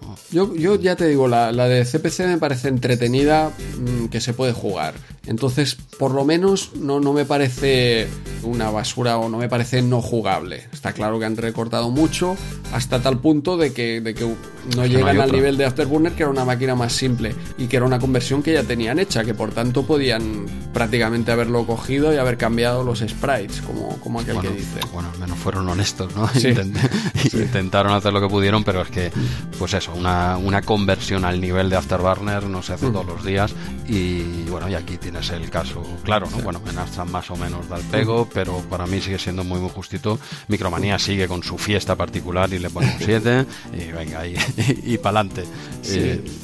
Antes, antes de pasar al siguiente, sí que me gustaría recomendar a, a los oyentes la conversión de, de Galaxy Force que hay en 3DS. en Uf, 3DS. Sí, sí, juegazo. En 3DS hay una serie de, de arcades de, de Sega que se convirtieron a 3D, Ah, que por parte de M2, un grupo de programación eh, japonés. De hecho, justo en la última Retro Gamer aquí en España hay un reportaje de ellos. Y yo tengo, tengo varios. Tengo los Street of Rage 1, 2, tengo Outrun, Space Harrier, Hostia. el eh, Sonic también y, y este Galaxy Force. Y son unas conversiones espectaculares. O sea, de hecho ellos creo que hacían las conversiones. Ay, el Super Hang-On también tengo. Uf, espectacular. La 3DS tiene que estar bien, Sí, es una sí, máquina sí. bastante, creo, bastante adecuada, ¿no? Para jueguitos de este tipo. Claro, pero, pero fíjate que no es, no es un remake. Cogen el arcade tal cual o el juego de Mega Drive, dependiendo. Este Galaxy Force está sacado de- del, del arcade. Ah, es- el propio arcade, dice. Sí, yo diría que Super Hang-On y Outrun me suena que también son los de arcade, pero los otros que te he comentado son los de los de Mega Drive. O Space Harrier puede que sea también de arcade. Pero lo que hacen es eh, como si fuera un emulador para la 3DS Sí, del sí, te, corre, te corre directamente el, el- El juego tal cual. el juego de arcade. vamos. Eso es, tal cual. No, no, es- no han mejorado gráficos, no han- O es, sea, es como si cual. le pusieses el mame a la 3DS, por decirlo de alguna forma. Exacto, pero en 3D. Lo que sí que hacen es que corra en 3D. claro, eso que no entonces es- tener- Claro, es espectacular el efecto 3D en estos juegos de, de Ah, scaling. claro, no, claro, claro, ahí Es, tiene que es espectacular. Sí. Luego le meten un montón de, de opciones también al juego, pues que sí puedes jugar con, con, eh, Hostia, pues, con el stick o moviendo la máquina. Bueno, les meten un montón de opciones. La verdad es que valen, valen mucho Hostia. la pena. No, no, y este este, de- es súper espectacular. No, no, este, de este tipo en el 3D, claro, estos. Me lo tienes que enseñar es un día, ¿eh? Sí, que- sí, sí, ya, ya te lo enseñaré. Le estaba dando esta tarde. Además, es un juego muy, muy facilito porque me he llegado a la última pantalla en, en una Uh, sola si te- partida. Si te has llegado tú a la última pantalla, estamos hablando de un juego aburrido, ¿eh? No, no, pero to- todos ellos la verdad es que son muy recomendables para, para 3DS y este como demo de- del 3D es espectacular. Eso tengo, tengo que verlo en. No, no en YouTube, eso, Eso es. Un día tienes que traerte la maquinita, me lo Sí. enseñas. Pinta, pinta guapo. Bueno, no sé si tienes algo más que decir de Galaxy Force. No, no, ya podemos seguir avanzando. Bueno, avanzamos poco, ¿eh? Avanzamos Eso poco porque. vamos, vamos a ritmo aquí de tortuga. Sí, la, la misma página justo debajo, porque se ocupaba media página, ah, ni media página, porque a la derecha tenemos los super hits, que no vamos a entrar porque nos volveremos locos hoy ya. No, un pequeño recuadro y sale un juego de, de minigolf. Yo, a De- mí- antes de que entres, Magic Bytes. Magic Bytes es este juego de minigolf y era el, eh, también de Magic Bytes el Mortadelo y Filemón 1. Vale, vale, vale. Eso es. Sí, Ahora sí, que lo he sí. visto aquí escrito. Sí, ahora me ha venido la memoria, a mí también lo has dicho. Sí, ahora que lo has dicho, es cierto, cierto, Magic Bytes. Bueno, pues tenemos aquí un juego de, de minigolf. Yo es que es- es- minigolf creo que no habré jugado tres veces en mi vida, y igual que el golf, me da, me da bastante igual, pero los juegos de minigolf pues me hacen gracia y, y me entretienen. Y este, sin ser nada del otro mundo, pues es muy divertido. La verdad es que lo he probado en, en C64, ¿vale? Eh, porque la, la- la versión co- comentada es C64 y esta vez es verdad, fíjate. ¿eh? Esta vez dice ya que lo hemos puesto, vamos a hacerlo. Y igual era un copiar-pegar del otro, ¿eh? Que ahí. Puede ser, vez- puede ser. Esta vez sí, comentan el, el juego eh, Minigolf, aunque el nombre, el nombre completo es otro, eh, que es más complejo, no sé si lo tenía por aquí. Eh, eh, Hole in One Miniature eh, Golf se llama. Un poco. Hole in One Miniature Golf de Magic Bytes. Aquí lo ponen como Minigolf. y para adelante. Bueno, no, no tiene mucho misterio. Es un, un juego, eh, evidentemente, de minigolf, vista aérea, sin grandes pretensiones. Me parece que son cinco campos de 18 hoyos cada uno. Eh, bueno, vendrías. ¿te ¿Recuerdas cuando hablamos del Zany Golf de Amiga? Sí, pero bueno, no, no llega a ese nivel. No, No, no, no, no llega a ese nivel, pero casi, ¿eh? Recordemos cuando hablamos del Zany Golf, eh, hablamos de la versión de Amiga. Sí. Vale, entonces aquí tienes un juego, bueno, minigolf, que, que está muy, muy a la altura de ese juego y estamos hablando de C64. Pero aquí, claro, es vista cenital, ¿no? Aquel era un como un isométrico. Sí, cambia, un- pero bueno, eh, sí, era isométrico, era isométrico, pero mm, básicamente los dos se ven prácticamente desde arriba, es que no puedes ponerlo Sí. a, ras de- a ras del suelo, ¿no? En, en este, en este caso es más vista cenital total, pero es que son muy, muy similares los juegos y este está mm, a la altura. No te voy a decir que es mejor porque no, Pero Golf bueno, de diversión sí, es lo que quieres Sí, llegar. sí, sí, porque bueno, eh, son juegos de mini, a mí me divierten, ¿eh? son juegos muy chorras, ¿eh? pero bueno, la- esa, esa sencillez en el juego de vez en cuando también va bien uno de estos para desintoxicarte un poco de, de matar a tanto bicho y tanta historia, ¿no? Bueno, y este pues tampoco tiene eh, mucho secreto. ¿eh? La gracia que tiene, claro, yo lo juego con cursores y eso eh, cuesta. Este juego estaba pensado para jugarlo con ratón. Claro. Con ratón Pero con, con ratón funcionaba en el Commodore Sí, sí, sí, por 64. lo, por lo que por lo que he leído, claro, yo lo he emulado aquí en la Raspi, he tirado de, de cursores, incluso cuando leí que lo de ratón, eh, busqué la configuración, digo, a ver si hay forma de decir que el puerto 1, por ejemplo, sea el ratón, porque tengo conectado un ratón Sí. a, a la Raspi, ¿no? Digo, a ver si lo consigo y no, no fui capaz. Si no me equivoco, este juego se podía jugar con ratón en el C64 y entiendo que gana mucho, porque claro, Sí, aquí lle- llevar el puntero de un lado al otro de- es un poco Claro. farra- farragoso ¿eh? con los cursores. Es que yo lo, lo he leído, no, no sé de aquí o si era en Movie Games o en algún sitio lo he leído, que se podía con ratón. Yo lo he intentado y no he podido, entonces se ve muy limitado jugándolo con cursores porque está pens- es que se ve que está pensado, eh, cuesta moverlo de un lado, de un extremo a otro con los cursores. Bueno, básicamente pues pones la, hasta que me di cuenta que tienes que poner la bola en la línea de salida, dijéramos. Vale, pues es yo- el principio. claro, pero es que no está la bola, ¿no? Y la tienes que poner, hay una franja blanca que es la de salida, la puedes poner en cualquiera de los dos extremos en el centro, pero la has de poner tú. Entonces, claro, tenía un punto de mira, tenía un agujero y bueno, y, y ya está. ¿Y, y- y qué, qué hacemos aquí, no? Y, y nada, tú pones a partir de ahí pones la bola, entonces eh, en verde, no sé si el Zany Golf era desde atrás, como si fuese un billar, ¿sabes? Que le dabas, no recuerdo, Sí. ¿eh? sí si era como la fuerza hacia atrás, aquí no, aquí es al revés. Tú marcas la bola, mantienes, mantienes pulsado y lo llevas hacia, el hacia la dirección que va a tomar la bola, ¿no? que es la línea de puntitos que te va apareciendo. Y simplemente, si es más eh, larga o más corta, es la potencia. O sea, es bastante, bastante intuitivo. Y no... es, es, más como un juego de billar, ¿no? Sería que, marcas la, dirección. Sí, sí, sí. Marcas la dirección. Bueno, hay otros de billar que es al revés, ¿eh? lo que comentaba antes. Que también tiras para atrás. Claro, tiras, es como para hacerlo, intentar hacer más realista, ¿no? Como si tiras el brazo para atrás y tal. Bueno, en este caso es, es hacia, hacia el cursor, la bola hacia el cursor y la longitud es, la potencia. Y ya está, y son diferentes, yo te digo, es un juego sin grandes pretensiones, te dejan ir tres por encima del par, a la que pasas el cuarto ya te ponen un tiro de penalización y pasas, pasas de, hoyo, ¿no? Y vas, y vas haciendo todos en diferentes campos, va cambiando, bueno, más que la dificultad, los, campos, ¿no? Hay algunos campos, bueno, aquí por ejemplo, no sé si más adelante, yo no he llegado, hay por ejemplo efectos de, viento que son bastante típicos en, juegos y, y, es lo que lo hace difícil también, ¿no? El viento que te mueve la bola para un lado para el otro, aquí no lo he visto, no sé si más, más adelante saldrá algo, ¿no? Por los que yo me he hecho los 18 del primero y sí que, lo que sí que hay cambios de rasante, hay el típico, la arena, hay agua que te penaliza también con otro tiro, bueno, y te pone el par en todo momento y ya te digo, creo que te deja ir, si no me equivoco, tres por encima, la que haces eh, cuatro por encima tiene un nombre, ¿eh? eso.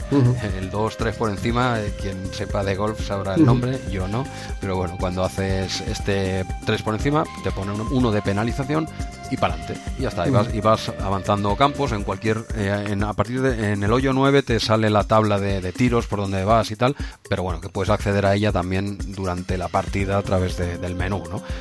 Y ya está, quiero decir, ya está, no nos compliquemos más la vida, ¿vale? Ya sin historias, sin inventos y bueno, para ser un 8 bits, pues un juego que para un ratito está divertido. No va a pasar a la historia, ni lo pretendía, creo, y ya está. Y yo lo, lo vi muy, muy, muy conseguido, la verdad. Muy yo creo que es de los, de los que más me he divertido, al menos, para probar en, en este número, que, de los juegos que he repasado yo, dijéramos, pues es, con el que mejor me lo he pasado, así de claro. Sí, son juegos simples, pero, pero adictivos y divertidos. Sí, sí.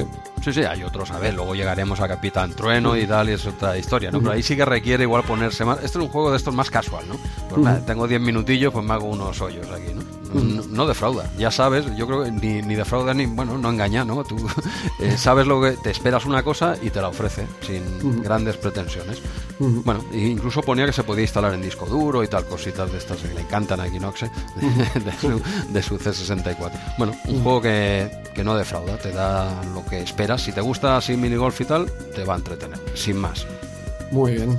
Pues lo siguiente que tenemos por aquí, Ninja Warriors, la conversión a 8 bits del de, arcade del que ya hablamos en las primeras, eh, en los primeros episodios de Retromania 30. También punto de mira Atari con Snoopy por aquí, un juego muy colorido. Y llegamos pues al que quieres hablar tú ya, en, página 24, Jesús, este Beach Volley. Este, este beach volley. Creo que igual he dicho muy pronto que es el juego con el que más me he divertido preparando el programa. ¿eh? no, preparándolo seguramente sí, porque este Beach Volley, hablamos de Beach Volley por supuesto, punto de mira amiga, es que este juego lo tengo ya tan tan tan mamado que... este tú has jugado conmigo, ¿no? ¿En la, época o tampoco? No, no, no, no, lo recuerdo. ¿Tú, que, ¿tú venías? Jugado. ¿Tú qué hacías en mi caso? Cuando venías a la amiga, ¿qué eh, hacías? Eh, yo creo que era eh, básicamente speedball y, y sensible soccer, básicamente. Que, dos grandes juegazos, pero ¿cuánto te has perdido, Andreu? No, estabas. No estabas este, este juego es una, pasada y recuerdo especialmente jugarlo allí, en el camping, porque era, no sé, creo que el verano que lo pillé fue el que me visteis menos, me imagino. es, es un juegaco, es un juegaco Beach Volley. Quien no lo conozca en Amiga, pues yo creo es el mejor juego de, de volei playano que, he jugado. Bueno, aquel que cuál era el que probamos también muy bueno en dos. Kings of the Beach. Kings of, the, Beach también. A mí me gustó más Kings of the Beach. Que Beach Volley. Sí, sí, sí, me, gustó más aquel. esto, Andreu, bórralo luego. Borra, bórralo porque estás diciendo cosas que no acaban de cuadrar. Pero bueno, es un gran juego aquel, ojo. ¿eh? Pero bueno, evidentemente yo hablo intoxicado por todo el vicio. lo, lo, acepto, ¿eh? lo acepto. Por todo el vicio que le pegué a este Beach Volley. Bueno, vamos por faena. Pero, pero antes el, resumen, resumen del argumento, que es algo que luego nos critican, ¿eh, Andreu? Que mm. tiramos para adelante con los juegos, no, no decimos ni, ni de qué va la jugada. ¿eh? Sí, a ver, este será complejo porque lo veo aquí un simulador de volei playa, dos contra dos, donde jugar. No, no, no, pues tiene, tiene su historia. ¿eh? Tiene Tiene su historia, yo te cuento. Mm. Sí, bueno, yo te cuento así por encima, ¿no? Y es que mientras dos niños juegan a beach volley, un señor con traje y sombrero en un coche rosa con la inscripción Adidas en la luna trasera, ¿eh? tintada para, para más datos, pasa y les ofrece un contrato para participar en el Ocean Beach Volley World Tour, ¿vale? Con un premio de 250.000 eh, dólares. ¿eh? Niños, Pero- no os sigáis, no, os metáis en coches con, con pegatinas de Adidas que os ofrezcan esta cantidad de dinero. Pero bueno, Sabía, sa- sabía que ibas a ir por ahí, pero, pero no, no sufráis, ¿vale? Que esta es una de esas pocas veces en que una historia de este tipo acaba bien. bien. Ah, Vale, no, no te preocupes, no te preocupes. Hablamos de volei, hablamos de volei y aquel señor les quería contratar de, de verdad. Bien, bien. Sí, sí, para, para jugar a volei, para Bien. jugar a volei, ¿eh? Así que firman eh, ese contrato, eh, ellos, ¿eh? No, no sus padres, ¿eh? Y viajan por ocho ciudades de- del mundo. Ellos solos igual, ¿eh? Los padres no saben nada de todo esto, ¿eh? Los críos van rondando el mundo y tal, ¿no? Y son los campos que, que jugaremos Es- en... Esto acabará en un Macaulay Culkin. No, Andreu, Andreu, no, no seas, no seas negativo, hombre, no seas negativo que hablamos de, de béisbol y de, que tienes Venga. una mente, tienes una mente muy sucia, muy cepecera, ¿eh? Pero Venga, bueno, venga. vamos. Nada, oye, y van por las por ocho ciudades, ¿no? Eh, van a Londres, Inglaterra, New York, en USA, ¿no? Nassau, en las Bahamas, Luxor, Egipto, en Sydney, Australia, eh, Tokio, Japón, Moscú, Rusia y París en, en Francia, ¿no? Estos son las, las fases de Ujú. ¿Vale? Y tú empiezas, pues, empiezan en casa, empiezan en, en Londres. Y bueno, eh, ya te, no te voy a sorprender, ¿no? Viendo las fotos, quitando este argumento que se han sacado aquí de la manga y tal. Es un gran, es uno de mis juegos favoritos en Amiga. No quiere decir que sea de los mejores de Amiga. Son de los que yo toqué y de los que yo más me vicié en la época. Y de este tenía, me vicié en la época y me he vuelto a enganchar un poquito ahora, ¿eh? Hasta que, sí, sí, es que es, es que es muy bueno, es que es muy bueno. Es un 2 contra 2 de, de volei. Tiene un pequeño problema, por decirlo de alguna forma, y es la, la extrema dificultad. O sea, bueno, extrema dificultad o lo, lo malo que soy, ¿no? Pero, pero sí que lo he leído incluso en otros sitios. Empieza ya muy fuerte el juego, Sí. no, no tiene una, un- ¿cómo te digo? una curva de dificultad. Empieza a tope. O sea, la primera fase yo creo que es igual de difícil que la quinta. Y bueno, es un... Dime, dime. No, no, eh, que yo vi lo mismo y esta dificultad la vi quizá porque en Amiga es demasiado rápido el juego. Por el Kings of the Beach, que te he dicho antes que me, me gustó más, eh, el juego es difícil, difícil de cogerle el punto de cuándo darle, etcétera. Pero aquí sí. veo que los personajes se mueven demasiado rápido, entonces ajustar al punto ahí de caída y sobre todo los smashes es, es quizá muy complicado. Claro, tú vienes, vienes de otro, no, no daré nombres, pero tú vienes de otra máquina en que todo es diferente, ¿no? Aquí yo creo que va a la velocidad que tiene que ir. en mi- en- ahora, no, ahora fuera coña, ¿eh? No es, mm, yo es que más que rápido lo veo difícil, difícil. Hacer el smash es complicado. Sí. Bueno, tú llevas a, a- a los dos jugadores de, del- de tu equipo, puedes jugar a dobles también, ¿eh? Con- pero cada jugador llevaría dos jugadores, no vas en el mismo equipo. ¿no? Digo, por si el ordenador no hay manera de ganarlo, que, que ya puede pasar, ¿no? Y, y bueno, el, el smash es complicado. Hay un truquito, hay un truquito que es hacer smash en la parte de arriba, de- tocando la red, dijéramos, por la parte alta del campo. ¿Eh? Tú lo ves en el campo, se ve en lateral, no sé si hemos comentado. Y entonces, si tú haces el smash allá arriba a la derecha, tocando el marcador, eh, ahí, ahí es fácil darle. Porque claro, el tío te prepara el balón, entonces tú tienes que saltar en el momento eh, justo. Eso es lo difícil, ¿no? Una vez le coges el, el rollete, no es tan difícil, pero sigue siendo bastante complicado hacer los smash eh, en, otra zona que no sea esa. Y claro, sin smash no haces punto. ¿eh? Claro. Si se la tiras al otro lado sin más, alguna vez toca suelo, pero siempre te la van a devolver sí. siempre, siempre te, te la van a, a devolver. Bueno, el juego empezaba con, con una intro espectacular, ¿eh? con, con el logo de Ocean en, enorme, con un trofeo dorado y sobre todo, y te hablo siempre la versión, este lo he jugado solo en Amiga, pues el que tenía, yo lo tenía en Amiga y, y lo he probado solo en Amiga, y la, y la, la música, la música de, de la intro y durante el juego es, es tremenda, es tremenda. Es- esa presentación con ese logo y esa copa dorada, no sé si lo recuerdas. ¿o Sí, qué? pero... sí, sí, la vi porque quería saltármela, pero no te dejan No, no te deja, no te- es verdad, es verdad, buen detalle. Entonces es un poco larguita,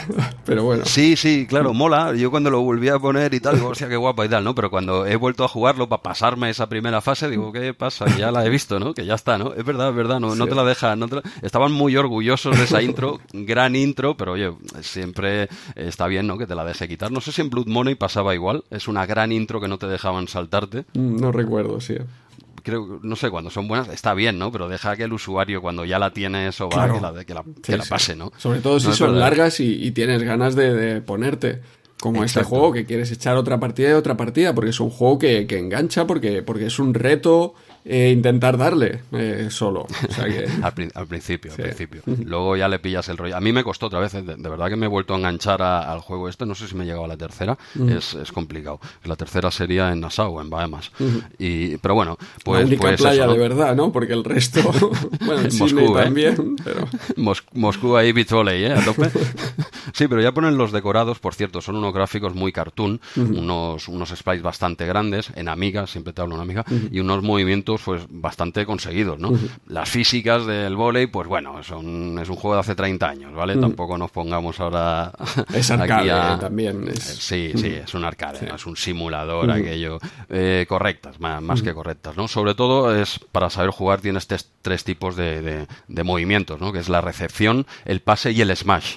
¿Eh? Son básicamente cuando te pegan ellos un smash, pues tú eh, primero la bloquea al tío así con los dos brazos, no sé qué, luego la pasarías al siguiente jugador, son tres toques, como, sabemos, ¿no? De volei, y, luego eh, está el smash, el smash es lo que con eso hacer los puntos. Si no llegas a hacer smash, que la tienes que devolver desde otra parte del campo, solo servirá para que ellos preparen la bola y te casquen otro smash. O sea, tú tienes que hacer todo lo posible por recepcionar la bola, pasársela en condiciones a tu otro jugador, que te lo indica siempre con un dedo, con la mano, y, hacer un smash en la zona del campo en la que ellos no estén, que son pocas, son, poquitas. Ya te digo, el truco es smashar al lado del marcador, para resumirlo. Y luego tiene también un pequeño golpe, que esto ya es más pro. ¿eh? Cuando vas a hacer el smash y el tío se te pone delante, salta contigo para bloquear, hay una opción que si tú le das en el aire, ¿eh? le das hacia atrás, el tío, cuando vas a hacer el smash, pero pam, le pegas hacia atrás, lo que hace un globo. Exacto. Entonces pasa por encima. Esto cuesta pillarlo, ¿eh? porque bastante locos va, vas para, para intentar que no te eliminen y, hace un globo, pero ese globo lo cogerá el otro compañero suyo. ¿eh? o, él mismo cuando toca suelo. Quiero decir, no va a ser punto, pero cuando tienes clarísimo que te van a bloquear, porque a veces un bloqueo va al suelo. Entonces no, no la puedes eh, no, no, la puedes parar. Entonces, esto del globo, bueno, mm, no vas a hacer punto, pero al menos para ir siguiendo avanzando. Es a, a, siete puntos, es el primero que llegue a siete puntos, sin más. Sí, sí. ¿Vale? Sí, y con un tiempo. El tiempo te lo va marcando abajo a la izquierda, es una especie de círculo que te va marcando eh, el, no pasapalabra, este que Se parece. con, las letritas, no, bueno, es un reloj.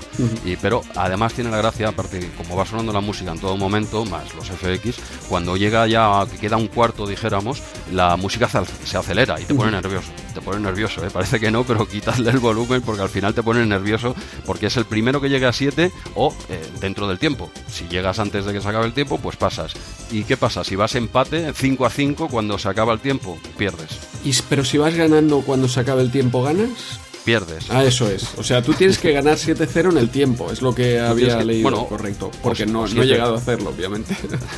o 7-6, es igual. Tú, básicamente, sería llegar a 7 tú antes de que se acabe el tiempo. Eso sería quizás el resumen sencillo. ¿no? Tú, casi que el marcador del rival te da un poco igual.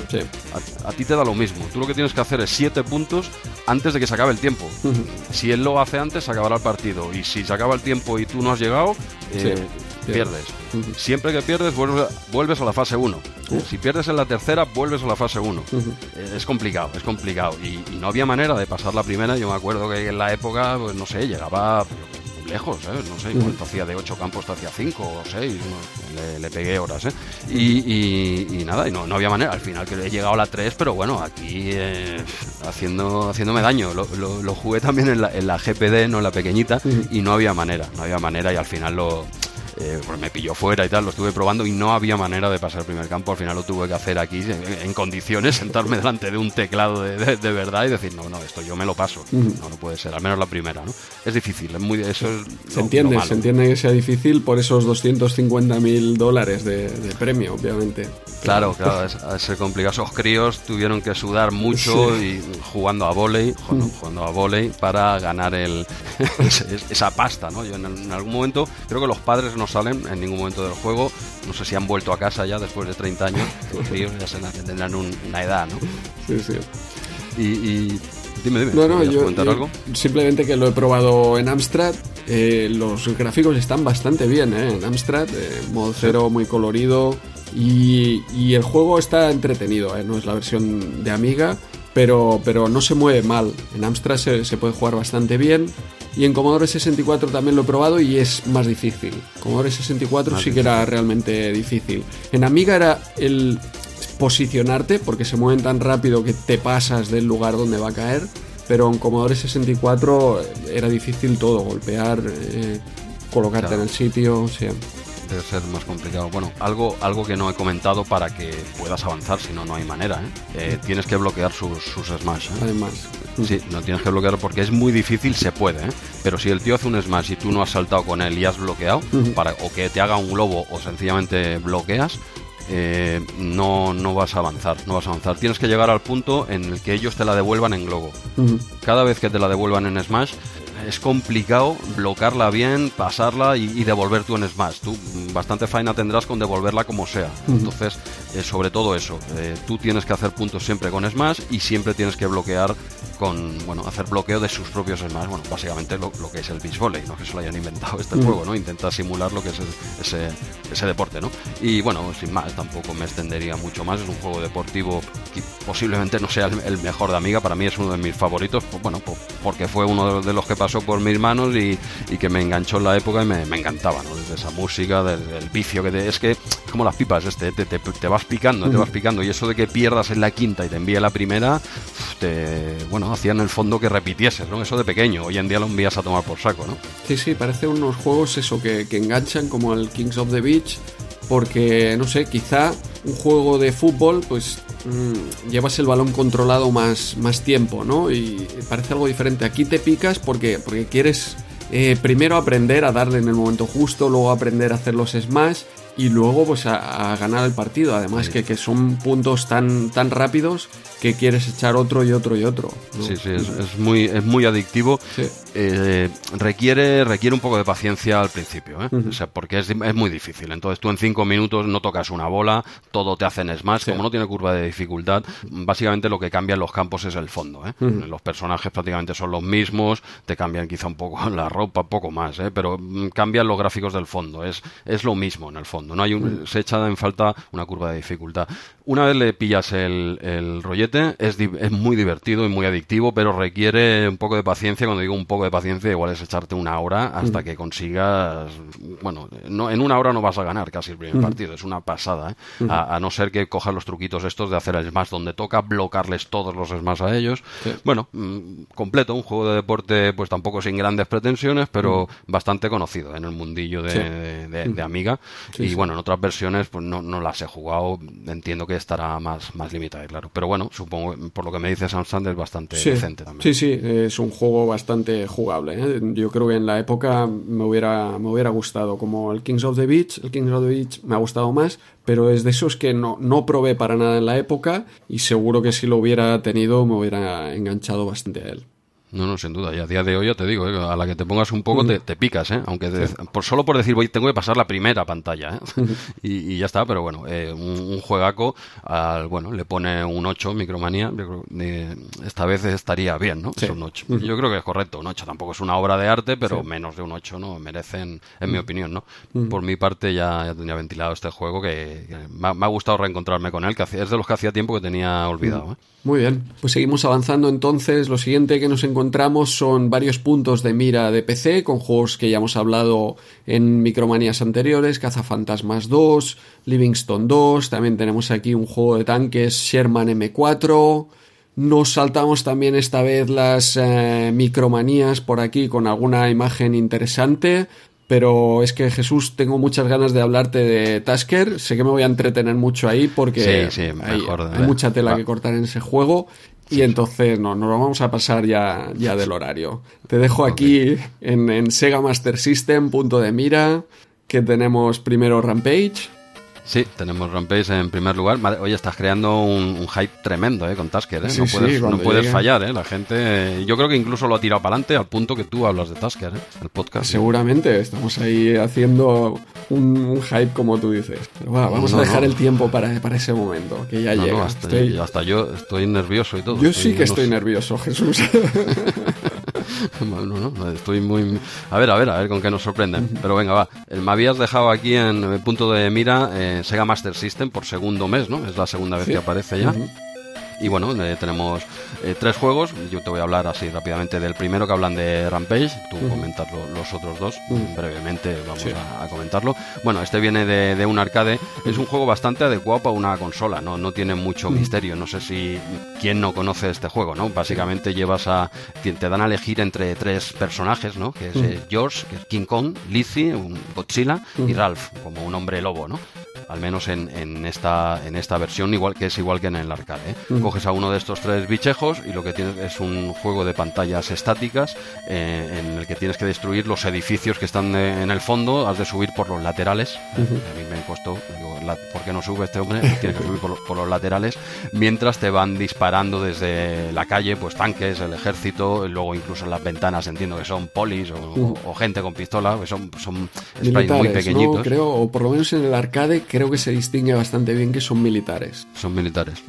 Vale, pues tenemos ahí a los militares que intentan que pues que no montes el pollo en la ciudad y has de destruir el edificio. Vas subiendo y vas pegando con el puño, el bichejo de turno también salta, bueno, está bien, es, entretenido, ¿no? no es nada, yo este no lo, no lo jugué mm. en su época, lo he probado ahora, me parece un, un juego gracioso. Mm. Entiendo que, en, arcade es otra historia, en, Master System está, mm, bueno, está bastante, bastante decente, tampoco hablamos de un arcade que, requiera una gran infraestructura, ¿no? Es un arcade, no, no hablamos de estos de cabina, no es un afterburner, ¿vale?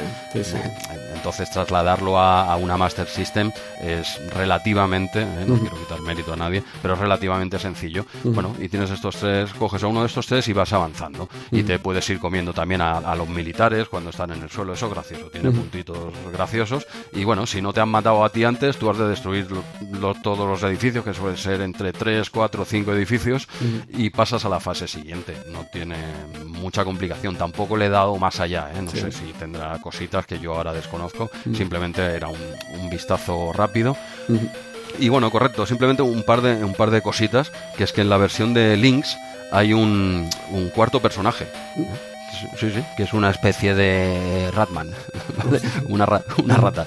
Hay un, hay un cuarto personaje y en la versión de NES, eh, al revés, solo hay dos personajes. Qué raro. Sí, sí, son dos curiosidades. Eh, la, duda que me queda, no sé si tú la sabrás o qué, es que eh, creo que sí, pero no, no lo tengo muy claro, que ahora volvemos otra vez a Master System. Si este juego podían jugar los dos, dos a la vez, sí, eso lo tengo claro, los dos jugadores, pero tres a la vez me ha parecido leer que podían jugar incluso tres players simultáneos en la Master System. ¿Tú cómo lo ves? No lo sé, no lo sé, porque tenía solo dos tomas ¿no? de, joystick y no sé si, si había algún conector especial.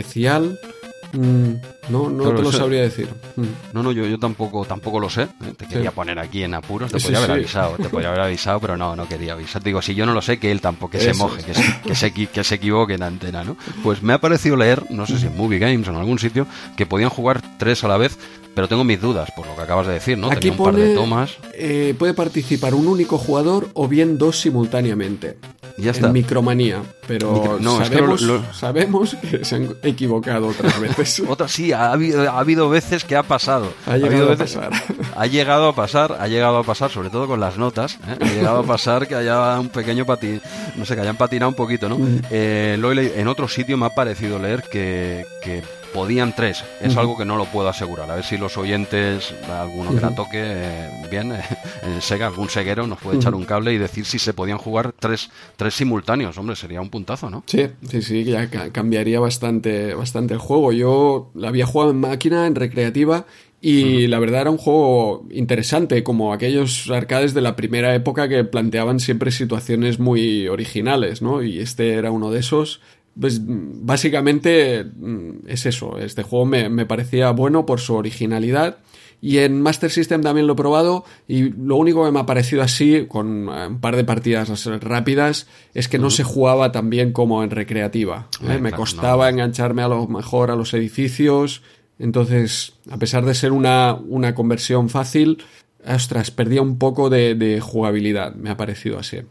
Sí, hombre, no, no es la. a ver, yo he mirado un poco más a- también así en YouTube y tal, ¿eh? No, no es la, el arcade, lógicamente, es una Master System, pero yo creo que parece bastante conseguido, ¿eh? Sí. No sé, por, por eso, ¿eh? Porque lo que hablábamos, quizás sea un arcade más de primera generación, no sé, no es un arcade de estos top. Sí. Y, y bueno, simplemente me quedaba esta duda de tres a la vez, podría ser curioso. Hombre, la Lynx, por lo que he visto aquí, cuatro, así con el multiplayer este y tal, pues hostia, podría ser divertido. Pero cuatro en la pantalla de la Lynx, no sé yo, ¿eh? Cómo No, porque, eso. ostras, entiendo que jugarían cada uno en su link. Cada- no, o claro, dos claro, en cada una.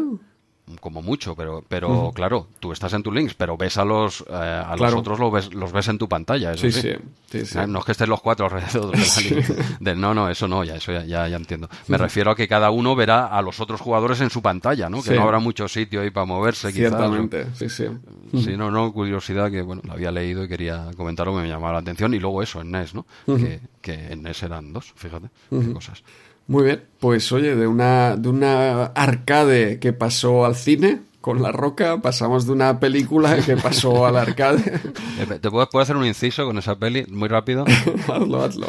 Es, un- es una chuminada de película, pero a mí me divirtió, me divirtió mucho. Lo dejo ahí. Vale, vale, pues si es divertida la, la miraré, porque, eh, a ver, nosotros somos fans de, de La Roca porque las películas son divertidas. O sea, Exacto. sin más pretensión, hostia, el tío hace películas que todas están entretenidas. Que sí, que sí, que yo que, que ves la película y no hay y no hay por dónde pillarlo, ¿eh? Está el tío ahí con el monstruo pe- pegándose, le pasan rocas por todos lados, el tío es, es más fuerte que, que- que el bicho, ¿no? Pero bueno, es, es una chuminada que, no- lo, que lo, lo acabas de clavar, ¿eh? no pretenden engañar a nadie y, y ya está, no son como las de Rambo, por ejemplo, que serían más realistas, ¿no? Que eso puede, puede pasar, lo de Rambo puede pasar si es Stallone el soldado, claro. Por, por supuesto, siempre hablo de si es él el que lo hace, ¿no? Pero oye, yo ahora me pondrán a parir, ¿eh? Dirá, "Va, si es una tontería de película y, y te, te diré, estoy totalmente de acuerdo, si es una tontería de película, pero oye, yo me lo pasé muy bien.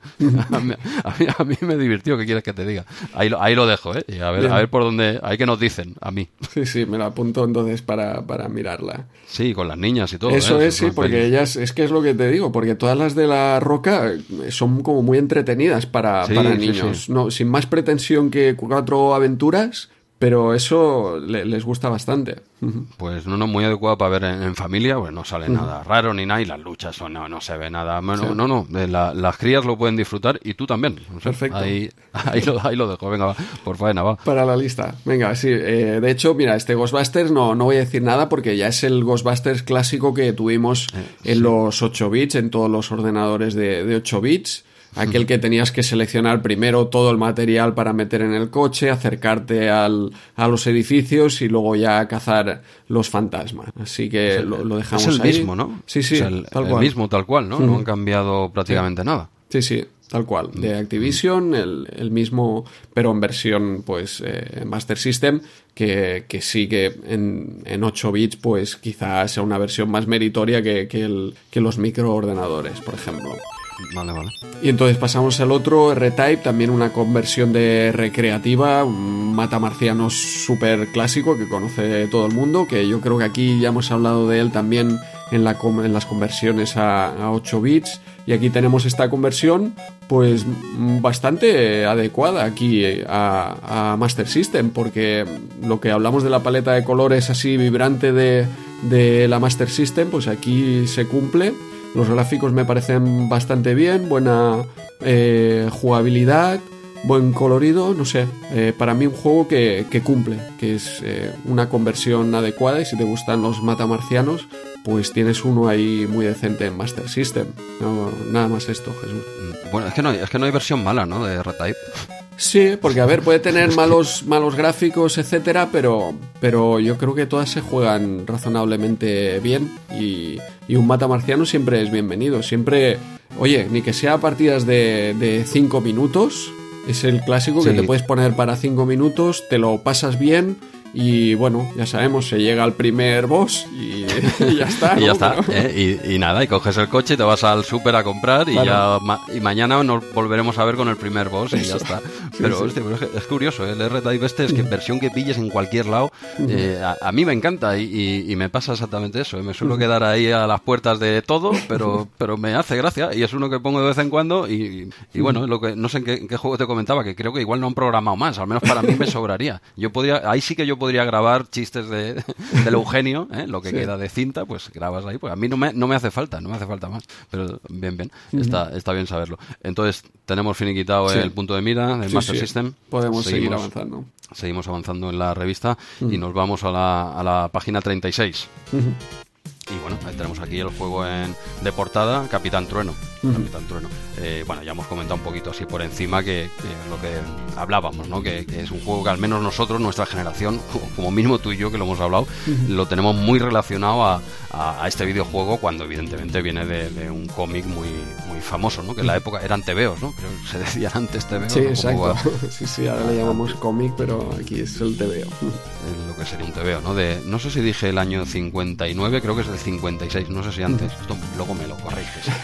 que, de ahí me ha bailado, me ha bailado el número. Me parece que es del 56 o algo así, ¿no? Pero bueno, que fue muy, muy famoso. En España aquí tenemos el videojuego, por lo que todos los retro gamers pues conocemos el, eh, Capitán Trueno es el videojuego, sin, más, de, Dynamic, ¿no? Bueno, el, resumen del argumento es, bueno, la misión final es rescatar a Sigrid, que es la amada del Capitán Trueno del monasterio de su amigo el Abad, amigo entre comillas, le, monta un pollo importante, ¿eh? tienes que esa amistad va a durar, spoiler, va a durar poco, esa, amistad, está llegando a su fin. Bien, bien. y bueno, eh, en el camino tendrás que, que enfrentar enfrentarte a arañas gigantes, soldados de esqueleto, enormes ratas, ciegas ¿eh? y una gran cantidad de criaturas eh, imaginativas, ¿no? procedentes del TVO, evidentemente, ¿no? como el abad transformado en una cabra demoníaca. Ojito, ¿eh? pedazo de sprite enorme, un poco con alguna ralentización, las cosas como son, pero un pedazo de bicho que no estábamos muy habituados, ni a, ni a esas ratas tampoco. A mí, de recuerdo este juego de pequeño, lo de las ratas me asustaba, o sea, porque las veía listas porque si tú estabas quieto no te hacían ni caso, pero me costó pillar el rollete este, ¿no? Esto de la rata ya lo conoce todo el mundo, ¿no? Cuando tú te quedas quieto, las ratas pasan por al lado tuyo y no te hacen ni caso, cuando estás bajando una cuerda, por ejemplo, ¿no? Pero a la que te movías, pam, entonces yo ya te daba la mentalidad de un crío, ¿no? Digo, decir, pero están pensando estos bichos, ¿no? Quiero decir, si yo no, porque dependía de ti que actuasen de una forma u otra. Eso era algo que, claro, al principio te chocaba, era es lo más normal del mundo y es una IA como Dios manda, ¿no? Sin más. Pero a mí me llamaba mucho la atención el, el, hecho ese de, estos bichos saben que estoy aquí, ¿no? Y me, me daba hasta miedo, ¿no? Fíjate, ahora me da menos miedo. ¿En MSX lo, lo habías probado o en Amiga? no, no, este en MSX, este en MSX, que es, es, una, es una versión, es un port de Spectrum. Esta vez no es cutre port, esta, vez, esta vez es port. es que en Spectrum está muy bien también. y, y, en MSX incluso eh, está igual de bien y le sumas un sonido un poco mejor. O sea que bueno, quizás no sé si es quizás algo más lento que en Spectrum, es lo que suele pasar, ¿no? Pero es un, este sí que realmente vale la pena, aun siendo un port, porque es un, si los ports están bien hechos, ningún problema. El problema era con los cutre ports, que era, bueno, tremendo, ¿no? Y este juego en, en Amstrad también es, es, muy colorido, pero no tiene tanta definición como en Spectrum y, por lo tanto en, MSX. Es verdad que tiene, ya, ya no me ataques, ¿eh? Ya, sé que, ya sé que vas al cuello, ya que es un colorido espectacular, es verdad, pero no me, no me negarás que, que es un poco emborroso no, no sé, no lo acabo de. No tiene esa definición. Bueno, me gusta más en Spectrum. Sí, es, lo que, ¿eh? es lo que pasa con el, con el modo cero, pero vamos, a me parece un juego con unos graficazos en Amstrad. Eh, ese, colorido. Vaya, mm. ¿por, qué no me ¿por qué no me sorprende? O sea, tú, tú, has visto una definición ahí espectacular, ¿no? no, pero no hace ah, falta esa, esa definición ah, quizá del ah, personaje. Yo creo que gana, gana más en colorido. Sí, no, por, por, supuesto que tiene un colorido que no lo tienen las otras versiones, pero lo veo, me gustan más, y no voy a decir MSX, ¿eh? no me voy a No, pero claro, estás acostumbrado, sí. pero en este caso los gráficos de, Spectrum son bastante más definidos y sobre todo la primera carga, ahora comer así rápidamente, que básicamente son cargas, ¿no? El FX, doble carga ya eh, clásico, ¿no? Eh, la primera carga gráficamente es espectacular, o sea, está muy, muy cargada, está mm, no recargada, que es diferente. Eh, muy, muy bien ambientado sería la palabra quizás, ¿no? Esa primera fase, sobre todo en Spectrum, y, en la segunda ya es un poquito, como es más arcade y necesidad que sea más ágil el juego, entiendo, pues ya es, es bastante eh, menos ambientada, sobre todo esos fondos oscuros, eh, ahora tú me dirás que, que en Amstrad pues hay un arco iris de luz, de luz y color, ya, ya, lo sé, ¿vale? Ahora te hablo de, de Spectrum y por lo tanto MSX, ¿no? Y sí es más ágil, más rápida, porque es más un arcade, pero pierde esa ambientación tan genial genial, los muñequitos son más pequeños. Gráficamente la primera, de verdad que es hacer una captura de pantalla de cualquier punto de esa primera fase es un salvapantallas, ¿eh? porque es, precioso, ¿eh? sobre todo en Spectrum, en este caso. Y bueno, lo que te comentaba ahora hace un momento, ¿no? El juego se divide en dos fases muy, muy claras. La primera es en plan aventura, por decirlo de alguna forma, ¿no? Eh, que tienes que utilizar algún objeto, seguir un mapeado, es un juego más tranquilo, es para mí es más divertida, ¿no? La otra es más arcade, es, a gusto, ¿eh? las dos son muy buenas, ¿eh? pero aquí tienes que ir avanzando por un mapeado, utilizando el kit del juego, no he comentado todavía, es que utilizas a tres personajes, ¿no? Que son el Capitán Trueno, lo tenía por aquí el, el ¿dónde está? Los tenía aquí apuntado, el, el pequeñín, es Crispin y, el otro es que me, he perdido con estos hombres. Goliath y el y Goliath bien buena buena memoria memoria. Vale dependiendo el Capitán Trueno por ejemplo es el, el, medio no dijéramos el que el que corre más normal tiene fuerza salta es un poco el que lo hace todo. Luego Crispin es el más ágil que lo usas básicamente para subir y bajar las cuerdas. Y porque, porque me parece que este juego por fin instaura aquí un multipersonaje que realmente funciona, porque cada uno sí que tiene sus habilidades. Sí, no, claro. Porque no puedes trepar, ¿no? Las cuerdas si no es con Crispin, me parece. exacto, eh, exacto. Entonces, claro, cada uno tienes que utilizarlo para, para su cometido, porque Goliath tampoco se mueve, ¿verdad? Está quieto, está estático, es solo para repartir hostias saltos más bien. Eso es. El, eh, entonces el capitán trueno con, la espada puede atacar y moverse, saltar. y Para, para, subir por las cuerdas tienes que coger a Crispin. Incluso para ir agachado, ¿no? Tienes que ir con Crispin o puedes ir con Capitán Trueno, ahora no recuerdo para ir agachado, yo diría que el Capitán Trono también se agachaba, ¿eh? pero depende qué zonas. Bueno, aquí está claramente delimitado qué personajes de usar en cada momento. Básicamente se juega con el Capitán Trueno porque es el que tiene un poco más de cada uno, ¿no? Pero hay sitios que no vas a pasar si no es usando a Crispin, por ejemplo, porque tienes que pasar por las cuerdas. Esto que te comentaba antes de las ratas y tal, lo tienes que hacer con Crispin. Y hay zonas en las que no vas a pasar si no usas a Goliath, porque, por ejemplo, hay un muro de piedra delante, entonces tienes a base de saltos se va destruyendo el, el muro, ¿no? De otra forma, con espadazos no lo vas a romper. Y incluso en la segunda fase, eh, que juegas básicamente con Crispin, porque es más ágil para ir pasando, es como un plataformas. Mira, ya me avanzo y la, decir, bueno, la segunda parte es casi un plataformas, ¿no? El más arcade es ir avanzando a la derecha, ¿no? y, usar mucho a Crispin porque es más ágil, Capitán Trono también, porque vas matando con la espada, pero a Goliath un truquito es cuando vas saltando de una plataforma a otra, de una roca a otra, por ejemplo, caer con Goliath porque si caes en el aire y tocas suelo con Goliath, cuando toca tiembla todo, entonces mata a todos los enemigos que están en pantalla. Entonces, pero, pero ya está. O sea, quiero decir, una vez tocas suelo con Goliath, lo cambias rápido a Crispin. Lo vas cambiando, por ejemplo, con el, el 1, 2, 3. Esto es uno, es uno de esos juegos complicados como el Metal Gear de jugar en la Raspi si no tienes un teclado. O, lo mapeas bien porque aquí lo has de usar. Necesitas el 1, 2, 3 como, como en el Metal Gear, el, creo que era un 2, 3, 4. ¿no? Eh, bueno, lo puedes mapear a los botones o poner un tecladito, te valen 7 euros con cable, no hace falta ni, ni Bluetooth ni nada. Y, sí, pero si no, claro, no es de estos juegos que eh, si no tienes un teclado con Raspi te vuelves loco.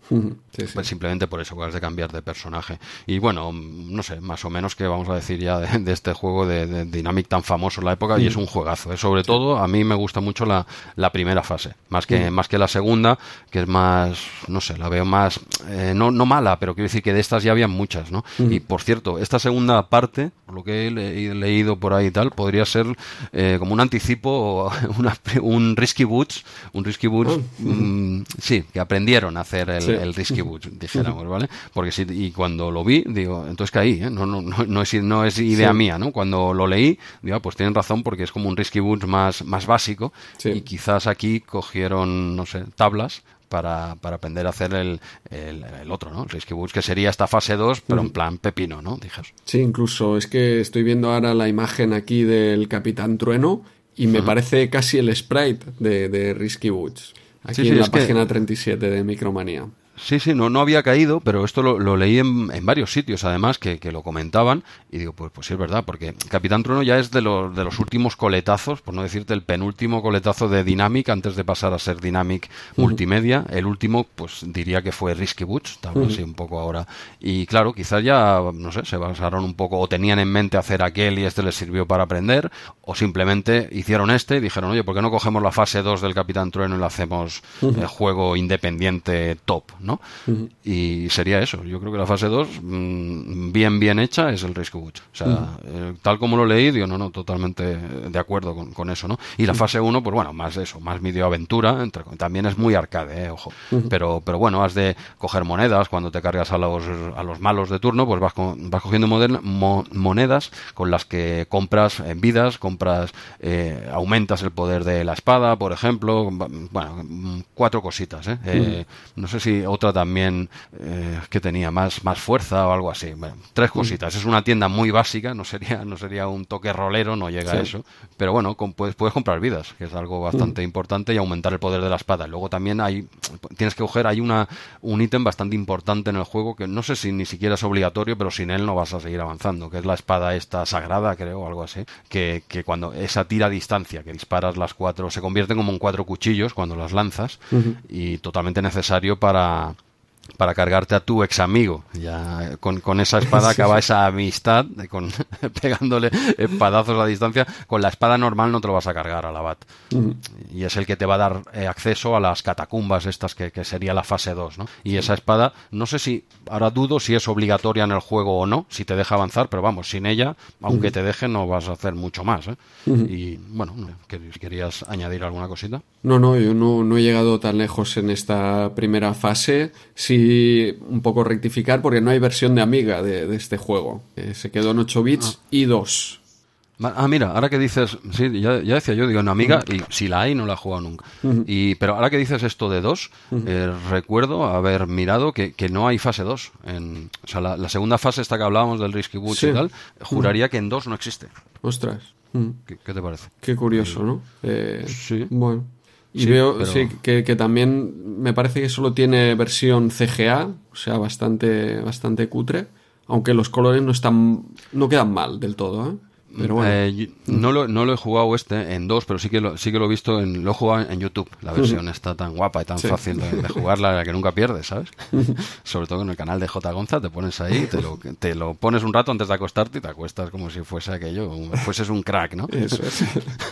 y, lo estoy mirando en, YouTube, la de dos, la fase 1, claro, y, no es como otras veces, que es un, un por directo de las de 8 bits. Eh, aquí lo han hecho, no sé si de cero, pero son gráficos diferentes, más grandes los personajes Sí que es verdad que utiliza esta paleta de colores más, más limitada, pero está muy bien, ¿eh? Está, muy bien eh, en lo poco que hay en dos. La verdad es que está muy bien y aparte se nota que lo han hecho eh, directamente para ese sistema, no lo han cogido y lo han trasladado, un por de toda la vida. Está bastante curraete, ¿eh? lo poco que hay en dos vale la pena.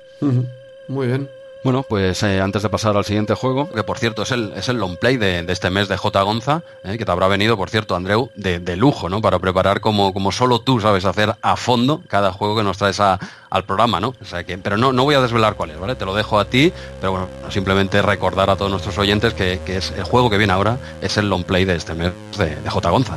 Así es, Jesús. Tenemos aquí en Micromanía, página 41, Tusker o Tasker, Aquí dice Micromanía, la senda de los elefantes. Elefantes. Jesús, ¿qué te tengo que decir de este juego? Pues es un juegazo. Cantidad de, oyentes que, este juego es su juego favorito. ¿Sí? Nos han llegado ya los mensajes, a ver si lo comentamos y tal. Y por fin llegamos aquí a esta página. Eh, no sé por dónde empezar, porque, porque es tan grande este juego. Bueno, eh, gráficos así, con, con la típica típico mapa arriba, ¿no? Tienes mapa. Sí, bueno, mapa, las vidas, eh, los, objetos.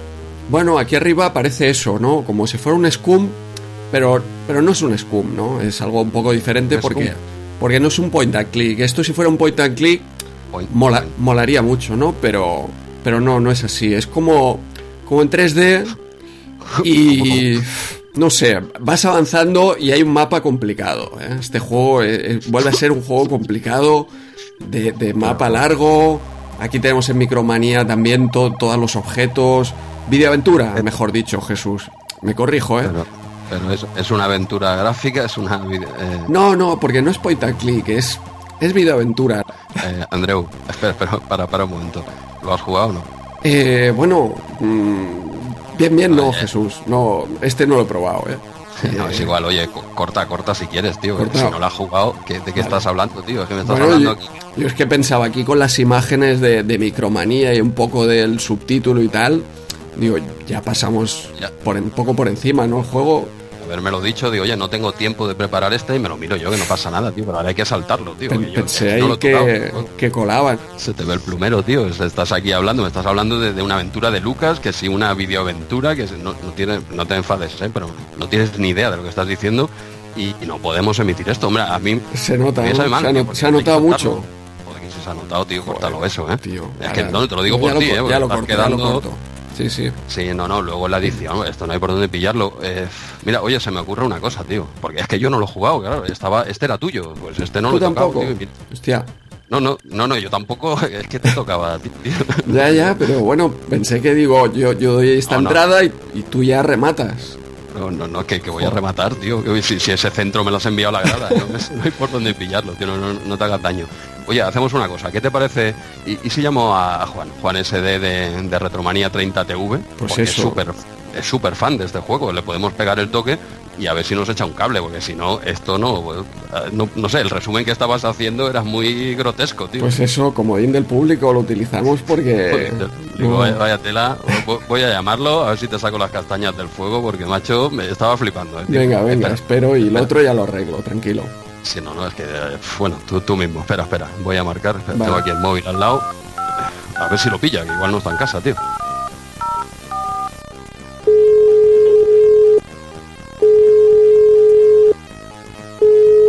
Hola Jesús, dime, ¿qué pasa? ¿Qué, qué pasa, Juan? Oye, per- perdona, perdona que te llame, que te llame a estas horas, ¿eh? No, no es por ningún problema de, de tus vídeos ni nada, es, un- es- es una Ah, vale. pasada. No, no, no, no, no, no te llamamos aquí pa- para, para darte, bueno, sí, te llamamos en parte para, para darte faena. ¿Tienes, tienes 5 o 10 minutillos libres, tío? Puedo hacerte un hueco. A ver si nos echas un cable y cuando digo nos me refiero a Andreu, que se ha metido en un jardín el tío. Mira, estábamos comentando, estábamos comentando el juego Tusker, página 41 de la última micro. Eh, Andreu, bueno, no ha tenido tiempo de mirarlo y ha intentado colarlo, ¿no? Me he pegado No. ahí un poco de lío y pensaba que Jesús me ayudaría y veo que, que no, que iba a peor el tema. Pero Sí, iba, iba peor y, y tú pues eres- sencillo, es sencillo como, como un chupete. ¿Qué es lo que qué es lo que no habéis entendido del juego? No, no, no. no, No lo hemos probado, básicamente. ¿Está No, no lo hemos tocado, no, no lo hemos tocado, no lo hemos tocado para nada. No sé, tienes 10 minutitos y nos explicas un poco, te damos paso y, y ya grabamos. ¿Te parece bien? Ponemos a grabar y, y lo colamos en el programa y ya está, oye. Vale, venga. De cero. ¿eh? Nosotros no tenemos ni idea. Sin idea. Oye, y, y gracias, eh, Juan, por el, por el detalle. Otro día ya con más De calma nada. ya, ya te llamamos para un programa entero y hablamos de Retromanía 30 TV y, y de lo guapo que están tus vídeos y todo, pero hoy, por favor, te pedimos que nos comentes el juego este Tusker que, que nos ha pillado con el pie cambiado. Vale, pues dejamos lo de Retromanía 30 TV para más adelante, aunque va a haber vídeo este mes otra vez, recordarle a, a los oyentes que si quieren pasarse, el día 31 por la mañana ya estará subido, como todos los meses. Ah, genial. Y em, sobre el juego Tusker, te puedo decir que era de mi niñez uno de mis juegos favoritos. Pero no tanto por la calidad del juego en sí, que la tiene, sino porque era es la primera vez que yo jugaba a un juego bueno con Indiana Jones de protagonista. Indiana Jones. Sí, sí, o sea, a ver, no es, no es un Indiana Jones oficial, es como en... ¿Cómo se llamaba este? Rick Dangerous, Ujú. que el tío es, es Indiana Jones, pero no es Sí. No, no paga licencia, Sí. ¿me entiendes? vale, vale, vale. Básicamente es eso. Eso en la versión de Commodore, porque en la versión de Spectrum eh, más bien parece Charlotte en el desierto. Pero, claro, si, mm, si miras la versión de Commodore, los gráficos son alucinantes, los colores están elegidos perfectamente y eso en el Commodore tiene un mérito increíble porque la paleta es, es la que ya conocemos, pero están tan bien elegidos que lucen muy bien. Y, y es un juego que está además eh, la dificultad muy bien medida, es una aventura clásica de coger objetos y avanzar, pero que te la puedes pasar en unas cuantas tardes. No es nada frustrante, ¿no? ¿Se puede No, no, no, grabar está- entonces en la partida? No, no, no, no. Ah, vale. O sea, sí, eh, te quiero decir que tú, esto en realidad el juego yo creo que lo puedes acabar en, en 15 minutos, de hecho, Mm. es lo que dura. Una vez que te sabes, lo, es de estas videoaventuras que una vez que sabes dónde tienes que usar los objetos, Vale. pim, pim, Va. vas Mm. sota caballo y rey, ¿no? Sí. Vale, vale. No es tan Lo- difícil como, por ejemplo, era el, el Last Ninja, que, que tiene momentos No. complicados, arcade, golpes. Nada, nada. Vale. Este, en Spectrum, en Spectrum y en Amiga, eh, te puedo decir que yo las versiones que conozco son Spectrum, Commodore 64, claro, y Amiga. La de Amstrad es un port de Spectrum que encima es infame, porque tiene menos colores. Y, sí, sí, otro, bueno, otro, otro juego infame para, para tu colección de, de ¿Es eso posible, tener menos colores? O sea, yo soy Alan Sugar y, y denuncio, ¿eh? porque alguien ve esta pantalla del Tusker versión Amstrad Mm. y dice, no me compro, yo no me compro este ordenador. O sea, es, es dos colores todo el rato, amarillo y negro, amarillo y negro, todo. Es de los juegos más feos que he visto en. Uf. Y, y es, vamos, o sea, con lo bonito que podía haber quedado bien realizado, eh, eh, la han, ahí la, la pifiaron muchísimo. Pero se entiende porque es System 3 y System 3 yo creo que trabajaba mucho en la versión de Commodore Sí. Y a partir de ahí sacaba las demás, ¿no? Ujú. Sí, sí, era un poco como Last, Last Ninja, ¿no? Sí, Que como sí, sí. 64 es espectacular, ¿no? Y luego en otras, bueno, se va defendiendo. Yo ya te digo, no, no he visto ninguna, ¿eh? Pero se- sería un símil, ¿no? O sea, que estamos hablando de una videoaventura, ¿no? Típico que vas avanzando, que hay acción, pero también tienes que utilizar objetos, ¿no? No es, no Claro. es solo arcade. Claro, no es solamente no, y de hecho la parte de arcade es muy sencillita. En, en Commodore por lo menos. Los enemigos te deshaces de ellos muy rápidamente y te puedes concentrar en avanzar por el mapa, recoger los objetos y probar cosas. ¿no? Y entonces, claro, no es, no tienes una sensación de frustración de que ah, voy a avanzar y de repente te matan y no avanzas, ¿no? Eh, tú puedes ir probando, vas probando, vas probando y no es no es una aventura tipo eh, de estas como podría ser las Wally de los años 80 Ya. que eran cosas rarísimas Sí, de sí. utilizar el mono encima de la zanahoria ¿no? Vale, vale. Vale, vale. Entonces, lo, que nos ha comentado Andreu, que era como una especie de juego de aventura gráfica sin Scum, esto está totalmente alejado de la realidad. Desmentido. Esto lo ha dicho, ¿eh? Esto lo ha dicho, eh, porque, bueno, no sé si lo emitiremos o qué, pero lo ha llegado a decir, ¿eh? Imagínate. Des- descartado, Descartado. nada que ver. Lo que sí te puedo decir es que es en Commodore 64 está, está muy bien valorado el juego. O sea, en la comunidad de Commodore, el Limon 64, que es eh, la página de referencia ¿no? de los de la retronostalgia del Commodore 64, es, le dan un 8. Y la puntuación más alta que tiene un juego en esa página es un 9 que le dan al Zack McCracken. Entonces, está muy arriba y, lo re- y está, está puesto muy top. Mientras que el resto de versiones, eh, por ejemplo la de Amiga, he visto que tiene un ratio de usuarios de un 3 con algo, para que te hagas una idea de lo malo que es. O sea, que está mucho mejor incluso en Commodore 64 que, que en Amiga. Yo creo que es mucho mejor juego. Este era ideal para que lo hubierais llevado a un versus. Ostras. Mira, este Andreu hubieses tenido uno, me uno lo bueno apunto, aquí. me lo ¿eh? apunto aquí. Sí, sí, Sí, en, sí. El, en el Versus no, no habría rival con este con este juego. Y bueno, entonces el objetivo del juego dijéramos que es ir avanzando, no sé, tienes que ir avanzando, ¿qué has de conseguir en el juego? A ver, el argumento del juego es básicamente que eres un explorador que sigue los pasos de su padre y que viaja a una zona de África que tiene que ser súper remota, porque hay dinosaurios, y, y- y vas en busca del cementerio de elefantes, básicamente. Y vas atravesando tres fases, que la primera es el desierto, eh, la segunda es una jungla y la tercera es la prehistoria y un templo maldito por el que hay que pasar para llegar al cementerio. Que claro, luego estuve pensando en si los elefantes para ir a morir tenían que pasar por todo el... Porque- y utilizar todos estos objetos y echarle el ácido al gusano para pasar por la cueva. Ellos acortaban, yo veo aquí, pasaban directos a la tercera fase. ¿Y esto era multicarga? Te puedo decir que la versión de la versión de Commodore tiene tres cargas y la de Spectrum tiene creo que tiene cuatro porque la última carga es el final. Ah, vale. Tiene una pantalla final con texto y creo que una musiquilla y le metieron una carga aparte. Sin embargo, la- curiosamente a la de Commodore simplemente le ponen un mensajito de felicidades has, has acabado Tusker. No es una cosa Ah. extraña ahí. O sea, se curran más el final de la de Spectrum, Sí. pero luego el juego es infame. Ujú. ¿Y Vale. esto va con código o tienes que pasártelo entero seguido? Te lo pasas del tirón. Vale, pero vale. ya te digo, Sí. Ujú. son en Commodore son 15 minutos y de hecho yo lo volví a jugar anteayer, me eché unas cuantas partidas y mi sensación, o sea, llegué hasta la segunda pantalla, pero mi sensación era que si me ponía en serio, en una tarde me lo volvía, sin leer guía ni nada, me lo volvía a acabar. Los enemigos los matas súper fácil, eh, puedes ir avanzando, como no sabes mm, por dónde ir y tal, al final de tanto pelearte, tanto pelearte, acabas perdiendo vidas, pero una vez que te aclaras, es un juego que a día de hoy todavía a quien le guste este género se puede hasta disfrutar en esta versión, yo creo. Y luego, claro, la- lo que te decía antes, la versión de Amiga encima de, mm, de que es un ordenador que está muy poco explotado, o sea, pero muy poco, además se cargan una fase entera. Sea, le falta una fase, solo tiene dos. Ah, vaya, le quitan una, una fase entera. Vaya, pues Sí, típico, de la amiga Jesús. También pasó, ¿no? Con Ah, sí, sí, ¿con cuál, cuál, cuál era que le quitaban también? ¿No? Eh, Power- en el Cabal, creo que era. Cabal, eso es, en Cabal. En el Cabal también le quitaban una, Sí. una fase, una fase. Pero bueno, eh, eh, Juan, veo aquí que en Micromanía, eh, que ocupa tres páginas, eh, este juego, en la, en la última hay un mapeado de estos útiles, de- con Sí. símbolos y con una leyenda como Dios manda. Eh, esto es bastante práctico, ¿no? Para pasarse este tipo de juegos, este mapa es de los que realmente ayudaban, ¿no?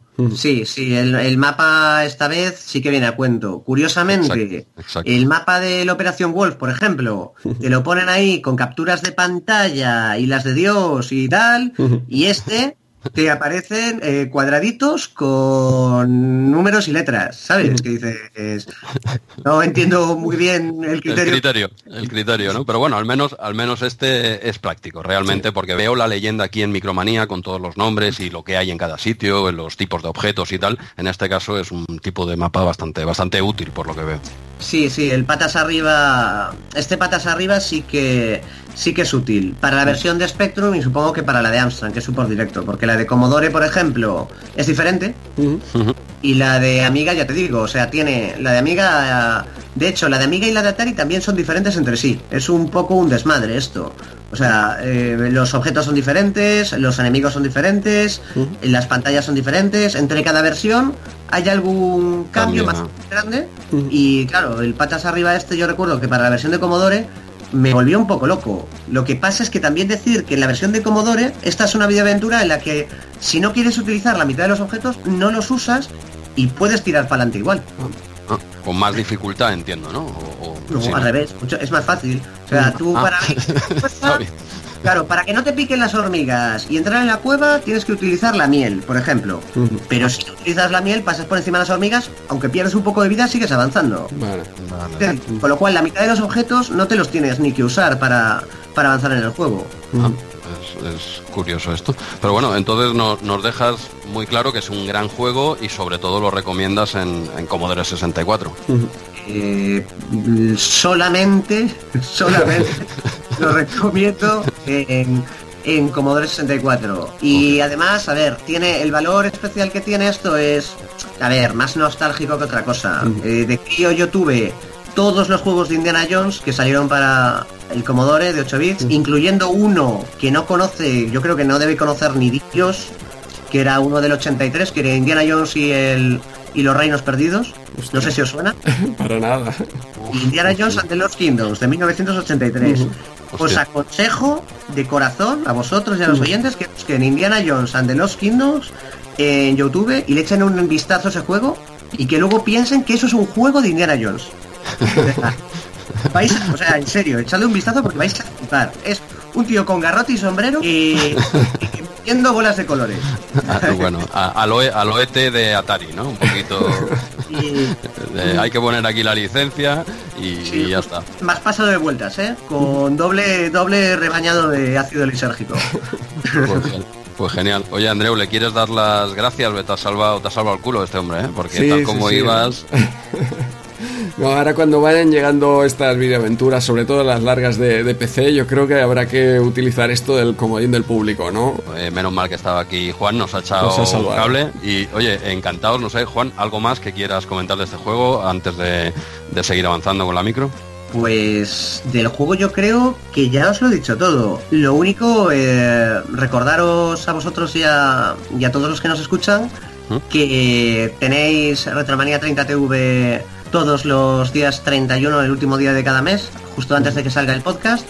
Y que me encanta, sobre todo la gente que pasa por ahí, que diga su opinión y que me ayude un poco a mejorar mes a mes, porque estoy constantemente recibiendo felicitaciones y gente que me dice que está muy bien, pero además también me gustaría qué partes le gusta más, qué partes le gusta menos y que me echara una mano a- para, para mejorar mes a mes y que crezca un poco el proyecto. Unas críticas constructivas siempre vienen bien. Está muy bien que a uno le feliciten, pero también ayudan mucho. Pues oye, ¿y qué tal esto así? ¿No? Son ideas, ¿no? Luego tú, tú eres quien lleva Retromanía 30 TV, eh, te ofreciste, nosotros encantados, y de momento lo haces muy bien. Y si la gente te aconseja y es para mejor, pues oye, tú tienes la última palabra. Nada, queda pendiente para otro programa que puedas venir todo el programa entero y, y hablamos con más calma. Y nada, darte las, darte las gracias por salvarnos, porque estábamos aquí que no, no sabíamos, no sabíamos ni por dónde tirar. Y ya está, por mi parte, pues que muchas gracias eh, por haber aparecido esta primera vez en RM30. No sé, Andreu, si querías comentarle algo antes de colgar, que me va a salir la llamada por un pico. ¿eh? nada más, nada más, cuelga Jesús, que además ya estamos llegando al final de la revista. Exacto. Pues oye, Juan, lo dicho, muchas gracias y seguimos, seguimos en contacto. ¿eh? Gracias a vosotros. Un abrazo, chicos. Adiós. Venga, un, una- un abrazo. Bueno, pues nada, eh, te ha salvado este hombre, ¿eh? Segui- ¿Seguimos avanzando o qué? Vamos a por el siguiente, Jesús. Y ya acabamos. Teatro y del bueno. ¿Decías algo, Andreu? No, no, que quería entrar otro personajillo por aquí, pero ya hemos tenido suficientes invitados. Ah, vale, porque me ha parecido oír algo raro. Sí, sí, quería entrar, pero no, no, le he tenido que cortar de, de raíz porque digo, no, no, eh, hay que acabar aquí porque nos estamos pasando como siempre de tiempo. Sí, Así que fíjate, tenemos Livingston, supongo, dos, como pasárselo, el patas arriba aquí. Y luego lo último que nos vamos a detener, nada, un minuto Jesús, es en esta Feria Española del Recreativo de 1989 que de hecho era una feria dedicada, comentan por aquí, a profesionales, o sea, es solo gente que iba a comprar eh, recreativas, entiendo que para su salón o para, para el bar, y son un montón de, aquí hablando un montón de recreativas que o ya han salido o serán las, las siguientes importantes, por aquí por, por decir algunas, ¿eh? hablan de las tortugas ninja, eh, esta de Konami de cuatro players, de hecho tenemos incluso alguna imagen de la recreativa. Mítica, Sí, sí, sí, vaya. Mira, te voy a decir que si tuviera que elegir una sola recreativa, probablemente fuera esa, ¿eh? La de cuatro players. La de cuatro players, la, las tortugas ninja, sí, sí. Uf, menú- menudos vicios le dimos ¿eh? a esa. Nos pon, los cuatro nos ponía. eh, esa íbamos locos por ir a- al paseo marítimo. ¿Te Sí, acuerdas? Sí, sí, sí, Madre- estaba bien. Espectacular, espectacular. Sí, y otra que pues no, no recordaba, que era esta segunda parte de Chase HQ, que con un subtítulo SCI, no, no recuerdo qué era, Special Crime Investigation o algo así. Y no sé qué más hablan por aquí que recuerda así de memoria, pues sí, eh, Toki, que la, la muestran aquí y será una de aquellas recreativas que lo petaron en, en el momento. Otra, otra mítica, pero curiosamente tanto Toki como Pang, dos, dos Mm. clasicazos, eh, ambas decían que eran un poco infantiles. Uf. por el tipo de dibujo, no sé, a ver, Sí. claro, depende, ahora te pones un Chase HQ, no sé qué. Bueno, pero no, no las acaba, no les acaba de convencer, ¿eh? En Micromanía no acaban de ver claro que Punk y Toki eh, lleguen a hacer algo, ¿eh? Pues patinazo aquí porque, porque lo petaron los dos. Yo, yo recuerdo Toki era una recreativa que estaba en muchos sitios, siempre llena, siempre con gente, además que era una recreativa que mucha gente la tenía dominada y se pasaba ahí eh, toda, o po- podías ver long plays en directo. Y, y Punk, qué decir de, de Punk, madre mía. Es que te he dicho antes Tortugas Ninja y me estoy arrepintiendo de no haber Es dicho que- Punk. ¿eh? Es que Pan, Pan le hemos pegado en la época y actualmente. Es que Sí. Pan es un juego de esos que no te, no te aburre, ¿no? Es un Arkanoid, un Tetris, eh, que, que siempre, siempre son adictivos, ¿no? Pero bueno, curiosamente, no, no es que los dejen mal a las máquinas, ¿eh? No, no, no las critican, pero ponen en tono peyorativo un poco que son muy infantiles. Tanto Punk como de, de Punk ya me lo podría... Lo puedo entender un poco más, ¿no? Por ese, ese estética más anime, de unos dibujos animados y tal, pero es que es un juegazo. Sí. Punk es un juegazo. Toki quizá para mí no está a la altura de un Punk, pero ojo, eso es una burrada de juego también. Y curiosamente esos dos no los acaban de ver muy claro, pero bueno, decir que esta feria, eh, este FER 89, por, por cierto, FER 89, ¿no? Tendría que ser FER 90. Estamos ya en el 90. Quizá sí, o bueno, hablan a tiro pasado aquí, eh, quizá fue en- Noviembre, diciembre. antes, exacto, y, y hablan ahora aquí, no sé. Sí, es curioso porque sí me llamó la atención eso. Ya pensé, digo, claro, como estamos tan a principios de año, pues sería hecha en diciembre o lo que sea, ¿no? Hecha en Barcelona, no sé si lo has comentado. No, no, no lo he comentado. En la feria de muestras de aquí de, Barcelona porque, porque se ve la foto, ¿no? Sí, sí, exacto, se ve. Tenemos aquí la foto de, la feria española del recreativo y bueno, lo, lo que acabas de decir, tampoco creo que no no nos extendríamos mucho. Eh, bueno, simplemente esto que has dicho que es correcto, ¿eh? que era solo feria para profesionales pero creo que fue a partir de ese año, que hasta, hasta, la anterior, hasta el 88, se ve que podía ir el, público y luego ya lo pasaron solo a, profesionales y aquí en, el informe hablan que había eh, unas medidas de seguridad, bueno, no sé hasta qué punto, ¿no? pero que, había bastante seguridad, entiendo que vigilantes privados o algo así, eh, para que no se colasen los menores de edad. de Barna, que se ve que, claro, como cada año es como si te hacen ahora el, yo qué sé, una feria de, pues de estas, de videojuegos y tal, que no pueden ir el Games World, ¿no? Por decir algo. Y, no, y no dejan entrar a los menores. Pues ya puedes poner vigilantes de seguridad por un tubo porque se te van a intentar colar, ¿no? Y esto lo, explica el, informe, ¿no? Que, claro, al pasar a ser profesional, los críos se quedaron con las ganas, ¿no? Cada año irían. Ya no, no, podían probar estas maquinazas. Yo entiendo que decían eso de Pan y de Toki porque vemos eh, por aquí muchas máquinas o de cuatro players o como Turbo Run o con, con pistolas, eh, en fin, ¿no? Más que, que tenían quizá otro atractivo que, que, solo podías jugar en arcade y estos otros pues eran los arcades clásicos que son clásicos por alguna razón, porque, son divertidos y porque son los que perdurarán. Sí. Claro, esto, esto es fácil, hacemos trampa aquí tú y yo ahora. O sea, ya a toro pasado ya sabes que estos dos lo, lo petaron, que sí que es verdad que no ofrecen tecnológicamente lo que otros maquinones y tal, otras cabinas, no sé qué, pero jugabilidad, quieres jugabilidad, ahí la, ahí la tienes. Este, este juego, hay otros de grandes cabinas y tal, que son grandes juegazos, y otros no. Otros básicamente se centraban en eso. quiero decir que ese gran juegaco, no daré nombres. Lo pruebas en MAME y pierde toda la gracia. Sí. Claro, y este lo puedes jugar en una tostadora y sigue siendo divertido, ¿no? Los dos, los dos. Yo es que soy más de pan, ¿eh? que me, sí, sí, yo también. Me pierde ese juego, ¿eh? Pero Toki, admito que, es, que está casi al nivel de pan, que es muy alto, ¿eh? Para, en, mi, en mi opinión. Sí, sí. Muy bien. Bueno, pues casi que eh, dejamos este informe. No sé si eran cuatro páginas. ¿eh? La verdad es que le dedica la revista eh, bastante tiempo. Sí, es un gran listado. Hemos repasado lo, que recordamos más y lo que más nos gusta, pero, pero puede ver aquí la gente un gran listado recreativos de, de la época que estaban a la venta para profesionales. Sí, sí. Y muchos, eh, yo sinceramente, casi la mitad de los que he leído por aquí no me mm. suenan mucho. ¿eh? Otros sí, dice, hombre, vino mm. de ahí, ahí empezó, ¿no? Pero hay mm. otros, otro montón que me imagino que quedarían en el camino, ¿no? pero, pero, bueno, bueno, decir que solo fue una empresa española, ¿eh? que solo se presentó un juego español que era el 4 en raya, creo. ¿eh? También. Sí, eso, eso no, lo hemos comentado, pero todo, todo era extranjero. ¿no? Era un 4 en raya, no era simulador, era arcade. Sí, sí, sí, no, en serio, ¿eh? solo había la única, el único juego eh, hecho completamente en España. Nosotros nos plantamos allí con un 4 en rayo. Ellos llevaban el punk, el toki, el, low run en cabina y tal. ¿Y qué traéis vosotros? Que sois los de, los de casa. Pues mira, siéntate que vas a flipar. ¿eh? ¿Tú sabes jugar al 3 en raya? Pues, eh, pues mejor, más, más. Y el otro, perdón, es que, que tengo, que ir a, tengo que ir a hacer una llamada. Eh, me están, llamando del móvil que aún no lo han inventado, pero me, están llamando. Ahora te digo algo, ¿no? Y bueno, ahí, ahí queda. No recuerdo ahora el nombre de la, de la empresa, que, que la española. aquí pone ITSA, IDSA. Bueno, quizá era más como tragaperras, yo creo, ¿no? Eh, aquí había mucha tradición de, de compañías de, de tragaperras con mucho éxito y, quizá pues eh, venía de ahí. Aunque luego ya, ya vimos como, como el Rally World Rally Championship que, que se, se, pudieron hacer grandes recreativos también. Sí, sí, por, supuesto. Bueno, allí presentaban este 4 es, he visto un poquito de long play en YouTube porque tenía curiosidad. sí, no, en serio, en serio. Vas, dejando caer. ahí? ¿Cuántas, rondas tienes que echar? que sí, que sí, te lo digo en serio.